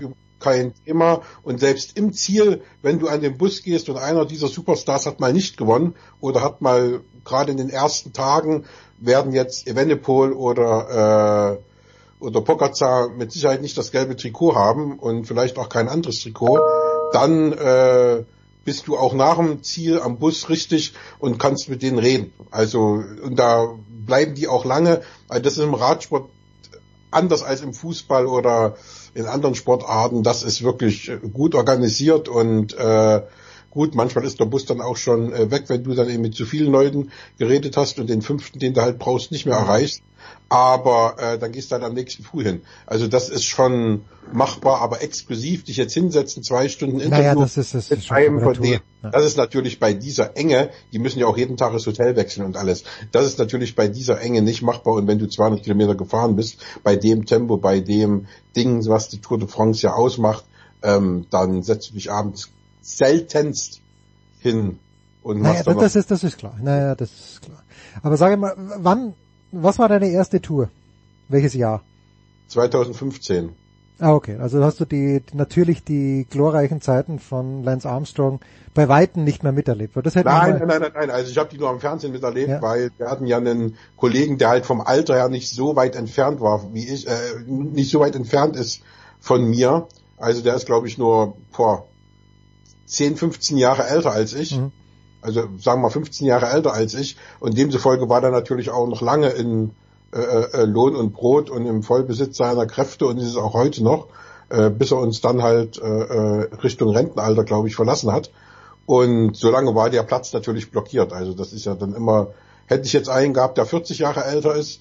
Wärst du früher dazu gekommen? Dann wäre ich wahrscheinlich früher dazu gekommen. Aber äh, so ist halt das, äh, das Reporterleben. Da muss man auch Glück haben. Das ist wie bei Torhütern. Ne? Also wenn du als junger Torwart einen 40-jährigen äh, Dino Zoff vor dir hast, dann ist es einfacher, als wenn du, sage ich mal, einen äh, äh, 22-jährigen Manuel Neuer vor dir hast. Dino Zoff, ja, die Legende, 1000, äh, über 1000 Minuten ohne Gegentor in der italienischen Fußballnationalmannschaft. Allerdings war das Anfang der 70er Jahre, wenn ich mich da richtig erinnere. Weltmeister 82, völlig unverdient, ne, am Ende dann leider doch verdient. am Ende dann leider doch verdient, aber dieses Spiel gegen, gegen Brasilien, das, das wird mir ewig nachhängen. So, von Brasilien in Barcelona im kleineren Stadion, was glaube ich das 2 zu 3 gegen Italien, ist es nicht weit zum VfR Garching, wo du, Sebastian, hoffentlich eine gute Wurst bekommen hast am Freitag. Beim VfR Garching habe ich, jetzt lass mich kurz überlegen, naja, die haben da glaube ich nur Wiener gehabt. Da war die Verpflegung etwas... Äh, das kanntest du ja schon vom MTTC Efitos, wo du dich über die Verpflegung beschwert hast. Vom, vom Regen in die Traufe gekommen. Ähm, aber es war, äh, es war toll, es war ein großes Stadion, die haben große Historientafeln an der Wand gehabt, da in der, in der überdachten Tribüne. Das war schon ganz interessant mit der Geschichte des Vereins, toll gestaltet. Also VfR Garching war äh, in, mehrere, in mehrerlei Hinsicht eine Reise wert, weil der Gästetrainer äh, äh Frank Wiblishauser war, mhm. der lange beim ersten FC Nürnberg gespielt hat und äh, den ich vor 20 Jahren da praktisch als Spieler in äh, Nürnberg hatte, als ich bei Bild Nürnberg war. Und äh, ja, dann habe ich mir auch erzählen lassen, dass er inzwischen äh, Heilpraktiker ist. Und von ihm oder von den Zuschauern dort? Hast du mit ihm gesprochen? Nein, nein, nein, nein, nein, das, äh, das war dann nicht möglich. Ich bin da auch schnell weg nach dem Spiel. Da gab es dann auch noch ein bisschen chaotische Szenen, weil dann äh, die Fans seiner Mannschaft, die glaube ich 5-0 gewonnen hat, ähm, dort äh, noch schön Pyro gezündet haben. Wahnsinn. Und äh, da hatten die eine andere Sachen zu tun, weil dann auch welche noch äh, irgendwie einem Spieler an die Wäsche wollten und was weiß ich nicht alles. Und äh, da gab es dann ein bisschen Aufregung. Und ich bin dann gegangen und äh, aber habe mit ihm dann praktisch an dem Abend keinen Kontakt gehabt. Aber ich habe das mal gelesen, weil ich dachte, Mensch, du kennst ihn doch, du kennst ihn doch. Was macht er hier? Und da habe ich das nur nachgelesen, dass er inzwischen Heilpraktiker ist. Und ein Kollege sagte mir dann auch, dass er auch für Abt Motorsport die Fitness macht. Da ist er Fitnesstrainer. Mhm, mh. Weil die haben alle Abt auf der auf ja. Kurwerbung. Und das ist natürlich schon eine Nummer da unten äh, in der Nähe von München und so. Und aus dem Motorsportbereich kenne ich die natürlich. Und äh, dann hat mir ein Kollege erzählt, dass der auch äh, äh, praktisch da die Jungs fit macht für ihre Motorsportkarriere, weil klar, ich weiß nicht, was das war, sechste, siebte Liga, da bist du natürlich jetzt, äh, äh, oder fünfte sogar, also irgendwie so da unten rum im Amateurbereich, aber da bist du natürlich als hauptamtlicher Trainer nicht angestellt. Ja, also ich kenne und äh, die Quintessenz der letzten Minuten ist einfach folgende. Sebastian sammelt ja die Punkte für seine App. Wie heißt die App nochmal? Ich habe sie auch auf meinem Handy, aber ich bin nicht weitergekommen. Footballogy. Footballogy. Äh, aber die Quintessenz ist einfach, die geht raus und schaut Fußball. Ich äh, leider jetzt die letzten paar Male, wo ich in der Steiermark war, hat äh, der ASK Volzberg nicht gespielt. Da kann ich zu Fuß hingehen vom Haus meiner. Ich hätte natürlich mit dem Radl nach Bernbach, nach Köfnach, nach Rosenthal fahren können, aber es ist wurscht. Also irgendwie so dieser unterklassige Fußball macht einfach, also mir macht das, wenn ich dann mal dort bin, macht's mir auch Spaß. Weil du riechst das Gras, du hörst die Leute schimpfen, und zwar die Zuschauer, die auf die Spieler und die Schiedsrichter schimpfen, aber die Spieler auch untereinander ist eigentlich grandios, alles in allem. Ja, und du, und, und du bist wirklich da, also für mich ist es insofern Erholung, weil du eben wirklich zwei Stunden an der frischen Luft bist und weil du eben ohne Druck arbeiten kannst. Du bist nicht dort und sitzt da und sagst, hm, ich brauche aber jetzt noch eine Geschichte. Ja. Und das ist ein großes Plus. Aber dir fallen die Geschichten, wenn du drüber schreiben würdest, in den Schoß. Ne? Und wo ich dann, ein, ein Kollege von mir, der macht hier in Berlin so eine so eine so eine Amateurfußballkolumne. Ja. Den rufe ich dann manchmal an und sag, du, ich habe gerade das und das erlebt. Ne? Da ist ein Schiedsrichter, wo ich mich gewundert habe, warum der immer nur irgendwelche Laute von sich gibt ähm, aber die Spieler beschweren sich immer beim Linienrichter. Bis ich auf die Idee gekommen bin, na, kann das sein, dass der taub ist? Hm. In der Tat, er war taub. So, äh, also mussten die Spieler zwangsläufig mit dem Linienrichter kommunizieren. Ähm, oder ich habe bei der Mannschaft vor ein paar Wochen gewesen, da habe ich mir dann die Aufstellung angeguckt, da stand nicht weniger als neunmal derselbe Nachname auf der hm. auf der auf der auf der Aufstellung. Äh, fünf haben gespielt, vier sind eingewechselt worden. Und okay. drei hatten sogar, und drei hatten sogar den exakt selben Namen inklusive Vornamen.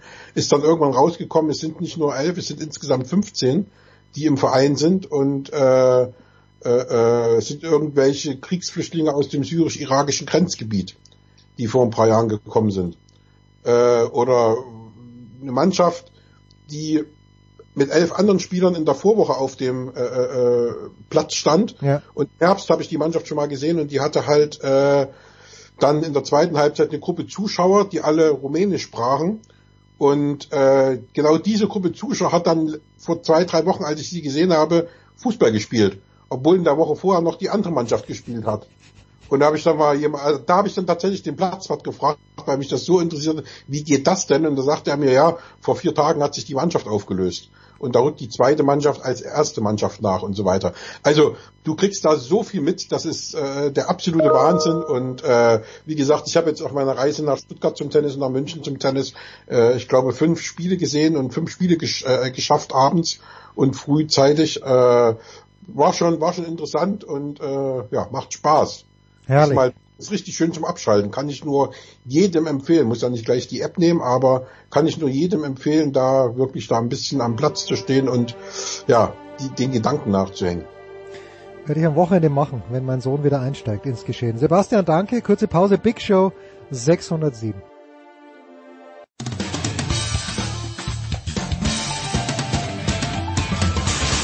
Guten Morgen, Matthias Eck zu mir. Ihr hört Sportradio 360.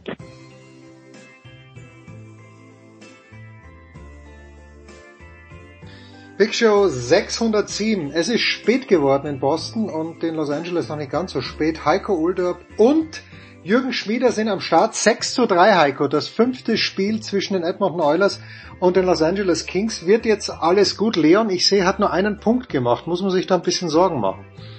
Ja, First World Problem. Ne? Leon hat nach wie vor hat jetzt sechs Tore, vier Assists und es ähm, das Schöne war ja bei dem Spiel gestern, es war oder ja Dienstag, dass er mal, dass Edmonton äh, sechs Tore gemacht hat und er, glaube ich, bei fünf davon nicht auf dem Eis war. Denn vorher hatte Edmonton in äh, vier Spielen 14 Tore gemacht und bei jedem einzelnen Tor war Leon auf dem Eis. Fünf hat er selbst geschossen, vier hat er vorbereitet und bei den anderen fünf stand er zumindest auf dem Eis. Also eine Wahnsinnsquote. Und äh, gestern war es mal so, da hat man dann wirklich gesehen, ich, also ich habe mit Jürgen neulich schon drüber gesprochen. Ja, ich Vielleicht, wollte, ich wollte Erzähl. Heiko ist ja, ist ja das Orakel dieser Serie, weil, weil letzte Woche hat er gefordert, McDavid müsste jetzt mal treffen, boom, zwei Tore. Dann schreibt er mir per SMS während, während Spiel 4, es muss ja mal jemand anders treffen, außer Dreiseitel und, und McDavid. boom, äh, äh, macht Zach Hyman das Siegtor. Uh, und jetzt vor Spiel 5 schrieb Heiko wieder irgendwie, also jetzt muss aber mal aus dieser Reihe auch jemand treffen. Boom. Also Heiko ist das Orakel dieser Serie. Deswegen, ich, wenn ich Dreiseitel wäre, würde ich jetzt Heiko eine Flasche Shampoos äh, vor die Tür stellen und sagen, ab sofort prognostizierst du, dass wir jedes Spiel gewinnen. Also ich habe ja Jürgen schon geschrieben, vielleicht wird irgendwann, wenn Edmonton tatsächlich im Juni, Mitte Juni jubeln sollte und Meister geworden ist, was natürlich noch ganz, ganz weit weg ist. Wenn das jetzt irgendeiner hätten, äh, wenn er das in Dreiseitel hören würde bei den Oilers, der würde mir sofort mit dem Schläger vors Schienbein kloppen. Aber vielleicht wird dann tatsächlich mal, wenn wir sagen, weißt du was, die erste Drittelpause von Spiel, was war das, Jürgen? Spiel 4, ne? Nee, Spiel 3. Drei, ja, ja, klar. Spiel 3 Spiel 3 in Los Angeles. Nee, Spiel 4. Nee, Spiel 4, Spiel 4, genau, die haben, genau.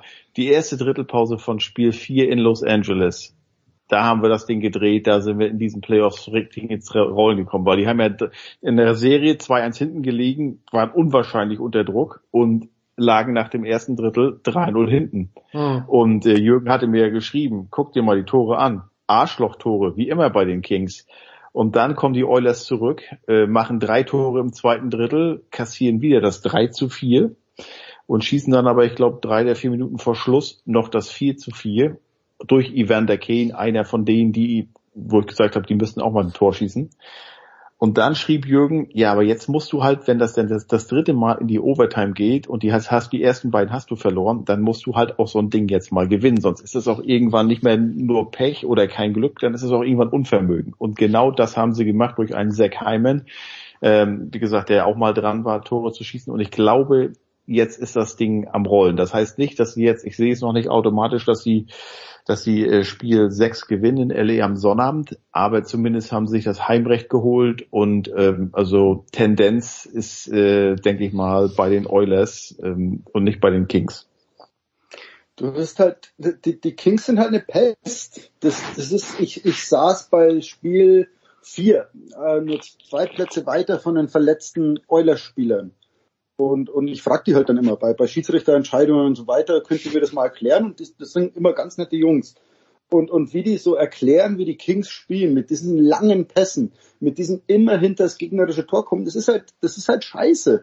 Ja, und, und auf der anderen Seite, da haben wir aber letzte Woche auch schon drüber gesprochen, jetzt waren es fünf Spiele, äh, zweimal eigentlich deutliche Siege der, der Oilers und sie waren fünfmal drei über 15 Drittel, wenn man es nimmt, glaube ich, 13 Mal einfach das bessere Team. Hm. Also sie haben halt, äh, sie haben halt letztlich zweimal in, in Overtime verloren. Also deswegen, wenn du gegen diese Pest durchkommst, glaube ich, kann dich sowas auch die, die kompletten Playoffs dann tragen. Du sagst, okay, also wenn du die abschüttelst, ähm, dann, dann brauchen wir jetzt von niemandem mehr Angst haben. Zumal der größte Kontrahent, also zumindest für mich persönlich im Westen, der wackelt. Colorado hat gerade zu Hause Spiel 5 gegen Seattle verloren. Gruby riesig gespielt, aber auch Seattle generell. Also bei, bei Colorado hat Kale McCarr gefehlt, hat, ähm, war ja der MVP der Finalserie im Vorjahr, war er gesperrt für, für, für dieses eine Spiel nach einem harten Foul. Und äh, man hat gesehen, also Seattle, wie selbstbewusst sie gespielt haben. Also hat alles gepasst heute. Und es ist eine Riesenstimmung bei den Heimspielen. Da sind ja das erste Mal in den Playoffs. Die gibt's ja erst seit zwei Jahren. Also das wird das wird, äh, das wird ein schweres Ding, das in, in Seattle zu gewinnen. Und ähm, wie gesagt, es, man muss immer im Moment bleiben. Das ist, da bewundere ich wirklich die Spieler, weil bei mir, ich denke schon wieder, jetzt ist in der NBA ist Milwaukee gerade rausgeflogen gegen Miami. Das macht den, den, den, den, den, den, den Path für die Celtics eigentlich ganz weit oben. Aber die Celtics sind zu blöd, die verlieren zu Hause Spiel 5 gegen Atlanta. Also ich bewundere Sportler, die wirklich sagen, if you go too low, äh, if, ne, also wenn es schlecht läuft, nicht zu tief fallen zu lassen und wenn if you go high, dann trotzdem im Moment bleiben. Weil ich habe schon wieder Szenarien im Kopf, sowieso ein Final. Ja, bitte. Jürgen Sagner.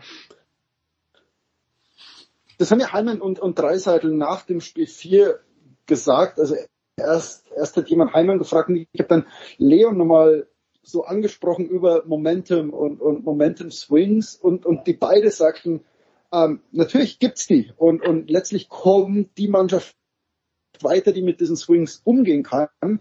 Ähm, das Problem beim Eishockey ist, der, der Swing kann sich halt im, im nächsten Spieldrittel ähm, ereignen und, und du kannst es nicht erklären. Also, äh, wo du sagst, die Kings führen in dieser Serie 2 zu 1 und 3-0 nach dem ersten Drittel. Oder okay. zu Hause auch noch. Zu Hause auch noch, ne?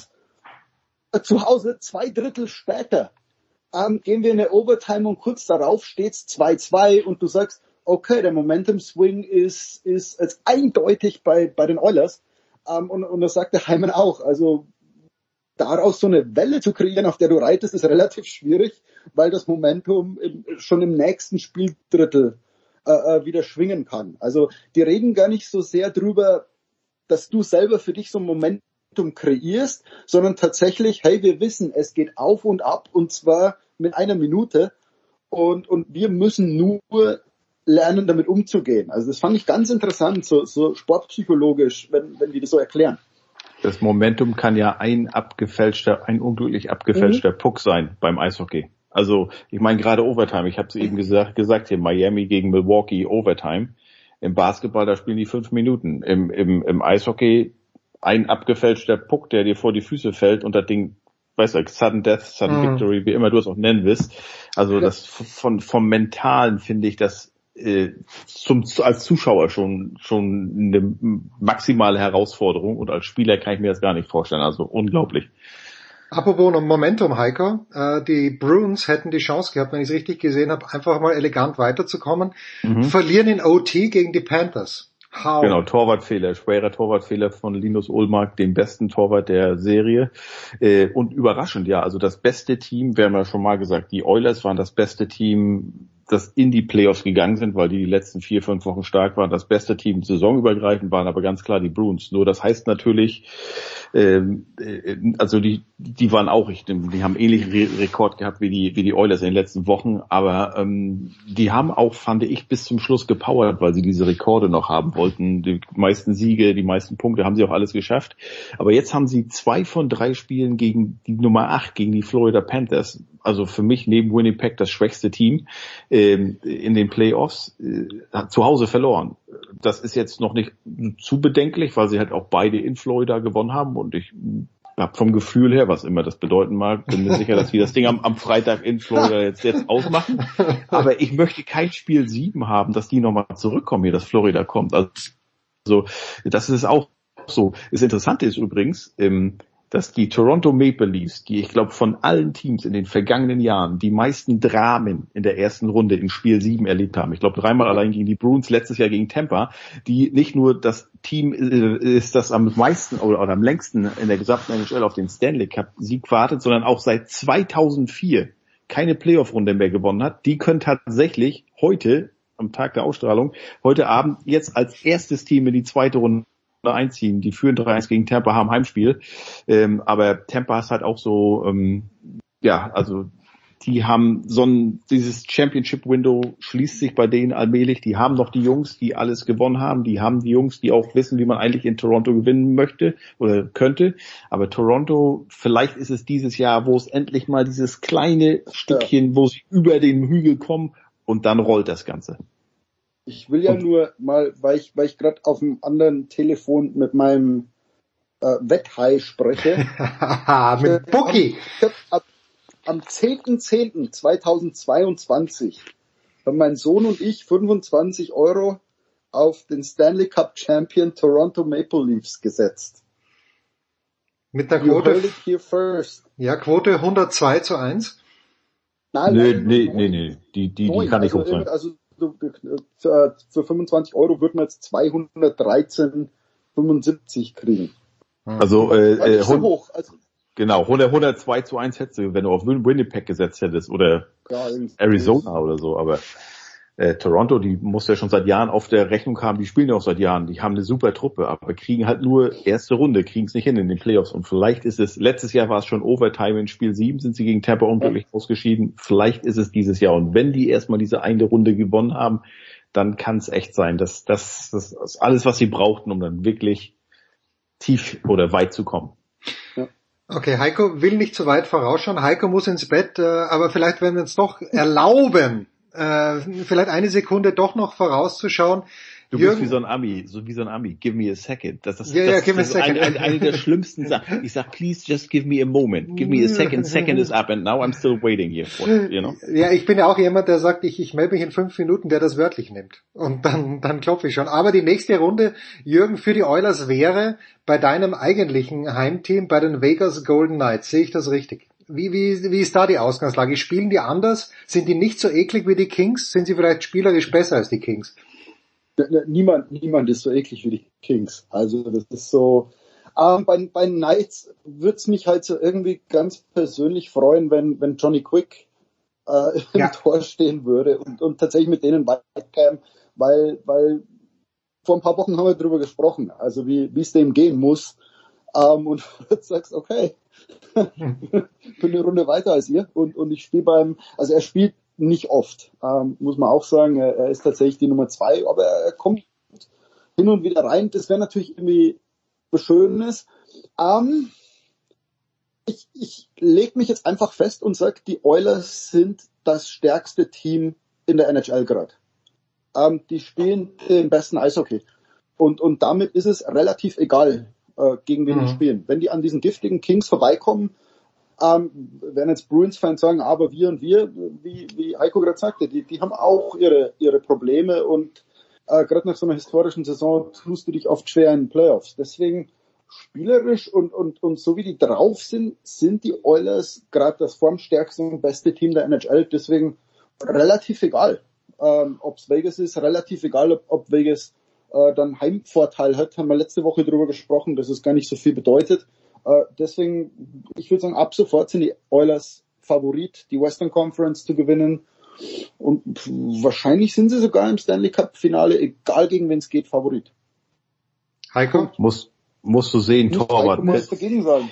Nee, also wir haben ja das ja in LA gesehen. Äh, nach dem ersten Drittel ging Stuart Skinner raus in Spiel 4. Dann kam Campbell rein und hat den den Arsch gerettet. Also Skinner war klar die Nummer eins, ist ein Rookie noch, äh, war aber hat verdient, also sich den den den Job da geholt äh, im, im Tor und das war das erste Mal, wo er ja ja, wo er halt schnell raus musste, ne? Und dann kam Campbell rein, der ja eigentlich die Nummer als Nummer eins geholt wurde aus Toronto, für den zahlst du fünfeinhalb Millionen.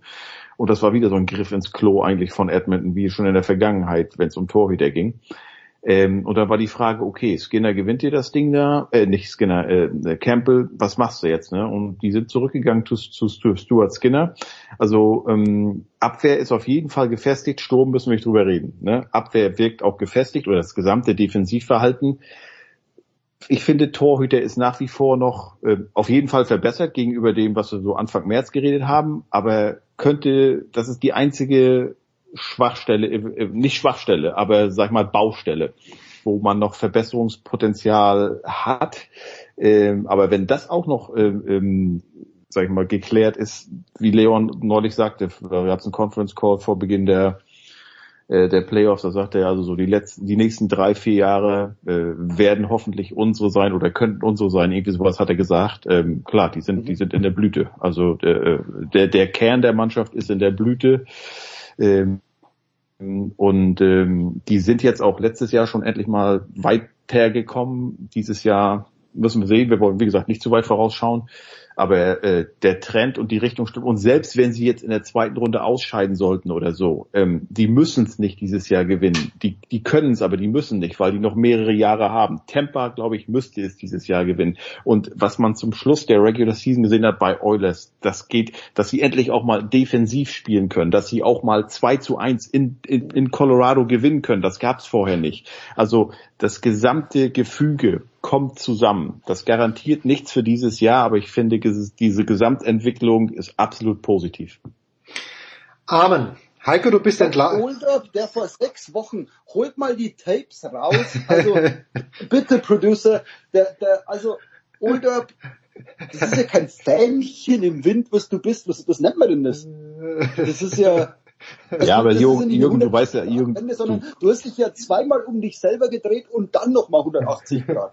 Vor Du- sechs ja. Wochen hast du alles in Edmonton in Frage gestellt. Alles. Ja, du Producer, ja kannst du bis nächste Woche bitte, bitte diese Aussagen von Older einspielen? Aber Jürgen, vor sechs Wochen hast du, glaube ich, auch gesagt, dass sie in, in LA sagen, ja, wir können Meister werden. Also das sechs Wochen sind eine lange Zeit in, in, den, in, in, in äh, warte mal, also Edmonton ist auch noch nicht durch. Nein, natürlich nicht. Aber ich meine Und wirklich so wie die Kings gerade spielen, also entschuldige mal, gegen die derzeit beste Mannschaft in der NHL, so eine Serie zu liefern, wie es die Kings gerade machen, bin ich fast versucht zu sagen, die Kings sind die zweitbeste Mannschaft in, in der NHL gerade. Punkt. So. Punkt. So. Ja. So, Mic Mike, drop. Mic Drop. Na, noch nicht ganz. Heiko, du bist, entsch- äh, du bist äh, entlassen. Danke dir herzlich. Ich habe an Schmieder noch äh, eine populärwissenschaftliche Frage. Äh, Jürgen, du hast, alles klar. ja, Heiko, ja, ne? Heiko, danke. gut. Äh, Jürgen, du hast in letzter Zeit im Medienteil der Süddeutschen Zeitung öfter mal Serien besprochen, ja? Und äh, gestern war es zum Beispiel, ich habe schon wieder vergessen, The Door, äh, was war es nochmal? The Big Door Prize. Und dann gab's Big aber Prize. dann gab's aber auch noch vor ein, zwei Wochen äh, irgendwas, ähm, nicht Family Feud, aber eben sowas ähnliches, asiatische Serie. Beef. Beef, Beef war so. Ich, ich komme im Serienschauen nicht nach. Gib mir einen kleinen Guide, was ich mir anschauen soll. Also natürlich Succession werde ich, so wie es kommt, jetzt zu Ende schauen, aber was ist dein Favorite im Moment? Also nach wie vor natürlich Ted Lasso. Okay, die ja, dritte gut. Staffel ist raus. Also äh, wer es nicht schaut, ist selber schuld. Äh, äh, Punkt. Äh, Beef auf jeden Fall aus, aus, also davon abgesehen, dass es eine bitterböse und, und damit sau komische Serie ist. Ähm, wenn ihr wissen wollt, wie LA wirklich ist, Hm. ähm, guckt diese Serie und, und es ist auch die erste Serie, die Asiaten zeigt, wie Asiaten sind. Also meine Frau hat das geschaut und sagt, yes. ähm, also es wird mal nicht voyeuristisch auf Asiaten geredet. Sie werden nicht auf Stereotype wie Geisha und Kung Fu und, und was weiß ich reduziert, sondern es ist eine Serie über das Leben von, von Asiaten in LA. Und das ist einfach genial. Und die zweite Serie, The Big Door Prize, auch, ähm, wenn du nachts wach liegen willst und über dich nachdenken willst, guck diese Serie, weil, weil es geht drum, es, in, in einem Dorf taucht eine Maschine auf, die jedem zeigt, was sein Potenzial wäre. Mhm, mhm. Und also nicht kein Horoskop und nicht die Zukunft, sondern Potenzial. Und bei einer steht Tänzerin. Ja, und dann, fängt ja alles Tanz, Tanzen an oder Fotograf. Und es gibt aber auch ganz kryptische ähm, Karten wie Adel. Also äh, was bedeutet das? Heiratest du einen Prinz oder oder bist du dann, oh, es ist ja die Königin des Balls. Und bei manchen steht drauf Hero. Mhm. Okay, was bedeutet das? Warum, warum bin ich Hero? Der, der Priester äh, kriegt Father. Also Father bedeutet Priester, kann aber Oder auch Vater. Ja. Vater bedeuten. Und, und es kriegt eine tolle Wendung, weil der, der, der unser Protagonist am Anfang völlig zufrieden mit seinem Leben ist. Wirklich. Er sagt, ich bin zufrieden als Highschool-Lehrer. Ähm, mein einziges Talent ist, ich kann gut pfeifen. Das finde ich auch irgendwie ganz toll. Ich, ich habe mein Potenzial erfüllt. Und natürlich probiert er dann diese Maschine und die sagt ihm Teacher Whistler. Also die Maschine gibt ihm Recht Mhm. und sagt, ja, du hast völlig recht, zufrieden zu sein. Und der starrt diese Karte an und sagt, fuck. Also äh, es ist so ein hochpsychologisches Ding, weil man irgendwann nachdenkt, was wird denn auf meiner Karte stehen und, und wie würde ich darauf reagieren? Also egal was da steht, wie würdest du damit umgehen? Und, und plötzlich denkst du so über dein Leben nach und keine Ahnung, wer, wer dir irgendwann mal was prognostiziert hat und so, boah, also eher so eine Serie zum, zum, weiß ich nicht, wie sagt man denn, fünf Bier trinken und übers Leben philosophieren. Und genau dieses Fuck hat äh, Jürgen übrigens auch im Artikel in der heutigen Süddeutschen Zeitung äh, niedergelegt. Jürgen, danke sehr. Ich werde es mir ähm, danke, danke. Also Beef ähm, äh, hat meine Freundin schon. Auf Netflix ist glaube ich Beef und äh, The Big Door Price kommt auf Apple TV Plus, wenn ich es richtig gesehen habe. So. Richtig. Pause.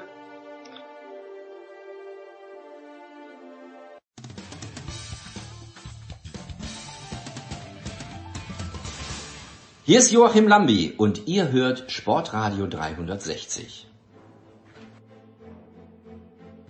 Kein Problem. It So, let's do it again, sagt Septo Mitro, weil wir die ersten goldenen Sekunden schon mal aufgenommen haben. Big Show 607. Also, heute in der Nacht, äh, Miami als erstes Play-In-Team schlägt, äh, gewinnt eine Runde, das noch dazu gegen einen der Mitfavoriten, gegen die Milwaukee Bucks. Sepp, what do you take from it?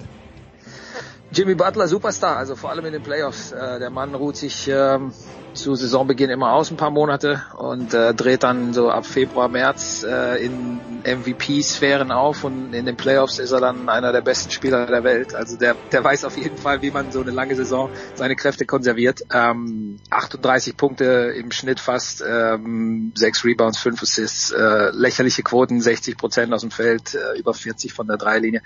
Und äh, das größte Problem für Milwaukee, die Bucks, eine der größten Enttäuschungen sicherlich der letzten Jahre, ähm, zumindest von da aus, wo sie gestartet sind, Nummer eins im Osten, einer der Top-Favoriten, vielleicht der Top-Favorit.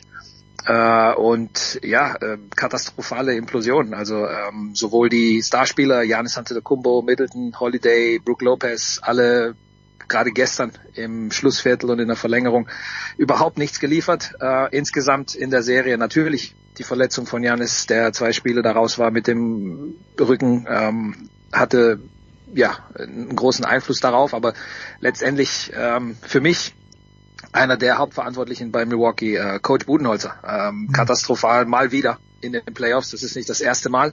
Äh, ja, sie haben einen Titel gewonnen mit Coach Bud, aber ich glaube, die Frage muss spätestens jetzt erneut gestellt werden. Ist das der richtige Coach für diese Truppe? Äh, eine Truppe, die ein bisschen ins Alter gekommen ist, eine Truppe, die nicht mehr äh, die schnellste ist ähm, und bei der es tatsächlich an vielem gefehlt hat. Äh, taktisch, äh, personell, die Aufstellungen, äh, katastrophale Fehler für mich im Coaching, ja, äh, Timeouts nicht zu nutzen, wenn du die hast kurz vor Schluss, äh, denselben Spieler in der Verteidigung immer auf Jimmy Butler drauflassen, der dir dann auch die Offensive kreieren soll in Holiday. Äh, warum nicht mal Janis gegen Butler stellen? Ne? Janis Antetokounmpo, einer der besten Verteidiger der Welt.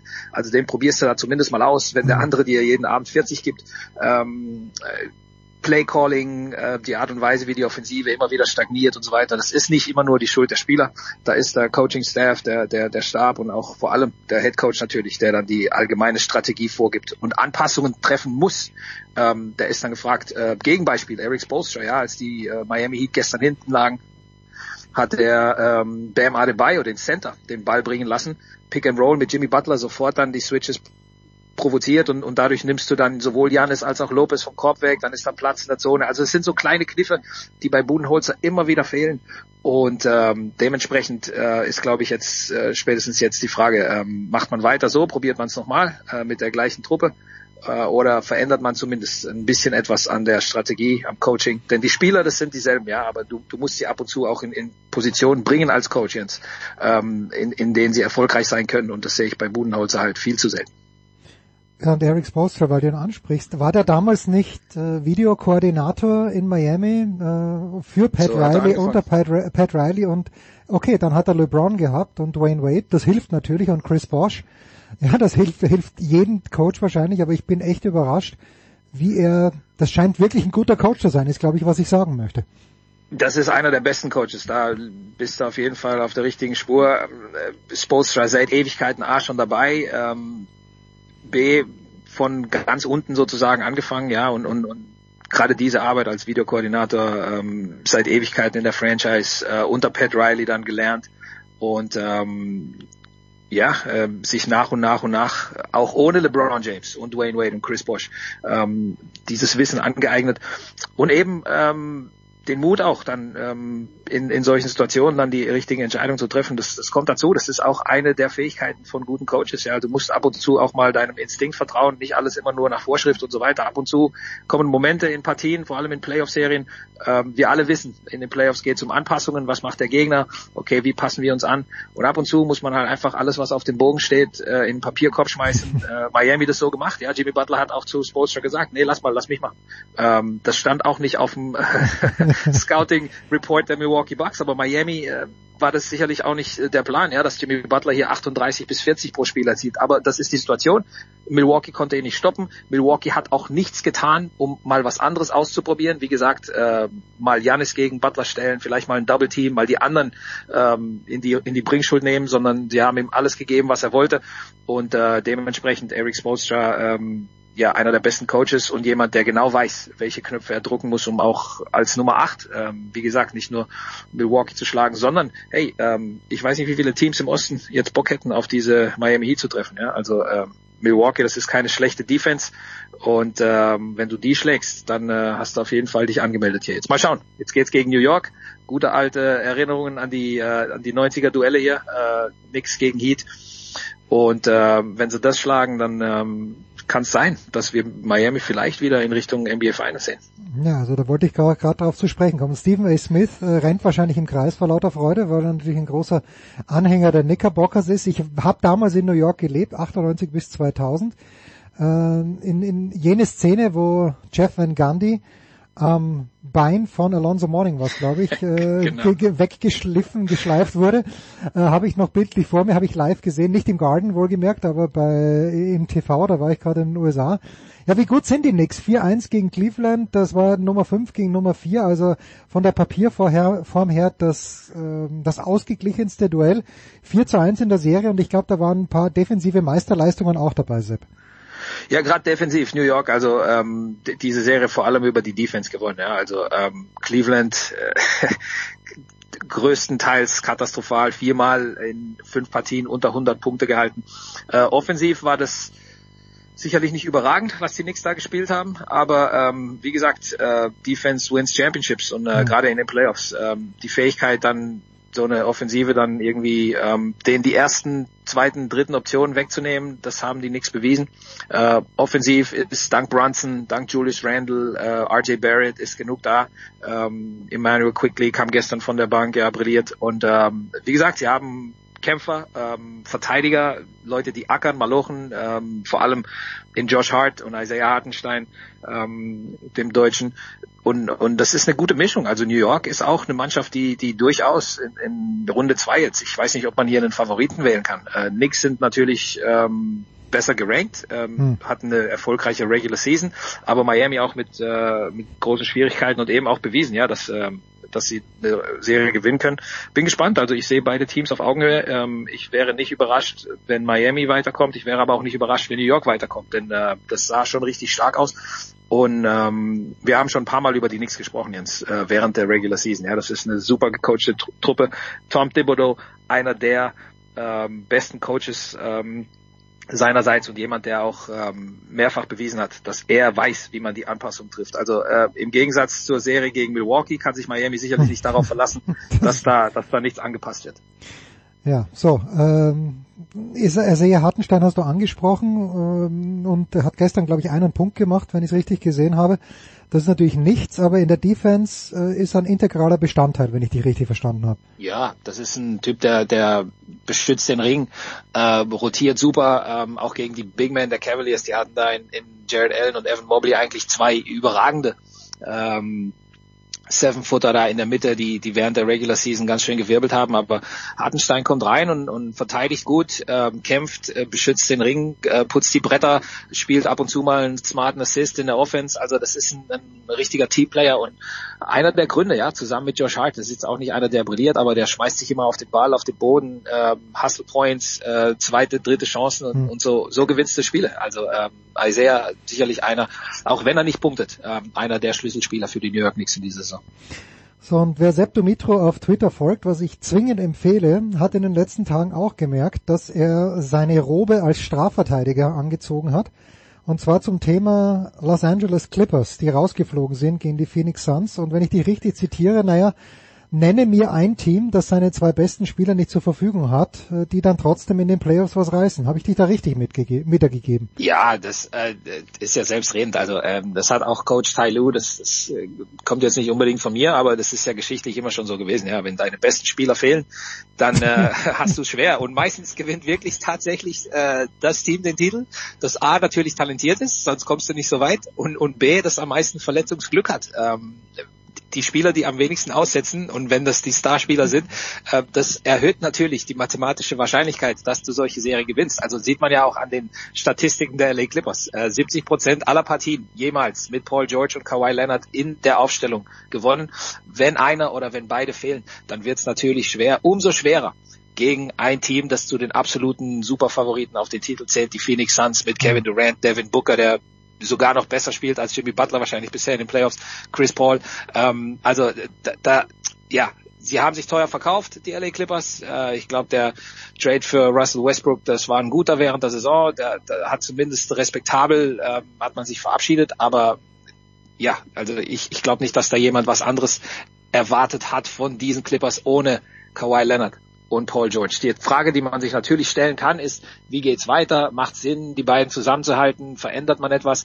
Äh, ich glaube nicht. Ähm, das war ein Deal, der sehr, sehr teuer war damals, als man äh, für Paul George getradet hat und Kawhi Leonard dann als Free Agent kam, aber äh, den Deal musstest du machen und jetzt bist du mehr oder weniger verheiratet mit diesen beiden und, und musst sie eigentlich halten. Ja, äh, 24, 25, also in zwei Jahren geht's in die neue Arena. Da willst du sicherlich nicht mit einem Rebuilding-Team rein. Äh, Steve Ballmer, einer der reichsten Männer der Welt, der gibt gerne Geld aus, egal wie viel es kostet. Und äh, ja, die Hoffnung ist, dass ähm, Kawhi die nächste Knieverletzung wieder im rechten Bein, dass er die übersteht, hat sich ja den Meniskus gerissen leider. Mhm. Ähm, und dass man dann mit gesunden Paul George, Kawhi Leonards angreifen kann. Und die Hoffnung ist immer dieselbe. Jens, du erinnerst dich an die Dallas Mavericks, die hatten auch jahrelang äh, vor ihrem Titelgewinn immer Probleme in den Playoffs, immer war irgendwas los. Da hieß es auch, ja, was macht man, tradet man Dirk etc. Ähm, und, und Jahr für Jahr für Jahr für Jahr für Jahr ist man gescheitert. Und irgendwann ähm, kam halt alles perfekt zusammen und man hatte Glück im Gegensatz zu den anderen. Ähm, und dann kam auf einmal der Titel bei rum. Also äh, Teams als Fan ist man ja immer schnell geneigt zu sagen, okay, das war nix, ähm, traden und hier, ne, die Leute spielen immer gerne so NBA 2K und, und reißen alles gerne ein, aber ähm, meistens äh, behältst du dann die Spieler trotzdem die Stars, weil es einfach unmöglich ist, gute Trades zu finden oder weil du sagst, hey, eigentlich gewinnen wir ja genug mit beiden. Äh, wir müssen einfach nur dafür sorgen, dass beide gesund bleiben. Kommt es so? Die Garantie gibt's nie im Sport. Also es kann immer wieder was passieren, vor allem bei verletzungsanfälligeren Spielern. Aber da kannst du auch nicht dann sagen, okay, jetzt haben wir es zwei, drei Jahre probiert, das war's jetzt, tschüss, ciao. Das wollen wir nicht. So, und letztes ganz kurzes Wort vielleicht noch zu den äh, Los Angeles Lakers, die gestern Abend den ersten Matchball vergeben haben gegen die Grizzlies. Jetzt äh, geht's zurück nach Los Angeles. Lakers führen mit 3 zu 2. LeBron schlechtes Spiel, Dennis ein schlechtes Spiel gehabt, aber safe to say, dass sie die Serie gewinnen werden. Safe to say, ne. Äh, ähm, Memphis Grizzlies nicht von ungefähr Number Two Seed und ähm, gestern hat man gesehen, was passiert, wenn alle Grizzlies mehr oder weniger liefern. Ja? Mhm. Ähm, ich sehe die Lakers natürlich immer noch leicht favorisiert, weil sie eben A, Spiel 6 zu Hause machen und zwei Chancen haben, die Serie nach Hause zu bringen.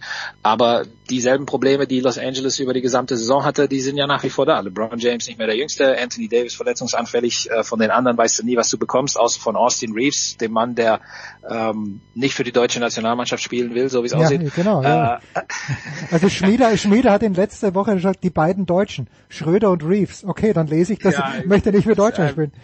Ja, ja, als Schmieder muss mal ein bisschen äh, langsam auf die Bremse drücken, denn äh, so deutsch äh, scheint Reeves doch nicht zu sein. Ja, also wenn er wenn er keinen Bock hat auf Nationalmannschaft, dann bringt uns das alles gar nichts, äh, dass er deutsche Wurzeln hat etc.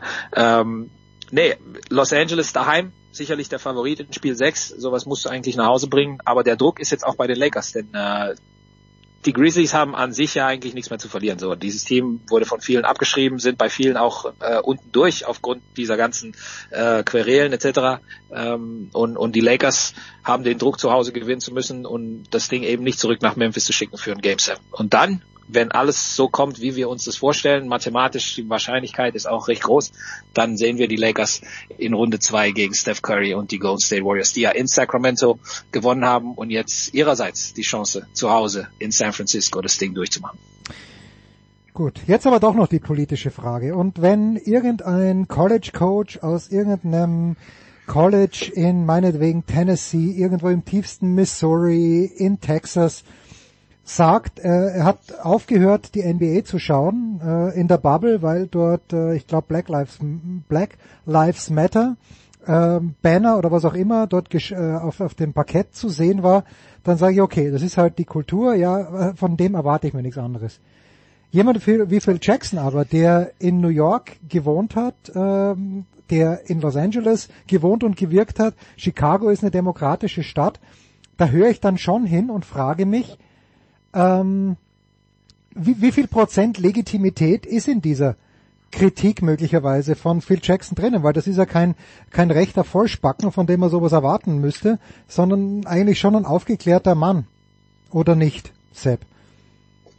Ja, das ist die große Frage und die, äh, die Kritik, die man jetzt am häufigsten hört, ist, dass, äh, dass Phil Jackson immer schon so äh, rassistische Tendenzen an den Tag Ach so, tatsächlich, okay, ähm, gut. Äh, dann, dann ja, nehme ich alles also, zurück. Ja. Naja, es gibt, ich sag mal so, es, es gibt zwei Arten, wie man das hier auffassen kann. Die erste ist, äh, Phil Jackson war schon immer ein bisschen Rassist und jetzt kommt es so langsam kommt's halt raus. Ja, manche kritisieren ihn so. Jalen Rose zum Beispiel, ähm, der hat ja mehr oder weniger in diese Kerbe geschlagen und einige sind danach gezogen, als der, der große Jalen Rose so kam. Andererseits muss man auch sagen, äh, wo sind alle anderen? Wo sind die großen Namen? Wo sind die äh, respektablen äh, Journalisten etc.? Von denen hört man nicht viel in dieser Hinsicht. Und ich glaube auch nicht, dass ein Phil Jackson äh, auf diese Art und Weise über so viele Jahre Erfolg gehabt hätte. Äh, ich glaube auch nicht, dass der Phil Jackson, der als Jugendlicher ähm, quasi Anti-Establishment war, ja, man erinnert ja. sich an seine Zeit bei den New York Knicks als Spieler, einer ja. der großen Revoluzer sozusagen. Ne? Ich glaube nicht, dass der jetzt auf einmal ähm, mit dem Status quo oder mit diesen Protesten etc. Äh, an sich ein Problem hat. Es ging ihm um das Produkt NBA. Ähm, das ist eine ganz andere Schublade, die wir aufmachen können. Was ist das Produkt NBA unter ähm, Commissioner Adam Silver? Inwiefern hat sich das verändert gegenüber der NBA von Phil Jackson unter David Stern, wo es. Viel, viel härtere Grenzen gab. Äh, man mhm. erinnere sich an den, den Dresscode damals, äh, Allen Iverson etc., diese ganze Anti-Hip-Hop-Regeln, ähm, die, die die NBA dann durchgesetzt hat, Anti-Thugs und, und Anti- äh, Gangkultur etc. Äh, die Problematik war eine andere damals. Ähm, Phil Jackson hat gesagt, er guckt sich die NBA nicht mehr an aufgrund des Produktes insgesamt. Ähm, ich weiß nicht, ob es um den Basketball geht, ich weiß nicht, ob es um das Produkt, ähm, das hier verkauft wird, geht.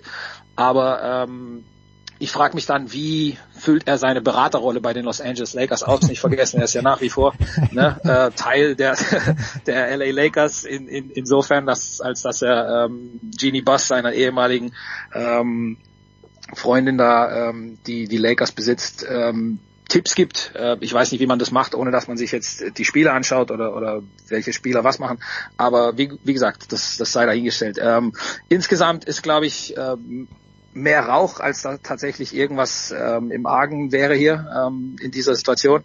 Ähm, nur ja, äh, das Statement ist an sich ähm, schon ein, ein seltsames und äh, ich weiß nicht, was ihn da geritten hat. Ich, ich weiß nicht, warum er diese dieses Statement abgibt. Ähm, aber Phil hatte ja schon immer so ein bisschen äh, ja, ich sag mal, eigene Ansichten und, und war sich auch nie zu schade, das so ein bisschen äh, ja gegen den Strom mit, mit all seinen äh, ich sag mal, es, es war nie derjenige, der groß auf Harmonie gesetzt hat. Ne? Also er hatte, Phil Jackson hatte immer seine ganz eigenen Ideen, hatte seine ganz eigenen Strategien, äh, wie er Spieler motiviert hat, äh, war ein Meister der Motivation, war ein Meister äh, der, der, der des Managements von großen Persönlichkeiten, aber es war jetzt äh, nie der politisch korrekteste und es war jetzt auch niemand, der, der irgendwie versucht hat, ähm, die Leute abzuholen, so, sondern immer so ein sehr eigenwilliger Typ. Und ähm, ja, äh, ich, ich kann verstehen, dass man sich darüber aufregt. Ich kann verstehen, dass man daraus eben strikt drehen will. Nur jetzt Phil Jackson nach all diesen Jahren als äh, closeted racist da über, über die ganzen Dekaden hinzustellen, ähm, finde ich ein bisschen seltsam. Meine persönliche Meinung. Ja, kann jeder ja, sehen, auch, wie, er, wie er möchte. So, ich glaube nicht, dass Phil Jackson Rassist ist. Wenn doch, dann hat er das äh, super versteckt über all die Jahre. Aber wie gesagt, ich glaube, hier ist mehr mehr Aufregung ähm, als äh, tatsächlich was los. Belassen wir es dabei. Danke Sepp, wie immer fantastisch, klar in der Ansage, in der Analyse. Wir machen eine kurze Pause. Sepp Dumitro war das der NBA-Chefkoch und dann hauen wir uns raus mit Tennis.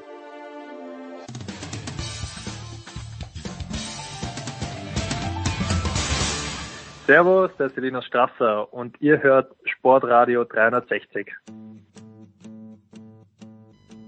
Herrschaften, hinten raus kümmern wir uns in der Big Show 607 um den Tennissport, tun dies zum einen mit dem großen Stefan Hempel von Sky. Grüß dich, Stefan. Servus.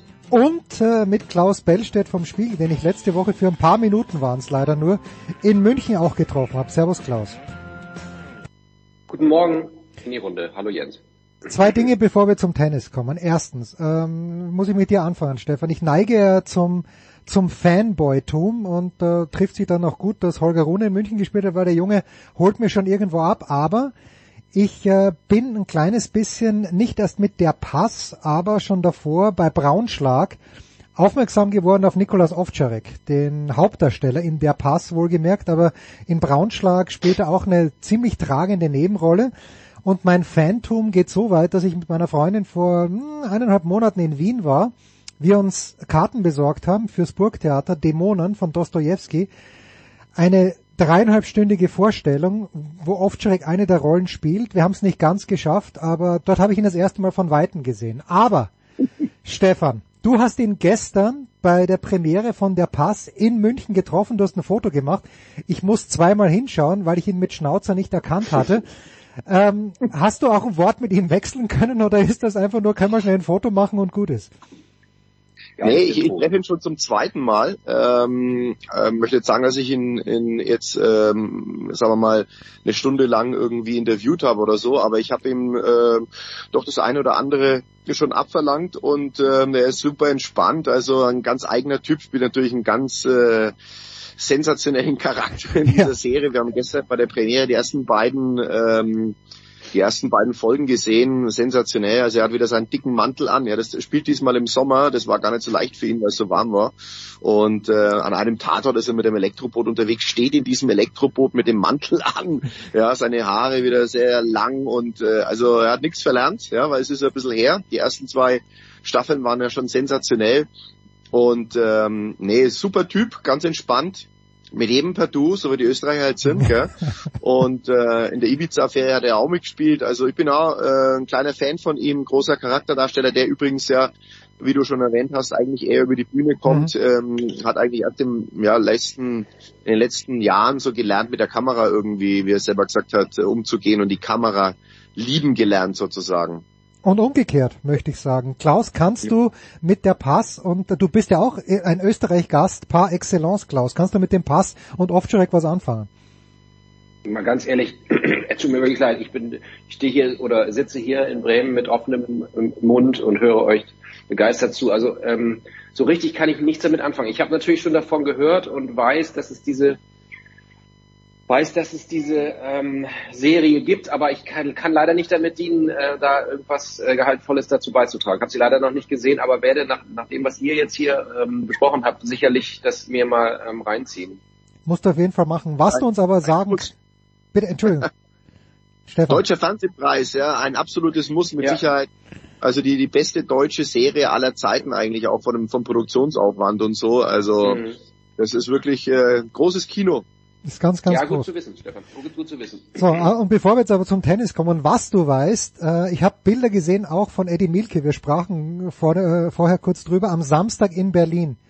Klaus, ich habe das, ich habe dich ja gar nicht richtig verstanden, als du mir das in München gesagt hast, dass 30.000 Bremer nach Berlin fahren werden. Und was ich, das, das habe ich verstanden, aber was ich nicht verstanden habe, dass es 29.999 Bremer und Klaus Bellstedt sein werden. Wie, wie, wie war der Samstag in Berlin? gerade gehört. Das sind tatsächlich noch ein bisschen ähm, die Nachwirkungen. Nein, Scherz beiseite. Also es war, war tatsächlich grandios. Also es war, ja, es war irgendwie so, ich sag jetzt mal, ich kann, darf hier ja auch Fanboy sein, weil wir ja hier über Tennis sprechen. Also ähm, es war so ein bisschen unser kleines Pokalfinale. So würde ich es mal vergleichen. Ich war bei, ich glaube, sechs von sieben Pokalfinalen in Finals in Berlin von Werder. Ich glaube, eine sehr gute Bilanz. Ich glaube, 4 zu, 4 zu 2 oder so Siege. Und das war wirklich gefühlt wie damals. Also ähm, die U-Bahnfahrt ähm, zum Stadion, ähm, vom Hackischen Markt, äh, der, der, der Fanmarsch. Es war alles grün-weiß. Ähm, und dann in der Kurve. Also es war wirklich mein ja, es war sicherlich eines meiner, meiner schönsten Werder-Auswärtserlebnisse der letzten Jahre und ähm, gekrönt dann von dem Spielverlauf. Das ging alles einfach nicht besser. Es war ähm, 25 Grad, ähm, das Bier war kalt, äh, der Duck schnürt da den Dreierpack ähm, und und Werder, äh, Hertha war natürlich unfassbar schlecht. Also die, ich hoffe auch, dass sie dass sie jetzt runtergehen, weil es einfach so schlecht ist, was die spielen und Werder ist ja nur auch nicht richtig gut, aber es äh, hat uns ja alle gar nicht interessiert. Es war einfach ein, ein grandioser Tag und ähm, ich denke, es war sicherlich auch aus sportlicher Sicht ähm, so das letzte kleine Puzzleteil, was gefehlt hat zum zum, zum Nicht-Abstieg. Jetzt müssen wir noch mal ein bisschen nachlegen, vielleicht auf Schalke so einen Punkt oder so und dann, und dann noch mal einen Punkt, aber dann sollte es auch reichen. Aber es war wirklich ein Riesenerlebnis. Es war total friedlich. Also es hat nicht eine, das kann man ja auch immer so, wenn dann irgendwie 25.000 Gästefans kommen, was ja sowieso schon ähm, Weltsensation ist, dann, dann kann das ja auch mal schnell ähm, eskalieren. Aber es war auch von Hertha Seite total friedlich. Die haben das irgendwie auch gefeiert, dass, dass, dass wir da so angerückt sind. Und ähm, ja, also unglaublich schöner Tag im, in der Nachbetrachtung. Ah, schön. Ja, ich habe es auch gesehen und wie du sagst, der Spielverlauf natürlich prächtig. Jetzt habe ich mir an diesem Wochenende Alcaraz zieht Stefan Stefanos Tsitsipas im Finale von Barcelona ab.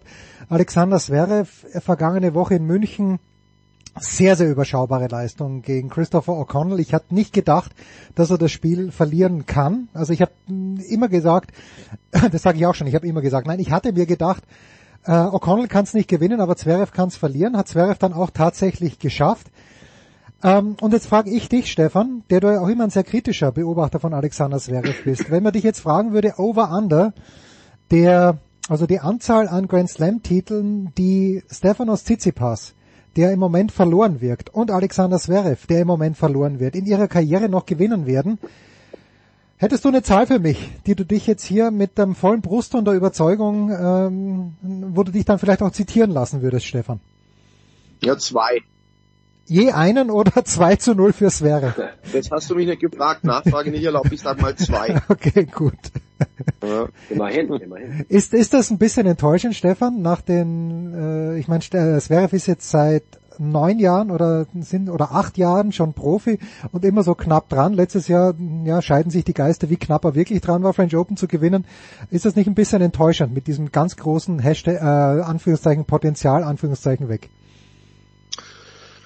Ja, also äh, ich komme mir vor wie im, im äh, so ein kleines Déjà-vu bei dir, weil du leitest jedes Mal eine Frage zu Zverev mit den gleichen Worten ein. Ja, natürlich. Zverev ja oft mal gerne auch kritisch gegenüber und dann muss ich dir jedes Mal die gleiche Antwort geben und sie fällt auch dieses Mal genau so aus, solange er sich äh, nicht breiter aufstellt, nicht weiterentwickelt und nicht mit seinem Gegner beschäftigt, was der vielleicht für Stärken und Schwächen hat, dann wird er ähm, natürlich auch was die Effizienz angeht, an gewonnenen Matches äh, weiter im äh, übersichtlichen Bereich bleiben. So einfach ist es. Ja. Er hat alles, aber äh, wenn man sich nur auf sein Talent verlässt, klar, ich habe mit Mischa auch drüber gesprochen beim Finale von Monte Carlo, mhm. Spielintelligenz. Und dann meint er, na ja, gut, äh, äh, Sascha kann schon sein Spiel verändern, er selbst. Dann sage ich, ja, aber das habe ich nicht gemeint. Ich habe eher den Blick auf den Gegner gemeint. Und dann hat er gemeint, ja, da hast du recht. ja, das interessiert ihn halt herzlich wenig. Ob der gegen O'Connell spielt oder gegen äh, Jens Rüber, ähm, das macht nicht den großen Unterschied. Ja, Also er ist ja auch eine Art von von, von Selbstdefinition, keine Frage. Aber im Tennis geht's halt schon darum, auch zu gucken, was macht er da drüben vielleicht gut und schlecht und was könnte ich da machen, ähm, um vielleicht einen geeigneten oder, oder speziellen Vorteil rauszuarbeiten. Und solange er das nicht macht, wird er immer wieder Schwierigkeiten bekommen und Matches dann auch verlieren, weil die Gegner, und das ist der große Unterschied, die machen sich sehr viele Gedanken, wie man gegen Alexander Zverev spielt. Und das ist mir in München auch aufgefallen, Klaus. Äh, O'Connell hat mit einer Beharrlichkeit in die Vorhand von Zverev gespielt, was wirklich erstaunlich war. Und natürlich waren auch wieder die Bedingungen nicht so, wie sie Sascha gerne hat, aber ähm, ich, ich fand den Auftritt, ich glaube immer noch dran, dass er wieder auf jeden Fall in die Top Ten kommen kann. Aber ich bin mir gar nicht mal sicher, ob die zwei von Stefan nicht zu hoch gegriffen sind. Insgesamt für Tsitsipas und für Zverev. Weil Tsitsipas, das war, das war ein Offenbarungseid am Sonntag gegen Alcaraz im Finale. Ja, ich bin, ja, also ich, ich saß ja, wie du weißt, in dem, im, oder nicht weißt, ich saß im Zug, als das Spiel war und kam ja erst auf die letzten Minuten, mhm. weil ich ja zum, zum Rune musste, ähm, aber ich habe es nicht gesehen. Aber ja, so die, die, die äußeren Umstände, also ich gebe Stefan, ich gebe dir natürlich recht, ähm, die Vorbereitung auf Matches könnten vielleicht anders laufen, auf die Gegner, ähm, Weiterentwicklung, ist irgendwie auch nicht so richtig zu, zu sehen. Es geht auch nicht mehr auf die Verletzung so viel zu schieben, weil das hat er selber gesagt, das ist durch. Ähm, trotzdem glaube ich, dass, also ich meine, das ist ja keine, kein, das soll jetzt nicht irgendwie, ist, ist, ist, ist keine Ausrede oder soll es nicht besser äh, aussehen lassen, aber es ist, glaube ich, einfach wirklich die, die letzten Bedingungen, wo, wo, wo er Bock hat, auch Tennis zu spielen. Also ja, natürlich München und, und ähm, Home Crowd und so weiter, aber ähm, so, wenn man sich das so anschaut, ich habe so, so, so ein bisschen dann doch noch gesehen zum Schluss, ich hatte fast das Gefühl, er, er will eigentlich relativ schnell wieder weg. Also ich meine, das sagt er natürlich nicht und das glaube ich ihm auch, aber irgendwie habe ich, hatte ich so das Gefühl, das ist, das ist alles, das läuft alles hier irgendwie so gegen ihn und, und, und diese Kälte und so, das, das, das passte irgendwie alles gar nicht. Aber gut, das, das, wie gesagt, das macht natürlich nicht besser. Also ähm, Bottomline, Grand Slam, Siege sind weit, weit weg. Ich sehe der Tsitsipas näher dran, hm. auf jeden Fall im Moment trotz dieses schlechten Auftritts. ähm, aber ähm, ja, es ist echt ein langer Weg und und wir haben auch schon hier oft drüber gesprochen. Die Jungen ziehen ziehen an ihm vorbei, links und rechts. Und ähm, er er er muss er muss schleunigst die Kurve kriegen und ähm, er hat jetzt diese vielen Punkte zu verteidigen. Und mal gucken, wo er dann steht vor Roland Garros.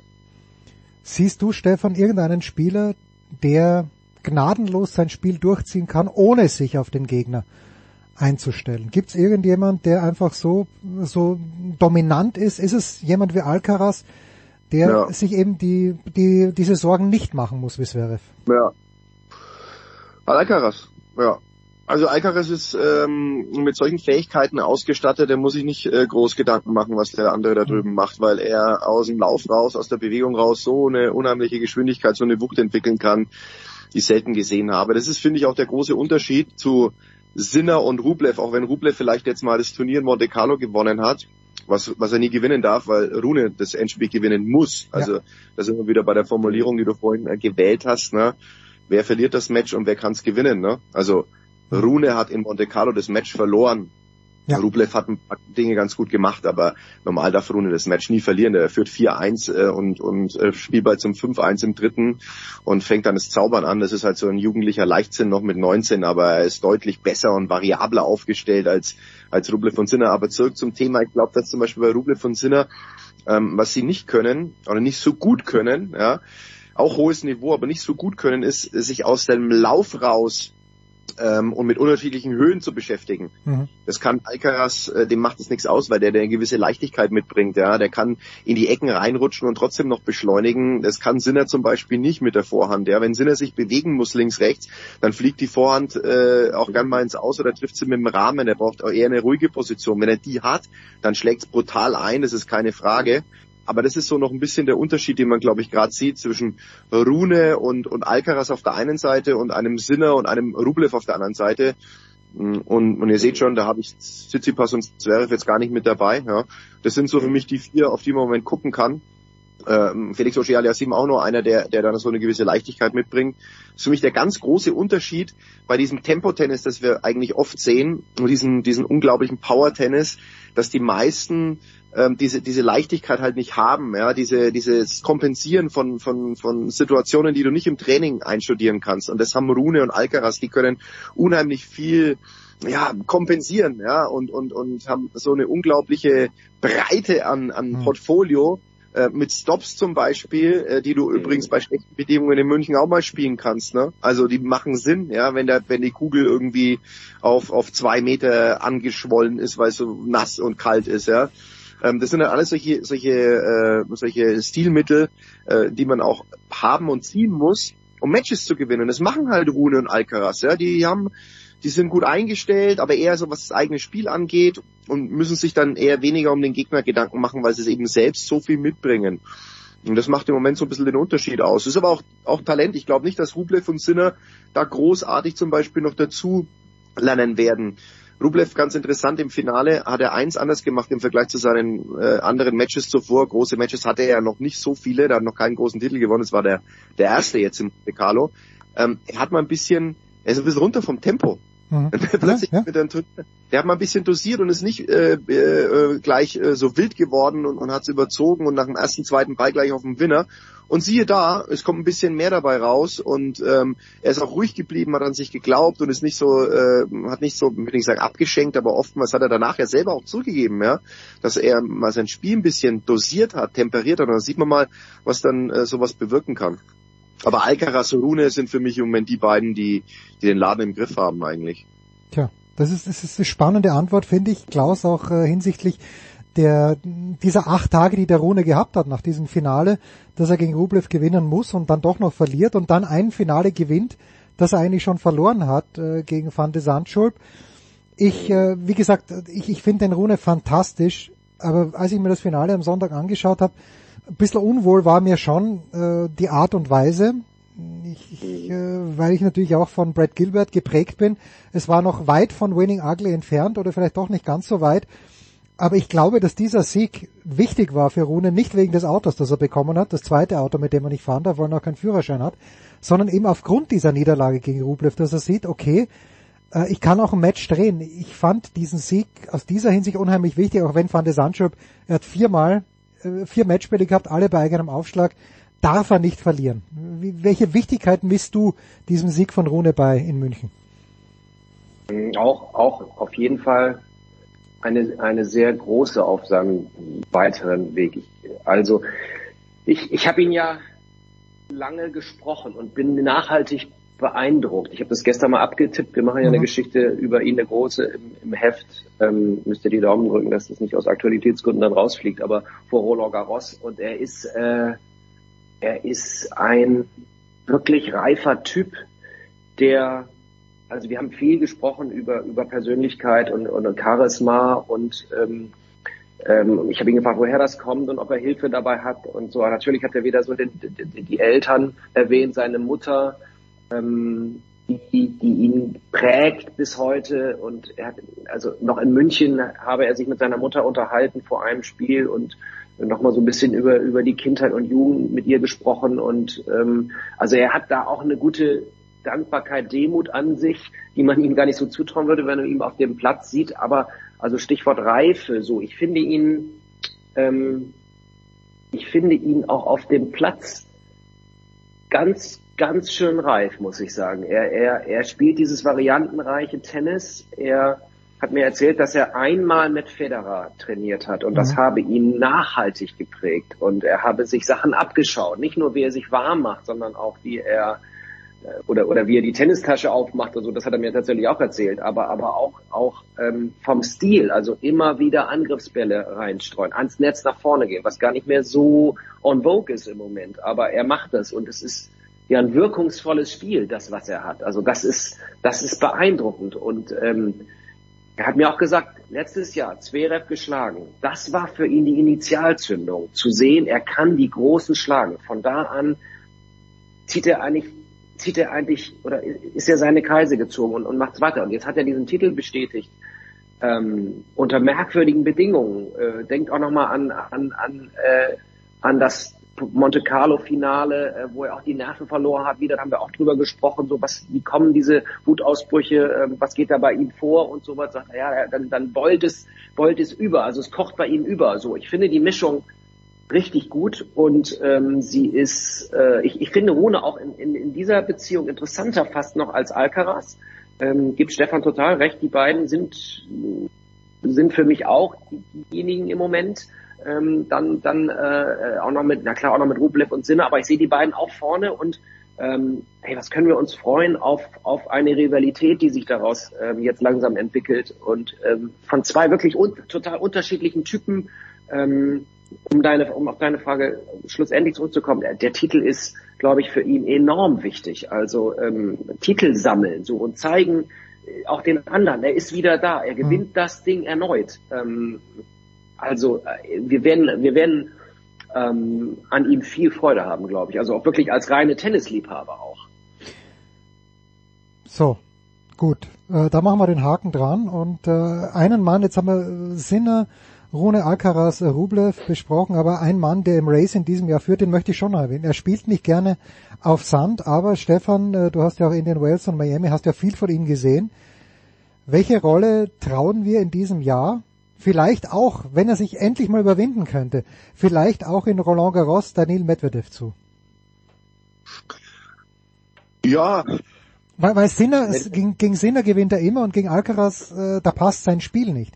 Aber ich, ich, Ja. ich mir, hat Medvedev jetzt in der Aufzählung schon gefehlt, weil der halt scheint wieder Biss zu haben und der spielt halt einfach unangenehm. Da hast du recht, aber auf Sand nicht. Also ich glaube, der gehört ja nicht zur Weltspitze. Also der hat ja früher, ich habe ähm, auf meinem Zettel von Medvedev stehen, teilweise überhaupt keine Matches auf Sand gewonnen. Ja? Da gab's monatelang nur Niederlagen. Ich glaube 2017 war das oder 2018. Ich glaube 2017.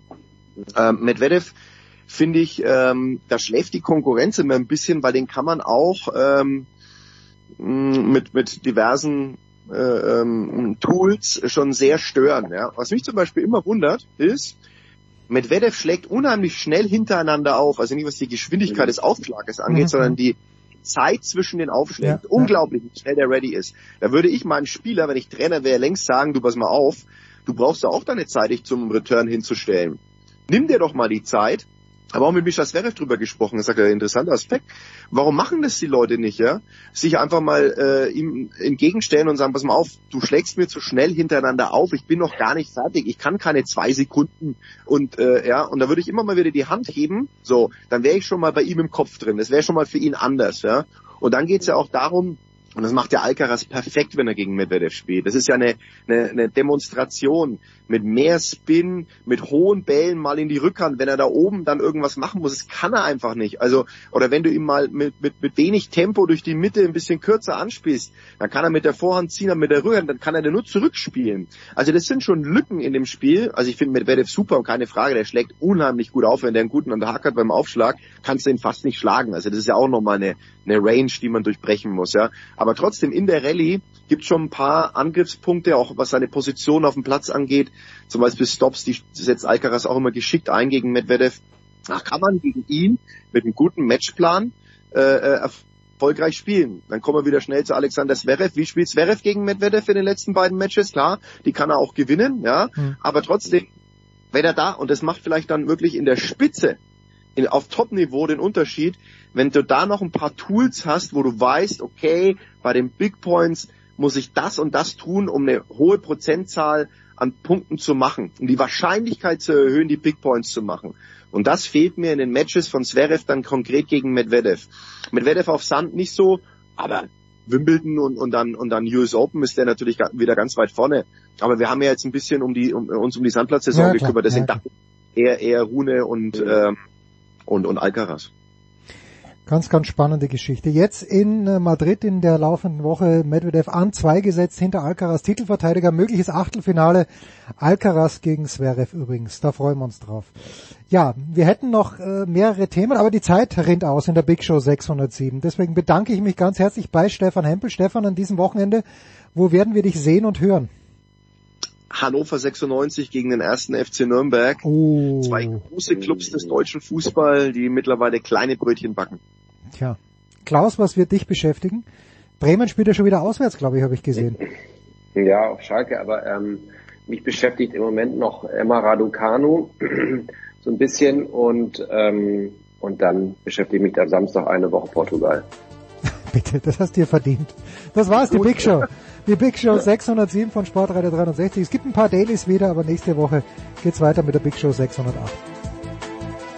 Das war die Big Show auf sportradio360.de. Folgen Sie uns auf Twitter, klicken Sie den Gefällt mir Button auf unserer Facebook-Seite und abonnieren Sie uns via RSS-Feed oder auf iTunes. Die nächste Ausgabe der Big Show gibt es am kommenden Donnerstag. Bis dahin sollten Sie die Zeit nutzen und die weiteren Angebote auf sportradio360.de wahrnehmen. Play Ball! Da ist gar nichts toll.